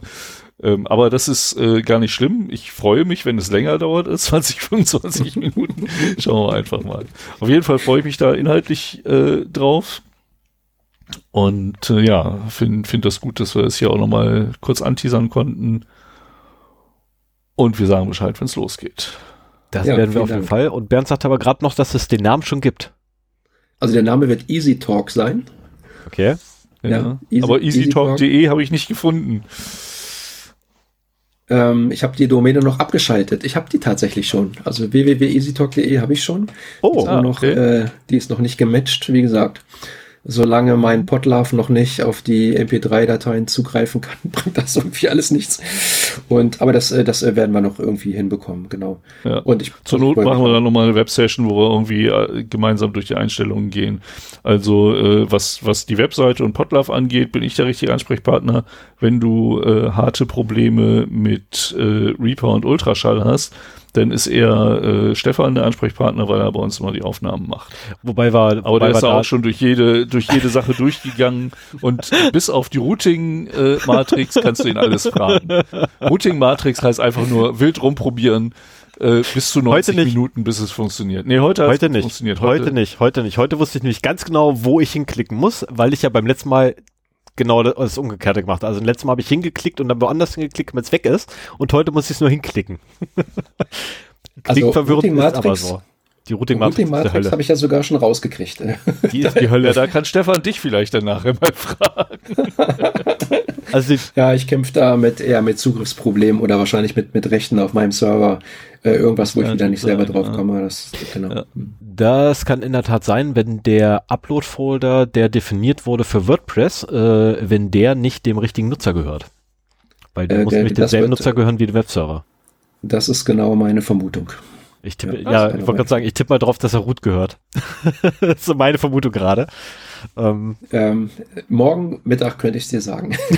Heute Abend nicht mehr. alles, alles zu seiner Zeit, alles im Rahmen. Ähm, wir also, können aber gerne, schöne, wir können aber gerne einen Euro draufsetzen. ich habe, ich es ja Sven schon gesagt. Ähm, das Schöne ist, äh, wenn du die Sachen selber machst, weißt du hinterher auch, wie es funktioniert. Genau. Und du bist dann nicht auf andere angewiesen. Ja, deswegen ja, äh, hatte genau ich mich das. entschieden, jetzt auch nicht für 10 Euro oder irgendwo so ein so eine Podcastplatz in so einer Schublade anzumieten, äh, sondern ich will jetzt auch mal wissen, wie es geht. Aber das ist dann eher auch so persönlicher Spaß. Kann ich völlig Ja, genau. Aber genau das, das ist auch bei uns die Motivation, dass man das halt weiterhin in den eigenen Händen hält. Ne? Und wir haben auch, das, es gibt ja auch Leute, die machen Podcasts und haben nicht diesen IT-Hintergrund. Für die ist das in Ordnung, dann sich in so einer Plattform einzukaufen. Äh, für uns ist ja auch teilweise ein bisschen Hobby und äh, wir haben da auch quasi die Grundlagen dafür. Ich habe auch schon seit 25 Jahren betreibe ich eigene Webseiten und äh, insofern äh, passt das dann eben auch ganz gut. Es ist einfach. Und wenn irgendwie Spotify mal oder, oder irgendeine andere Plattform äh, auch die Richtlinien ändert und du aus irgendeinem Grund rausfliegst, hast du halt immer noch äh, deine Webseite, äh, mit der du halt veröffentlichen kannst. Das ist ja sowieso das Schöne an Podcasts, dass es immer noch die, die Möglichkeit gibt, ohne Plattformen zu veröffentlichen. Mhm. Ja, wobei, wobei wir da, müssen uns noch mal wo, wobei jetzt ja aktuell versuchen, sich da irgendwie so ein paar Player zu positionieren und als äh, po ja. die Podcast-Plattform schlechthin sich hinzustellen. Ähm, und da wollte ich mal fragen, wie sieht das aus? Wollen wir nicht nochmal unsere Lizenz ändern? Einfach nur, um die zwei aktuellen zu ärgern? Ich meine, ich übernehme auch gerne die Verfahrenskosten. Nein, das Problem ist, äh, wir haben ja damals, also äh, Hintergrund ist, wir sind momentan äh, Creative Commons, äh, äh, wir haben einfach nur ein CC Same BY. Attribution. Ich bin der Meinung, wir hätten nur bei. Ja, wir haben auf jeden Fall ein bei. Ja. Äh, und Same Attribution. Und äh, wir hatten eine Zeit lang mal am Anfang noch ein Commercial drin, also dass es nicht für kommerzielle Zwecke gebraucht mhm. werden darf. Ähm, das haben wir rausgenommen, weil unser, die Intro-Musik, die ist ja auch Creative Commons, aber die ist halt äh, nur SA und nicht NC. Also sprich, äh, die Werke, die daraus generiert werden, müssen die gleiche äh, Creative Commons Lizenz haben und dürfen nicht weiter eingeschränkt sein. Deswegen war es aus lizenzrechtlichen Gründen entweder verzichten wir aus schöne Intro oder äh, wir machen halt auch, lassen das NC weg und ich, letztendlich finde ich die Idee ja auch gut, dass jeder sich das nehmen kann äh, und damit machen kann, was er will. Ähm, Spotify gab es damals noch nicht so für Podcasts, als wir damit angefangen haben. Ähm, wir können ja spaßeshalber, okay, andere Idee, spaßeshalber wir produzieren können, wir, wir haben uns ja auch selber bei Spotify angemeldet. Nein, wir also, nicht. Moment, ich. Nicht, genau. genau. Das ist dein ja, Werk. Also es ist halt, das, das, was ich immer noch sehr schön sehe, also ich glaube, so 10% unserer Hörer kommen von Spotify und der Rest immer noch äh, über den herkömmlichen Podcast, den wahren Podcastweg. Und äh, das finde ich sehr schön. Richtig, den Podcast Addict oder andere ähm, Applikationen. über den Podcatcher halt, ne? Genau. Aber Spotify ist vielleicht auch ganz gut, um äh, die Leute anzufüttern. Und gelegentlich erwähnen wir das ja auch an dieser Stelle, dass es äh, immer eine schöne, also dass es noch eine bessere Podcast-Experience ist, wenn man dann einen eigenen Podcatcher installiert und äh, darüber die Podcasts abonniert. Äh, das geht deutlich besser als mit Spotify. Ja. Und wenn wir schon dabei sind, äh, wenn wir eine eigene Webseite haben und selber publizieren, dann kann man uns auch unter äh, www.0x0d.de Kommentare zur jeweiligen Sendung hinterlassen oder eine Mail an feedback at 0x0d.de, also die Zahl 0, der Buchstabe X, nochmal die Zahl 0, nochmal der Buchstabe D. Und dann äh, Punkt und nochmal DE hinten dran. Genau. Ähm, Ich habe gestern, nee, gestern, vorgestern, habe ich äh, meine, meine äh, 0x E-Mail-Adresse buchstabiert. Ganze achtmal. Und zwar wirklich, alles hat wunderbar, also der vordere Teil, ne, der, der User, äh, User-Part war super. Der war echt klasse. Dann kam das Ad und dann diese kleine Domain und diese paar sechs Zeichen, da hat sich diese junge Dame so oft verhaspelt bei. die konnte Ja, nur X0D also- nicht. da kam die nicht Nee, drauf ich- klar. Ich habe mal eine Firma gegründet, die hatte einen Unterstrich im Firmennamen. Au. Das war auch ein ganz blöder Name. Ja. Und letztendlich, äh, wenn, wenn ich diesen Podcast nochmal neu aufsetzen würde, würde ich auch einen anderen Namen wählen, wahrscheinlich für die Domain. Ähm, nichtsdestotrotz hat sie einen schönen nerd nerdigen Grund, warum sie so heißt. Und äh, vielleicht machen wir irgendwann nochmal eine zweite Domain, äh, die sich leichter aussprechen lässt, die wir dann irgendwie kommunizieren. Keine Ahnung. Können wir Aber fürs daneben legen. ist halt Ist halt das Problem. 0x0d.de. Genau. Und wenn man einfach bei Google Zero Day Podcast eingibt, äh, dann landet man auch mittlerweile bei uns. Das ist halt auch keine schlechte Sache. Ich kann das übrigens gut Stefan, nachvollziehen. hast du noch was? Bitte? Bernd Ich, sag, ich kann das gut nachvollziehen. Ähm, in dem Unternehmen, für das ich arbeite, wir haben auch ein Minus Hm, äh, drin und irgendwie kennt nur 50 Prozent der englischsprachigen Welt das Wort Minus. ja. Und äh, Das ist da so geht nicht dann ganz das richtig. Problem schon los. Das ist Hm, aber so genau. nicht ganz richtig. Die kennen, die kennen das Wort meines, kennen sie durchaus. Das Problem ist, sie schreiben es aus. Ja, ja. genau, genau. Das ist tatsächlich ein Problem. Ja, wie schaut's? Hat noch jemand was für Fun and Other Things äh, hinzuzufügen? Äh, ich hätte da nur hinzuzufügen, es gibt Verzögerungen bei der Lieferung. Das ist Und was? blöd von Ach. den, von den Nerves. Also ich, ha ich habe tatsächlich, äh, Moment, ich habe versucht, Hast sie du zu schon bestellt? haltet euch fest, ich habe versucht, sie zu bestellen in Amerika. Du erinnerst dich sicherlich, beim letzten Mal, als wir darüber gesprochen hatten, vor der Aufnahme waren sie lieferbar nach Deutschland. Ja. Seit Corona nicht mehr. Okay. Ist kein Witz, die liefern aktuell nicht nach Deutschland. Ähm, ich warte jetzt einfach, äh, oder beziehungsweise ja doch, ich warte jetzt noch ein bisschen ab, ob sich das eventuell nochmal entschärft, dass die da irgendwie wieder liefern würden. Ansonsten nehme ich Plan B und telefoniere mal mit England und frage mal, ob da mal einer für mich den Zwischenhändler machen kann. Aha. Für einen winzig kleinen Es, gibt- es gibt Obolus. ja er darf es gibt ja sogar es gibt ja sogar äh, professionelle Dienste, die sowas machen. Ne? Ich habe mal eine Pebble äh, zum oder ich habe mal eine Pebble äh, reklamiert und mir sollte eine neue zugeschickt werden, also so eine Smartwatch. Mhm. Und äh, zu der Zeit hat Pebble nicht nach Deutschland geliefert. Und dann habe ich mir halt diesen Weiterleitungsservice in den USA, Ship2 oder Ship-It-To heißt das, geleistet, wo du dann halt äh, eine Postadresse in den USA angibst. Die nehmen das Paket in Empfang, fotografieren das von allen Seiten, zeigen es dir, packen es dann in einen anderen Umschlag, schicken es an deine Adresse weiter. Und äh, mit, mit solchen Mitteln wäre es auch möglich, äh, unter Umständen dann halt äh, zwei Nerf zu Guns zu bestellen. Ja. Wobei, wobei Ja, wieder, Hintergrund ist, ja, aber ich habe ich hab allerdings echt die Befürchtung, dass das Ding dann im Zoll hängen bleibt als Waffe. das kann natürlich sein. Als. Waffen glaube ich nicht. Na, nee, nee, Nerfs noch nicht. Nerfs noch nicht. Das ist, das ist noch kein Problem. Äh, Bernd, Hintergrund ist, dass äh, die neuen Nerf Guns äh, ein DRM haben für die Pfeile. Weil du mittlerweile halt billige Nachbaupfeile für die Nerf Guns überall kaufen kannst für einen Apfel und ein Ei. Und das gefällt denen halt nicht. Die wollen, dass man die teuren kauft. Das ist so ähnlich wie bei den Druckern halt, ne? Und der Druckertinte. Und äh, jetzt gibt's halt neue Nerf Guns, allerdings erstmal nur in Amerika, die, wo die Pfeile halt DRM bewährt sind.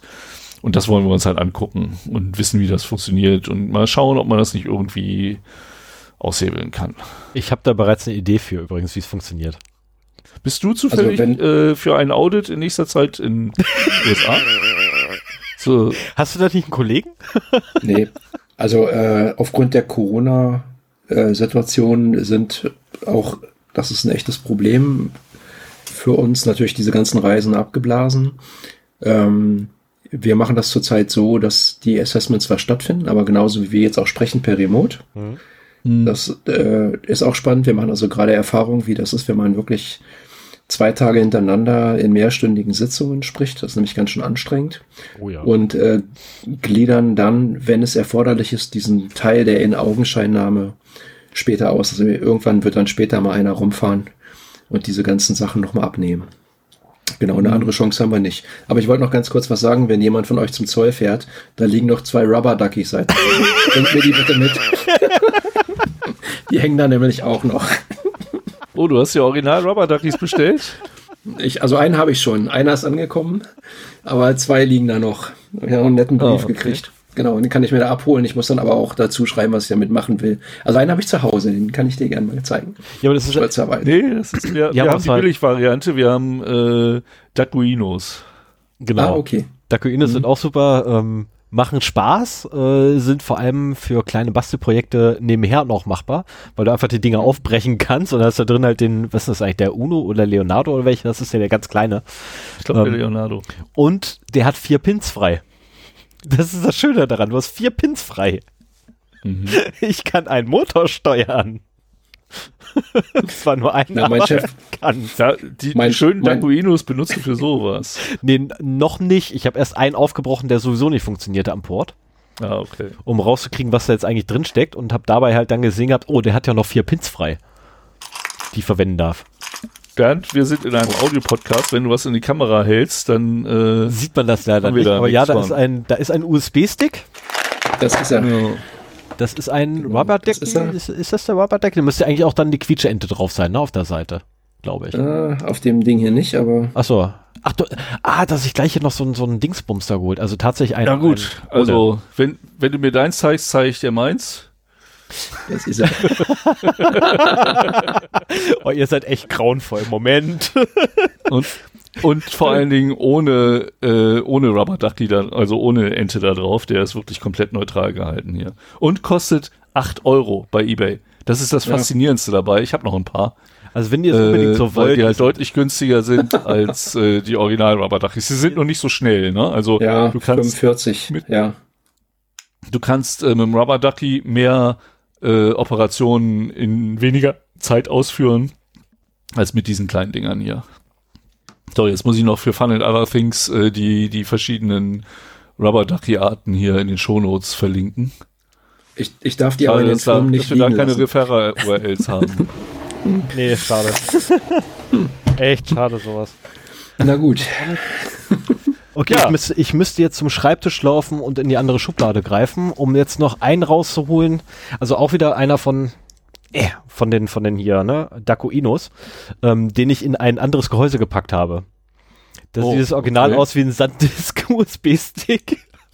ah, auch nicht schlecht. Das, ist, das macht dann natürlich schon viel mehr her, ne? Wenn du so ein Sanddisk einfach hast, ja, so, das, das, ging, das ging problemlos. das ging echt problemlos, also muss ich ganz, ganz ehrlich sagen, fand ich gut. Hast du da irgendwie mit äh, Heißkleber, Heißkleber. reingemacht? Oder? Ah ja. ich habe das Ding Cool. jetzt einfach da Seit reingeklebt, ich ein kleines Kind habe, bin ich begeisterter Anhänger von Heißkleber. Weil die Dinger kannst du einfach hier, ne, vom Also vom nicht, um das Kind irgendwo festzukleben, sondern um damit zu basteln. Und dann hast du beim USB-Ports links und rechts hast du so eine Lücke, da steckst du einfach zwei Stifte rein und kannst das Ding rausziehen. Ah ja. Das ist Okay. wirklich total billig gemacht, das Teil. Na, also total geil eigentlich. Finde ich super sowas. Gewusst wie. Ja, genau. So, dann kommen wir mal zum Schluss. Ja, ich wollte nur erzählen, wie ich drauf gekommen bin, das Ding aufzumachen. Er ist mir runtergefallen, dabei ist mir zerplatzt. Das ist kein Witz. So Also, gehst du mit meinen Geschenken um. Nein, das war einer von denen, die ich nachgekauft habe. Ah ja, okay. Deiner existiert noch und der liegt draußen in der, äh, in der Schüssel drin, in der Hoffnung, dass mein Vater ihn irgendwann mal reinsteckt. Bin dann mal wieder hier bei Nacht. Ja, Darf ich mich abschließend noch, noch ganz, ganz doll bei euch beiden bedanken? Ich fand das total Ja, wir spannend müssen uns mal. bedanken. ich wollte ja. gerade sagen. Das war ja auch das erste Mal in der Interview-Position gesessen und äh, doch, war cool. Hat mir sehr gut gefallen und äh, auch inhaltlich äh, äh, mache ich gerne Werbung hier für, für, für diese Line und finde es auch toll, dass ihr das sozusagen ehrenamtlich und just for fun hier mal konsolidiert. Ja, Freut mich sehr. Äh, auch an dich nochmal schönen Dank, dass du dich zur Verfügung gestellt hast. Das Dumme ist, äh, das wird jetzt zur Folge haben, dass du auch wie wir äh, wahrscheinlich noch mehr in das Thema einsteigst. Mein, mein erstes Interview in einem Podcast war halt auch der Auslöser dafür. Ich meine, da hatte ich noch nicht geplant, dass ich selber einen mache. Das kam dann kurze Zeit später, aber ähm, das, das war auch in einem anderen Podcast. Äh, ach so, hier, genau. Äh, Two Dogs, Two Dogs One Head. Schöne Grüße nochmal äh, an. Jetzt haben wir quasi schon einen anderen Podcast, den wir auch kennen, wenn er gestartet Ja. ist. haben wir wenigstens, ne? und, und wir müssen aber auch dazu sagen, bei Two Dogs One Head waren wir beide schon persönlich, also zumindest bei Ja. einem davon, waren wir Ja, schon persönlich zu Hause. Ich zum Podcasten und du, weil du ihm dein Ding gezeigt hast. Nein, das ist verkehrt, weil er mir mein Ding erklären musste. Ich wusste, ich habe das Ding gekriegt und wusste nicht, was man mit dem Ding macht. Das war furchtbar. Alles klar. So ist es schon spät, wir Ja. werden albern. Richtig. Wir wer, wer, wissen, wer mehr aus. über das Ding wissen will und was es damit eigentlich wirklich auf sich hat und dass es eigentlich nichts Sexuelles ist, einfach mal in den ersten paar Folgen von uns nachhören. Da wird das groß und breit getreten. Oder bei Two Dogs One Head äh, nachgucken. Ähm, da wurde es auch damals noch breit getreten von Martin. Okay. Mit dem Ich Kommentar. wüsste jetzt auch nicht, welche Folge das ist. Ja, bei, also bei dem wüsste ich es jetzt auch nicht. Bei uns müsste es, glaube ich, die zweite oder dritte gewesen sein. So früh? Ja, relativ früh kam das. Ja, stimmt, das, das ging ja um dein Zoom-Aufnahmegerät. da, Ne? Richtig. Das war ja das Ding. Ach, musst du jetzt verraten, was Ja. das Ding ist? Ja, ja, ja, das muss ich noch eben spoilern. Du bist Sonst, ist mir das hier zu, zu fishy alles. Ach, Mann. Gut, So, so, Leute, ähm, macht's gut. War schön, mal wieder mit euch gesprochen zu haben. Lasst Äh, mit euch gehen. beiden und mit allen anderen hier, die uns zuhören. Genau. Lasst Und ich hoffe, in zwei Wochen hören wir uns wieder. ja, lasst Macht's ein Like gut. da. und immer auf die Glocke drücken. Vielen Dank. Vielen Dank. Wir haben zu Und ich lasse was von mir hören. Gerne. Ja, sehr, machen sehr, wir das. Und sehr wir sagen. Bescheid, wenn es bei dir soweit ist. So. Alles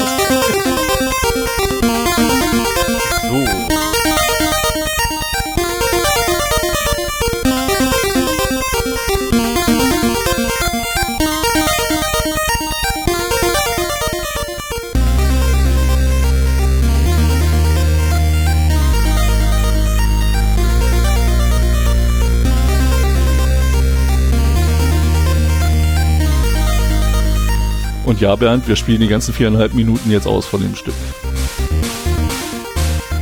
Aber wir reden auch rein. Auf jeden Fall wird da reingeredet. Wo kommen wir da hin, wenn man nicht ins Outro rennt? Das ist, glaube ich, so eine Sache, die gehört wirklich zum guten Ton, ne? dass man mitten ins Outro einfach nur drüber quatscht. Es gibt auch Podcasts, die, bei denen gehört es zum guten Ton ins Intro zu quatschen. Ja, wir nicht. ich Nee, dachte, Intro, da habe ich noch, beim Intro habe ich noch einen gewissen Anspruch, muss ich sagen. Ich Und deswegen äh, sehe ich auch so, dass ich das lieber einspreche. Aber äh, Outro, dann ist sowieso drei, drei, vier Stunden später. äh, drei Stunden 16 Minuten.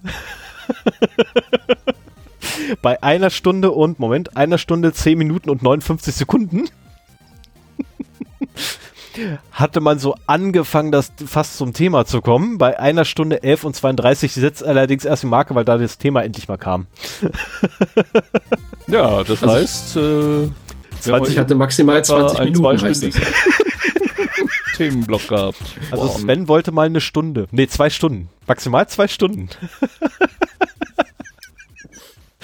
Wir haben am Anfang ja immer zwei Themen pro Folge gehabt. Und als wir dann irgendwann die Vier-Stunden-Marke immer wieder durchschlagen haben, macht es irgendwie keinen Sinn. Und dann sind wir halt dazu übergegangen. Also wir haben sonst einmal im Monat zwei Themen und jetzt machen wir halt zweimal im Monat jeweils ein Thema und bereiten uns im Wechsel vor. Und äh, das klappt eigentlich ganz gut. Damit sind wir jetzt so auf drei Stunden runter, weil du hast natürlich mehr News und Datenverluste damit. Aber das ist auch okay. Also manchmal sind wir auch deutlich unter drei Stunden. Wir haben auch schon zwei Stunden geschafft. Immer halt so lange, wie es dauert. Ne? Das ist halt das Schöne am Podcast. Du bist halt nicht in einen Sendeplan gezwungen.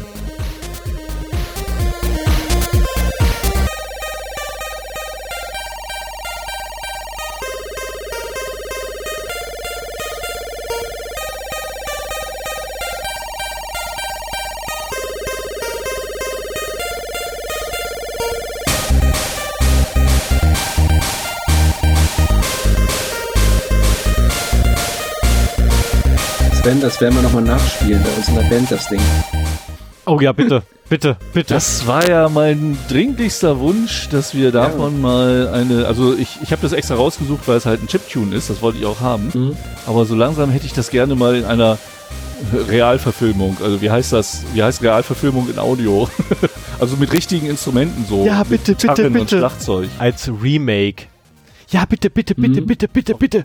Auf jeden Fall, äh, das sind halt vier Stimmen, die kann man sich raushören. Habe ich auch teilweise schon gemacht. Zumindest die Bassspur, die relativ einfach ist. Und äh, es sind ein paar Pattern, die halt immer in verschiedenen Variationen zusammengesetzt werden. Das ist jetzt nicht so schwierig. Dann können wir auch mal Aber ich kenne auch noch einen anderen Podcast von den vielen, die wir kennen, die auch schon mal ihr Intro selber einspielen wollten, die deutlich besser spielen können und es auch noch nicht geschafft haben. Ja, stimmt das so nicht. Die haben du meinst es gerade, ne, die beiden da. Und Ja, ja. Äh, die haben, die haben das doch eingespielt, aber die E-Gitarre fehlt. Ja, da fehlt doch die Gitarre. Das ist der Running Gag fürs Intro bei denen. Okay, Da fehlt die Gitarre immer noch. bei uns auch. Definitiv. Und der E-Bass. Und das Schlagzeug. Und ich habe keine Ahnung, was so für Instrumente gibt. Ist Wu, ist Wu, Wu, Wu, Wu Dingsbums da? Ist das ein Instrument? Ich weiß Gesang natürlich. Genau. Das Ja, du kannst auch gerne, Bernd, äh, haben wir es eigentlich erwähnt? Ja, dass wir in der Band zusammenspielen, haben wir kurz, habe ich kurz gesagt. Ja. Ähm, Du kannst aber auch gerne eine Stimme einsingen, Bernd, wenn dir das. Äh, Oh ja, bitte. ist. Ich denke drüber nach. ähm, so, damit, damit, damit glaube ich, entlassen wir jetzt wirklich alle vom Hidden Track. bis, bis dann, das war die Aufnahme und tschüss. Bye. Tschüss.